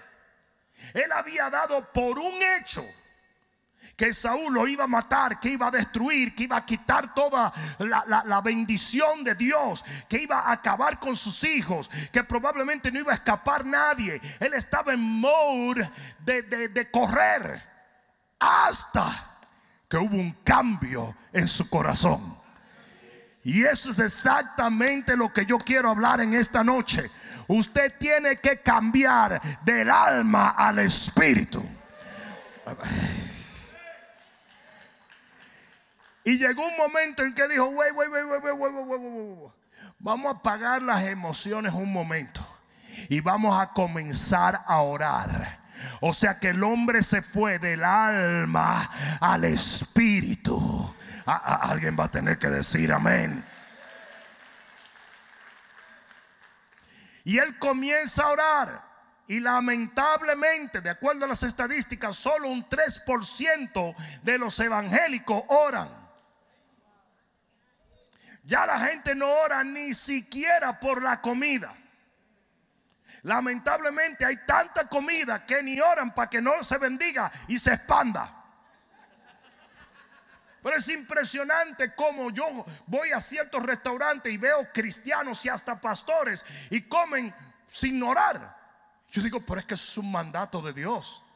Ah, pero ¿sabes lo que sí saben hacer? Sacar el celular, tirarle una foto y subirlo a Instagram como que a mí me importa el pollo con cebolla que te está comiendo. Me importa a mí eso. Yo literalmente estaba en un restaurante los otros días y una señora dijo, disculpe. Yo dije, ah, me, conoce. ¿Cómo está, señora? Me dice, no, no, disculpe. Chaca. Y le tiró una foto a mi plato. Y me tomó un momento reaccionar. Yo dije, pero ¿qué le pasa a esa señora? Y cuando miro la langosta estaba de qué. Porque ya está la langosta posa y el pollo. Una locura. Hijo de Dios, usted tiene que orar. En vez de usted andar corriendo buscando otro préstamo, en vez de usted andar corriendo buscando un consejo de gente que no sabe qué hacer, en vez de usted andar buscando quién lo va a sacar del lío, clame a Jehová, clame a Dios, ore. La Biblia dice, de un codazo que está a tu lado, la Biblia dice, clama a mí que yo te responderé. La Biblia dice, no tenéis porque no pedís.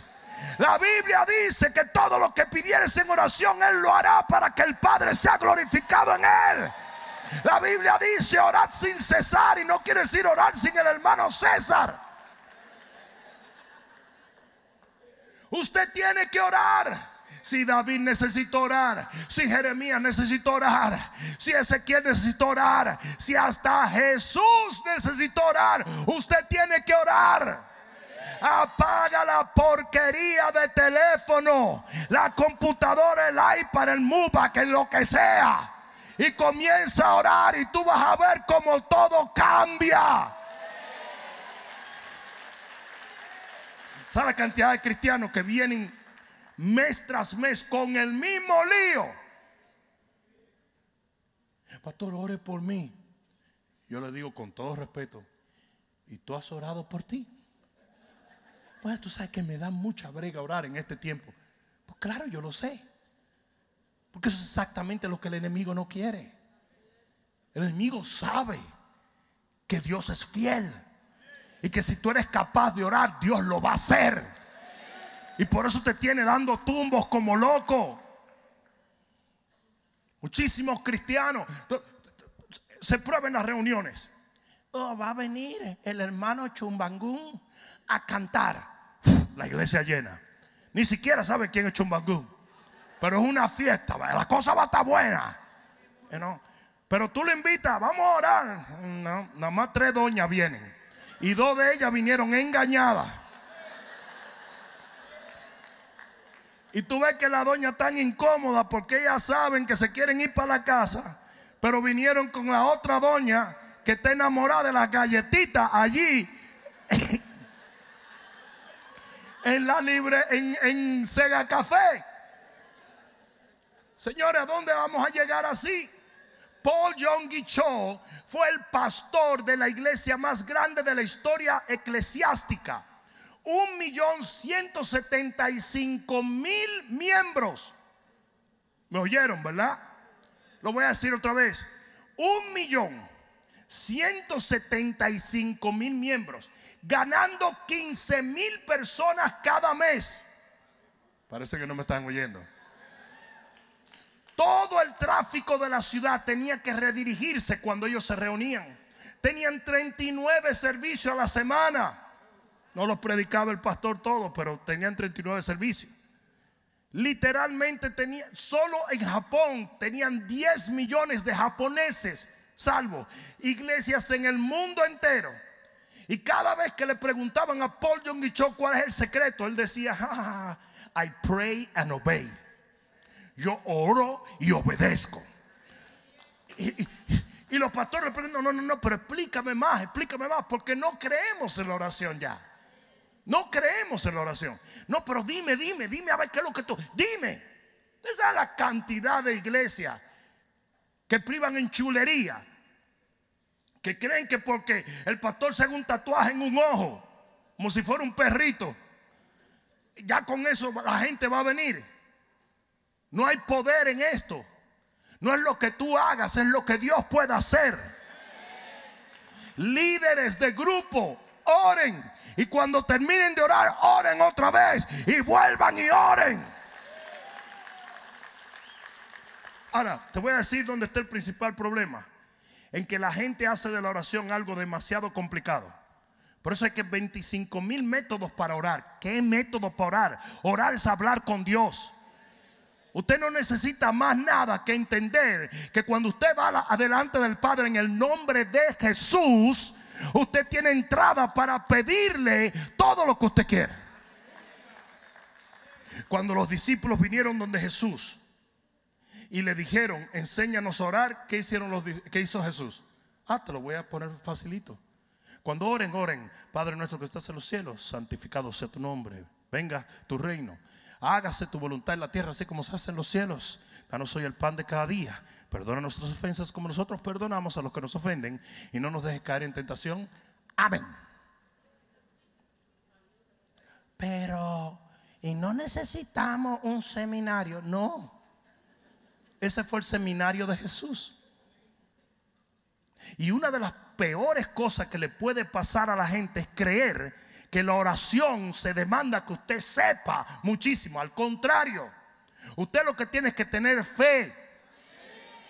La Biblia dice que Josué le dijo al Señor en una oración, Señor, detén el sol y la luna. Tipo no sabía astro- astronomía. No es el sol y la luna lo que, lo que rota, es la tierra. Pero Dios dijo, no, yo lo sé que tú no eras muy bueno en la escuela. Y detuvo la rotación de la tierra por 24 horas. O sea que hasta cuando usted ora mal le sale bien. Si lo hace con fe. Hello. Ora, clama a Dios. Si todo lo que tú sabes decirle, ay, mira, Juanito. Ay, mira, Juanito. Sí, dele por ahí. Juanito, Juanito, Juanito, Juanito, Juanito. Va a llegar un momento en que Dios. Miguel, hazme el favor. Hazme el favor. Arrecátame, Juanito. Ustedes saben de la señora que estaba orando en la iglesia. Solita estaba la señora y estaba, señora, nada más son 10 dolaritos. Eso es todo lo que yo necesito. Es 10 dólares, señora. Ayúdame. Y iba un tipo pasándole por el lado y le dio tanta pena. Era una señora muy, pero muy humilde. Y le dio tanta pena que, pero nada más tenía 9 dólares. Entonces, pero el tipo dijo, bueno, señora, el Señor le envía esto. Y ella hace así, dice, ay Señor, gracias por contestarme, pero la próxima vez no me lo mande con ese negro que se robó uno.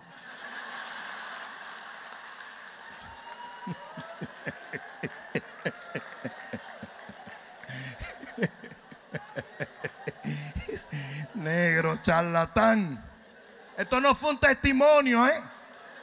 Están mirando a mí.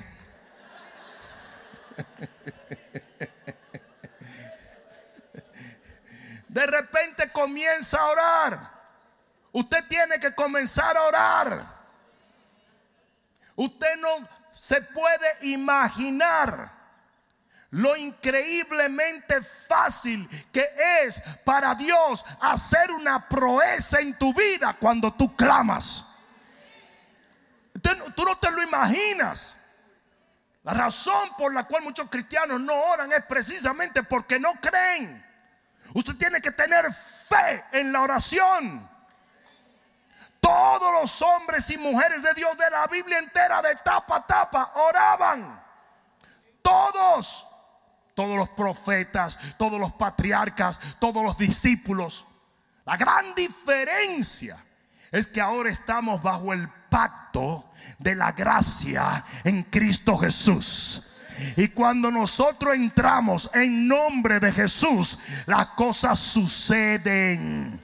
Porque es por su justicia. Esa es una de las cosas que el diablo siempre le dice a la gente. No, pero que tú estás medio pecaminoso. Tú estás medio mal. Pero es que tú estás bajo la gracia. Si tú estás en Cristo, Dios ni te ve a ti. Él ve la envoltura de Cristo cuando tú entras a su presencia. Por eso dice la Biblia que aún una persona haya cometido pecado, que llame a los ancianos de la iglesia, los ancianos de la iglesia orarán por él. Y si hubiera cometido pecado, el Señor lo perdonará y lo levantará. La oración funciona hasta con la gente mala. Mira que está al lado tuyo. Ora por él. Cuando yo hago eso, la gente se asusta, ¿verdad? Pastor, era mi suegra. Pues más. Cuando él comienza a orar, miren lo que sucedió. Se comienza a revelar por su propia oración varias cosas. Y ese es, eso es lo maravilloso. Que cuando tú conectas, cuando tú desconectas de las emociones y comienzas a conectar en el espíritu, Dios comienza a mandarte emails y te comienza a revelar cosas. Ah. ¿O no fue eso lo que dijo la Biblia? La Biblia no dice, clama a mí, yo te responderé y te mostraré que grandes cosas ocultas que tú no conoces, te las voy a entregar. Cuando usted se pega de Dios, Dios comienza a darle un download. Y mira lo que pasa. Se le comenzaron a revelar varias cosas cuando Jacob comienza a orar. De repente le apaga las emociones y comienza a orar. Sale del alma, se mete en el espíritu. Sale de las emociones, se mete en la fe. Y eso es lo que usted tiene que hacer. Deje de andar de loco corriendo y ore.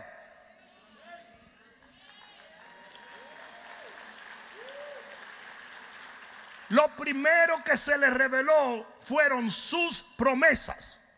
Y Jacob lo primero que le dice es, tú me dijiste, vuelve a tu tierra y a tu parentela y yo te haré bien.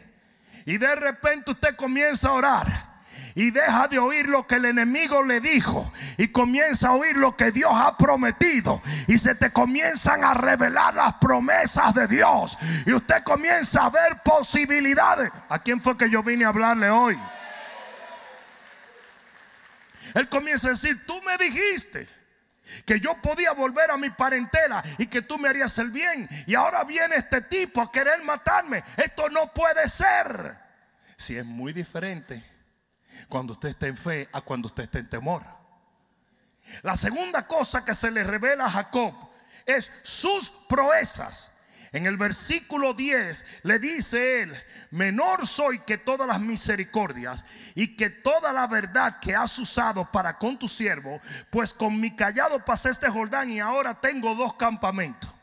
O sea, él comienza a darse cuenta de la trayectoria de Dios, que Dios lo protegió, lo prosperó, lo bendijo, lo guardó. Nadie lo pudo atacar, nadie lo pudo obstaculizar. Óyeme bien lo que te voy a decir, toda buena dádiva y todo don perfecto te lo ha dado Dios. Pero mientras nosotros estamos en angustia y en temor, se nos olvidan esas cosas. Si usted mira para atrás, usted sabe la cantidad de cosas que Dios ha hecho en su vida. Just think about. Hoy un pastor de la red global me envió su diezmo y me dijo, es el diezmo más grande que he dado en mi vida. Porque desde que él comenzó a buscar intensamente al Señor, Dios lo continuó prosperando y prosperando y prosperando. Y de repente Jacob comienza a pensar y comienza a decir, wow, wow, wow, wow. Pero mira por todo lo que me trajo Jehová. Oye lo que dice, yo crucé el río con un callado. Para que entiendan lo que un callado es un palo seco. ¿Ok? En otra palabra, la expresión dominicana es, yo llegué con una mano adelante y otra atrás. Yo nunca he visto a nadie en el aeropuerto de Miami así, pero eso lo dicen mucho. Llegué con una mano adelante y otra atrás. Y dice, yo crucé el Jordán con un callado y ahora tengo dos campamentos. Y cuando usted comienza a orar y enfoca en Dios, se le comienza a revelar cómo la mano de Jehová ha estado con usted. Me hubiera encantado que alguien dijera amén. Dios tiene que llevarte esas memorias. Think. Tú no has llegado, pero está mejor que antes. ¿O no? ¿O no? Y quizás no económicamente, pero tiene otras áreas que están mejor. Y quizás eh, eh, en otras áreas no está mejor, pero está mejor en la economía. ¿Por qué? Porque esto es un proceso. No sé si alguien me está entendiendo. ¿Cuántos de los que están buscando y sirviendo a Dios están mejor hoy en día que cinco años atrás? Hay algunos que ni se acuerdan de todo el alcohol que metieron en esas neuronas. Pero la verdad es que la senda de los justos es como la luz de la aurora que va en aumento hasta que el día se hace perfecto. Y tú vas a ver a tus amigos alejados del Señor que van cada día peor. Es para atrás que van como el cangrejo. Nuevas enfermedades, nuevos problemas económicos, nuevos problemas eh, eh, eh, familiares. Y usted para adelante, y para adelante, y para adelante. Porque la senda del justo es hacia adelante. Hello. Ustedes ven a muchos de los amigos de ustedes que, que, que no, que tú sabes, no le sirve al Señor. Esa gente está metiendo pastillas toda la noche. Esa gente tiene un aburrimiento y un dolor y no se lo dicen a nadie, mucho menos a ti que le has predicado el Evangelio. Pero esa gente no tiene paz. ¿Quién tiene paz sin Jesús? ¿Quién tiene gozo sin Dios? ¿Quién tiene esperanza sin un Dios tan poderoso como el nuestro? ¿De dónde va a venir tu paz y tu esperanza? De las noticias. ¿No será de las momias que están ahora mismo en Washington? Sí, esa es la gran diferencia entre el hombre que no tiene y no sirve a Dios y el hombre que le sirve a Dios. Amén. Las proezas de Dios les fueron reveladas. Y yo les voy a decir una cosa a ustedes. Ustedes deben de practicar el principio de las piedras. El principio de las piedras es que el Señor le dijo, cuando ustedes crucen en seco el Jordán, van a sacar piedras y van a hacer un altar de piedras. Para que traigan a sus hijos y le digan, mira, tú ves esas piedras, nosotros pasamos en seco. Y usted tiene que tener cada milagro que Dios hace escrito. Y si lo tiene que poner en las paredes de su casa, póngalo. Para que como David usted diga delante de Goliat, si el Señor me libró del oso y me libró del león, también me puede librar de Goliat. Si Él lo hizo una vez, lo va a hacer otra vez. Si Él te sanó, te levantó, te proveyó, lo va a seguir haciendo. Él es el mismo ayer, hoy y por los siglos. Aleluya. Si tú lo reconoces en todo tu camino, Él endereza tus veredas. Cuando usted reconoce a Dios lo que Él ha hecho en su vida, le interesa lo que está delante. La tercera cosa que le reveló Dios en esa oración a Jacob fue su poder. En el versículo 11 le dijo, líbrame. En otras palabras, yo sé que tú eres más poderoso que mi hermano. Yo sé que tú eres más poderoso que todo lo que viene en contra. Cuando usted comienza a enfocarse en Dios, se da cuenta que Él es el único gigante. Él es el único poderoso. Él es el único glorioso. David nunca le llamó a Goliat gigante. Porque él sabía que el único gigante era Jehová. Pero esas cosas se revelan cuando usted se enfoca en Él. Mientras usted está vuelto loco con angustias, temores y problemas, usted no, no puede entender eso. Y la cuarta cosa que se le reveló a Jacob en la oración fue su propósito. El propósito que Dios tenía en él. En el versículo 12 le dice, eh, eh, eh, eh, acuérdate que tú me ibas a usar para multiplicar una nación. En otras palabras, a mí no me pueden acabar porque tu propósito está en mi vida. A mí me da risa de la gente que me critica, me condena y me persigue. Porque ellos no entienden que más allá de quien yo soy, yo tengo un propósito de alguien que es mucho más grande que yo.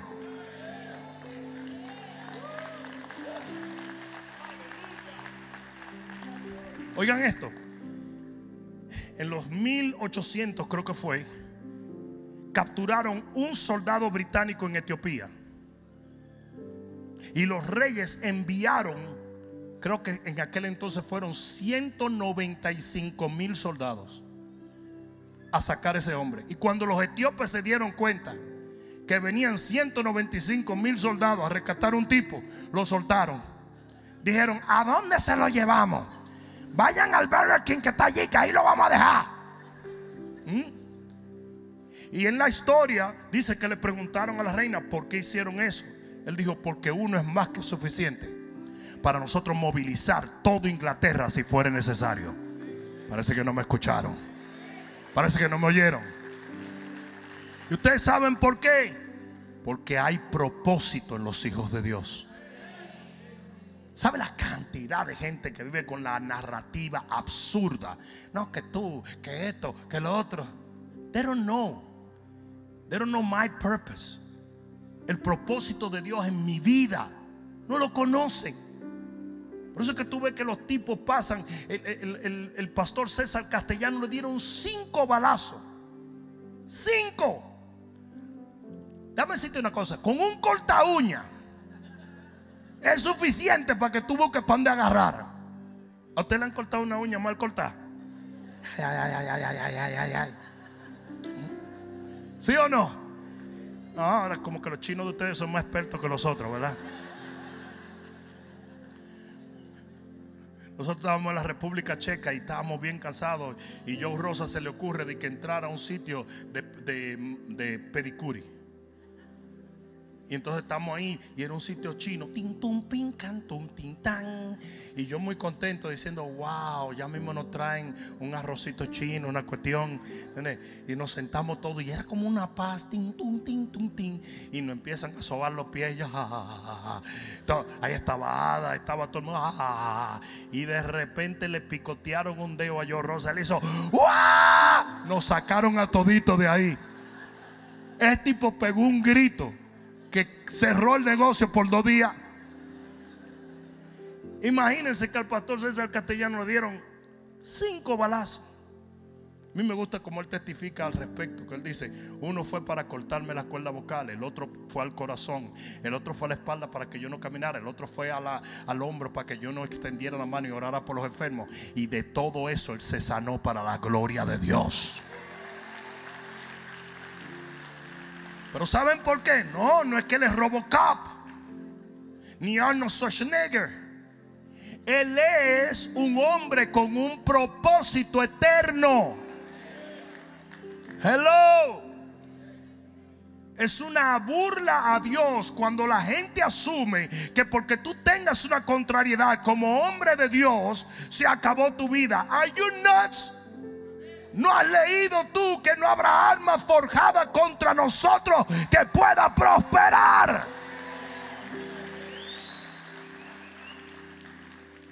Dile que está a tu lado, eso es para ti. Ahora, versículo 13. ¿Alguien aprendió algo en esto? ¿Le sirvió esto? Versículo 13. Llegó la primera respuesta de Dios. Porque en el versículo 13 dice, mira lo que dice. Dice, y durmió allí aquella noche, y durmió allí aquella noche. Tú sabes, para dormir tú no puedes tener ni temor ni angustia. Y tú sabes lo que pasa cuando tú oras, que de repente toda emoción tóxica se va de ti. El tipo durmió como un bebé. Como un niño, acostadito, el tipo hizo así. Ay, como que yo. Dice que Ana estaba orando. Y cuando percibe la respuesta, dice que ya no lloró más, ni oró más, sino que se fue en paz. Porque cuando usted ora, la paz que sobrepasa todo entendimiento viene a ti. Usted descansa en Dios. Hello. Usted le pasa el problema a Dios y punto. Y dice que el tipo se echó a dormir. Pero ¿cómo tú vas a dormir si estás si estás merodeando para matarte a ti y a todo el mundo? No, tranquilo. Dios está en control. Oh, Dios está en control. Él está en control. Por eso es que dice que ores con toda intensidad y la paz de Dios vendrá a tu corazón. Usted tiene que, usted tiene que encontrar esa paz. Mucha gente dice, el Señor dijo, mis pasos dejo, mis pasos doy. Eso no es gratis. Usted tiene que buscarla. Por eso es que dice, persigue la paz. Eso hay que buscarlo. No sé si me están entendiendo. Pero de repente le llega la primera respuesta, dice, y durmió allí aquella noche. Hay gente que no puede dormir, pero yo te voy a decir por qué usted no puede dormir. Porque usted está lleno de angustia y de temores. Todavía te duerme y duerme. A la cantidad de gente que a medianoche se paran. ¿A dónde van? ¿Quién? ¿Ah? ¿Cuántos saben la gente que hablan así? Una vez teníamos algo muy, una lucha muy dura en la iglesia y de repente el pastora María se siente en la cama y me hace, "Eh, ¿qué? Me dice, los ladrones. Digo yo no. Y yo agarro mi pistola para bendecirlo nada más, ¿tú entiendes? Agarro mi pistola. Pero yo tenía tanto sueño que yo me siento en la escalera, ¿verdad? De que para ir bajando así de ladito, tú sabes. Y eran como las una de la mañana. Y a las cuatro y media me despierto tirado en la escalera así. Y yo digo, ay, me mataron. Yo dije, me mataron. No había ningún ladrón. Yo me dormí en el escalón esperando que el ladrón pasara para allá arriba. Y cuando vuelvo todo doblado con un escalón pegado ahí, está la pastora. Pero usualmente la gente está muy tensa, no duerme bien. Y no hay una cosa que asesine más la salud que el no poder dormir. Entonces dice, no, pues si yo siempre tengo sueño, no, es que eso está mal también. Porque eso significa que no estás recuperándote en el tiempo en que tienes que recuperarte. Si tú te andas durmiendo aquí,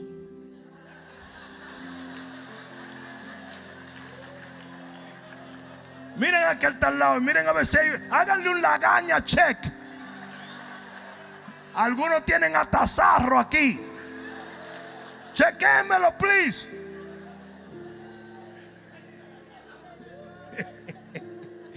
¿Sí o no? Aquí hay gente que tú lo oyes. ¿Cuántos alaban al Señor? Amén. Por eso es que yo grito. Salen aterrorizados. Yo vi un señor que dijo, así iglesia no se puede ir porque uno ni dormir puede.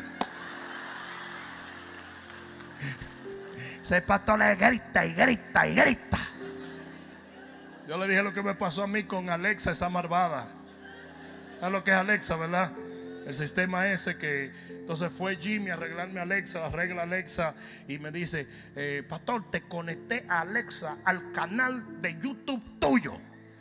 O sea, que tú nada más tienes que decirle YouTube, tic, tic, tac. Y yo, está bien. A las 3 de la mañana. ¿Cuándo alaban al Señor? Mira, mira. En mi vida yo me había dado un susto más grande de ahí.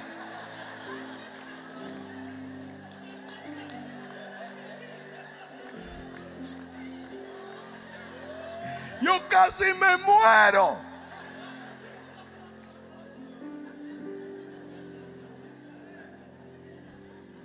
Yo desconecté eso, mira, por todos sitios. Eso yo lo saqué, lo metí en el garaje y dije, si esto se arma otra vez, lo voy a quemar porque es un demonio. Exa de porra. Pero dice que durmió, descansó y mira lo que dice el versículo 13. Vamos a terminar, pero escuchen. Versículo 13 dice, y tomó de lo que le vino a la mano un presente para su hermano Esaú. Eso es importante. Porque esa fue la estrategia que Dios le dio. Era una estrategia sencilla, a la mano, tonta, porque así son las cosas de Dios. Mientras tú crees que tú tienes que hacer 55 mil cosas, Dios te dice una y es muy sencilla. Para nosotros entrar en este edificio teníamos una batalla legal dos años. Porque los testigos de Rayovac no nos querían vender este edificio porque sabían quién era nuestra iglesia. Y decían, esta gente son una fuerza demasiado, nos van a desrayovizar el área. Así mismo fue. Dos años, abogados vienen, abogados van y tiran. Ellos le querían vender esta propiedad a un casino. Y, y tira y jala y cosas. Y después de dos años, me dice el Señor, llama al mero mero en New York. Dije, Señor, ¿y me va a agarrar el teléfono? Claro. Averiguo quién es el testigo número uno. Y llamo a ese tipo. Agarra a su secretario y digo, soy, soy Bishop Rudy, gracias. Quiero hablar con el mero, ya yo había conseguido el nombre, fulano. Me dicen, ¿cómo no? Un momento, digo yo. Qué raro. Ni yo le agarro el teléfono a nadie. El tipo agarra el teléfono y me dice, le digo, yo soy Bishop Rudy, gracias. Me dice, yo sé quién eres. Dice, yo quiero tu edificio. Me dice, ¿cuánto quieres pagar? Fui tentado, fui tentado, no solo ve, fui tentado. ¿Sabes que los dominicanos dicen, un salchichón con plátano, yo te mando ahora mismo, tú sabes? ¿quién no, quién no? El tipo me dijo así, ¿cuánto quieres pagar? Entonces yo le dije, pero como todo tiene su justo precio, le digo yo 17 millones. Dice él, hecho, te envío los papeles. O sea, la estrategia que Dios me dio me hubiera ahorrado dos años de batalla legal con una llamadita a Mr. Rayovac.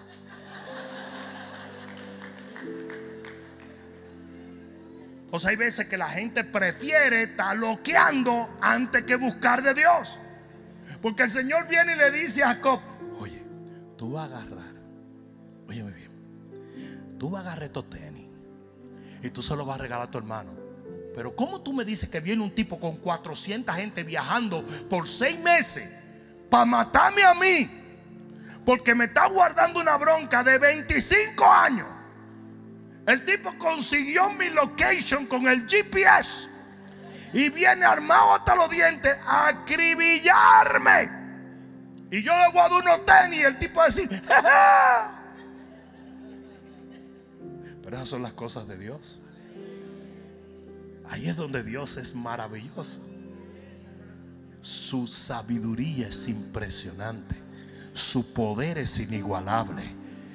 Sus maravillas son incontables.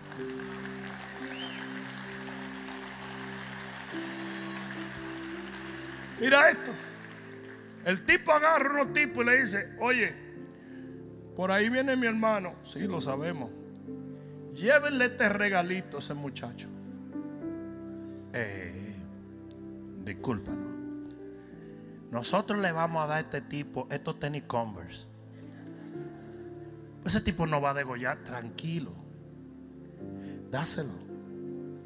El tipo agarra, arrancan para allá y déjame leerte lo que sucedió. Versículo 30, y- eh, perdón, capítulo 33, versículo 1. Alzando Jacob sus ojos, miró. Y aquí que venía Esaú y los 400 hombres con él, los asesinos, los salvatruchas. Entonces, entonces repartió él los niños entre Lea y Raquel y las dos siervas, porque el tipo dijo, ¿quién sabe si tú sabes? No, no, nunca sabe que se aloque. Dice, y puso las siervas y sus niños delante, luego a Lea y sus niños, Raquel y a José los últimos. Y él pasó delante de ellos y se inclinó a tierra siete veces hasta que llegó su hermano. Probablemente le estaba orando, no le estaba haciendo reverencia a Esaú, porque Esaú no había llegado. Pero él se inclinó siete veces diciendo, Jehová es contigo que yo estoy. Es contigo. Pero Esaú, el que lo iba a matar, el que lo iba a destruir, el que lo iba a asesinar, el que iba a borrar la bendición de Dios, dice que corrió a su encuentro y le abrazó y se echó sobre su cuello y le besó y comenzaron a llorar. Porque Dios puede cambiarlo todo. Porque Dios puede enderezarlo todo. Porque Dios puede transformarlo. Alguien va a tener que dar un grito de gloria aquí. Ponte de pie y dale un grito de gloria al Señor. Y asimismo puede pasar contigo. Dios puede cambiarle el corazón a la gente.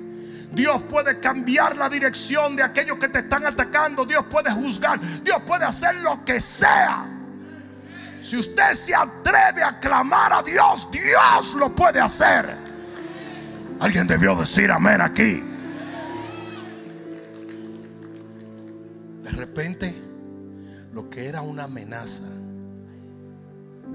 lo que era el fin de sus bienes y de su vida, lo que era una posible tragedia, se convirtió en uno de los momentos más maravillosos de la vida de Jacob.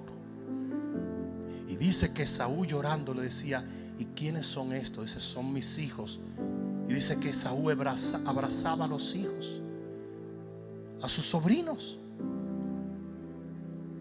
Es impresionante que lo que pudo ser una tragedia se convirtió en un momento de bendición. Muchos cristianos convierten momentos de bendición en tragedia porque no han aprendido a depender de Dios. Si Jacob hubiese continuado haciendo estrategias humanas, probablemente no hubiese tenido el final feliz que tuvo. Pero por cuanto él escogió salir del área emocional, óyeme bien, hijo de Dios, hija de Dios, controla tus emociones o te van a controlar a ti.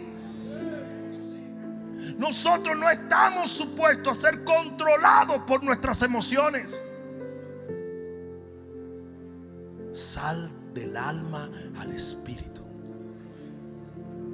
El hombre del mundo vive por sus emociones.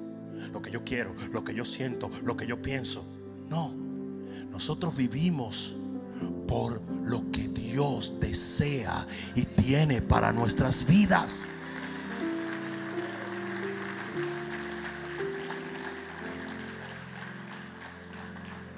¿Cuánto tiempo habrá orado Jacob?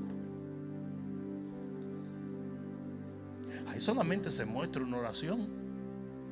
Y luego cuando se inclinó siete veces. No me parece que dice que duró 28 días de ayuno. No que eso no se pueda hacer. Pero yo creo que Dios quería probar un punto para que tú en este día lo entendieras. No toma tanto el tú cambiar la dirección de algo que viene en tu contra. Solo fe y dependencia en Dios. Lo más lamentable es escuchar cristianos hablando como si no tuvieran a Dios. Lo más horrible es escuchar a cristianos todo el tiempo complaining, criticando, condenando, persiguiendo es lo que hace el hombre que no tiene esperanza y no tiene fe. Cuando una persona critica y se queja es porque cree que no hay solución. Usted siempre tiene la solución porque Dios está contigo.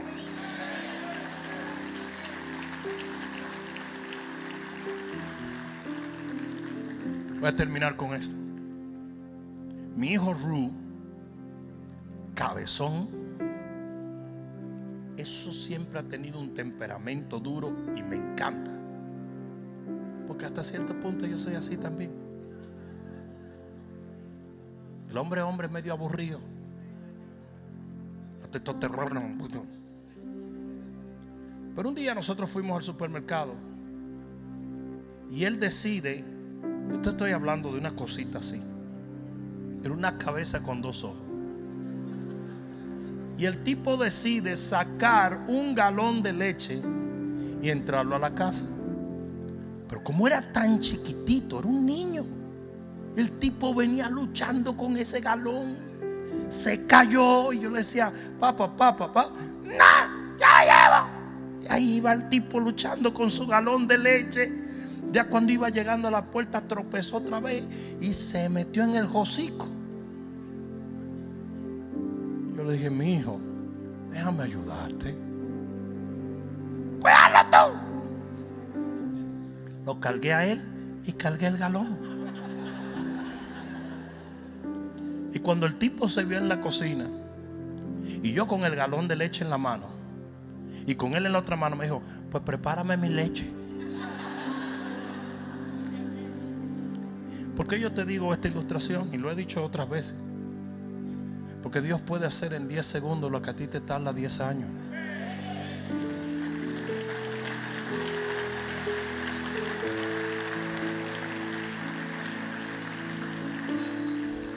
Tiene que haber un switch, como lo hubo en Jacob, de lo emocional a lo espiritual. ¿Y sabe quién es responsable de eso? Usted.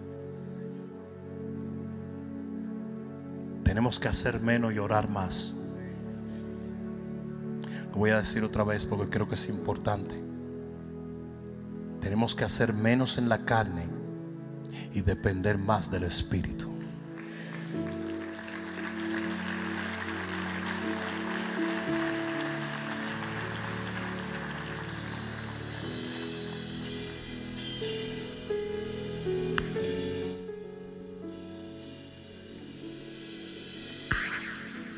tus manos al cielo.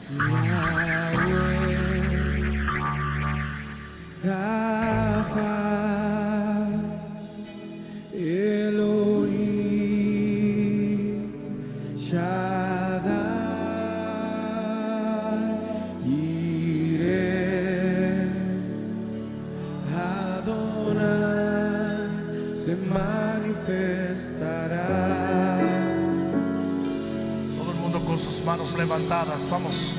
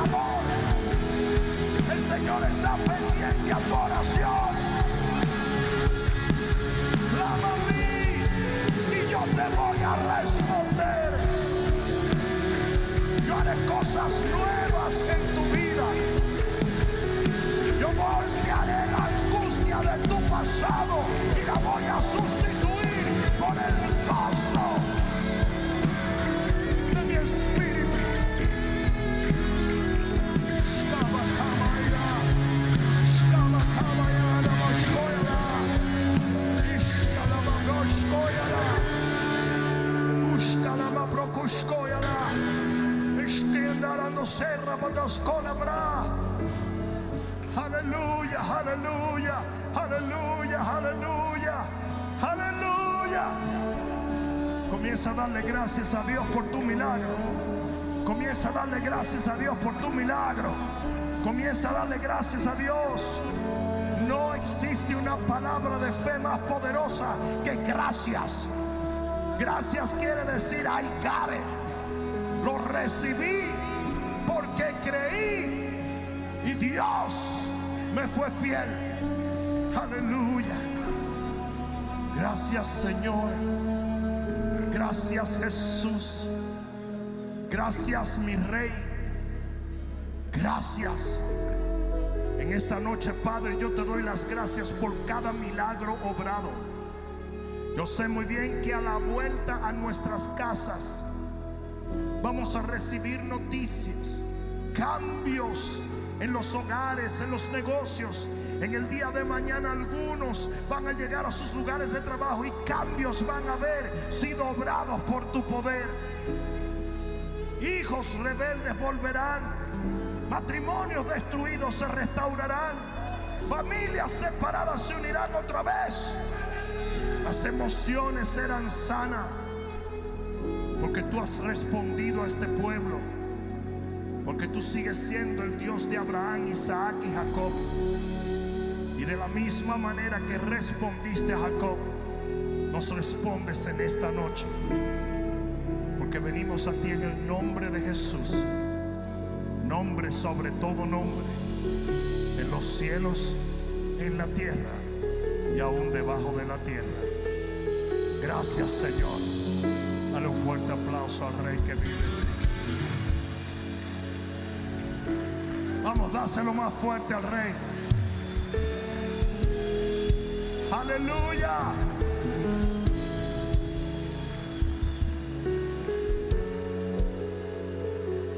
Ustedes saben cuál es la diferencia de una iglesia religiosa a una iglesia llena del Espíritu Santo. Los religiosos tienen argumentos. Los que viven en el Espíritu tienen testimonios. Mucha gente no entiende que en esta noche se ha desatado tanto poder. Y ese poder se va a notar en sus vidas. Prepárate para lo mejor. Así como el temor te prepara para lo mejor, la fe te prepara para lo mejor. En el nombre de Jesús. Amén. Dios me los bendiga. Nos vemos el domingo.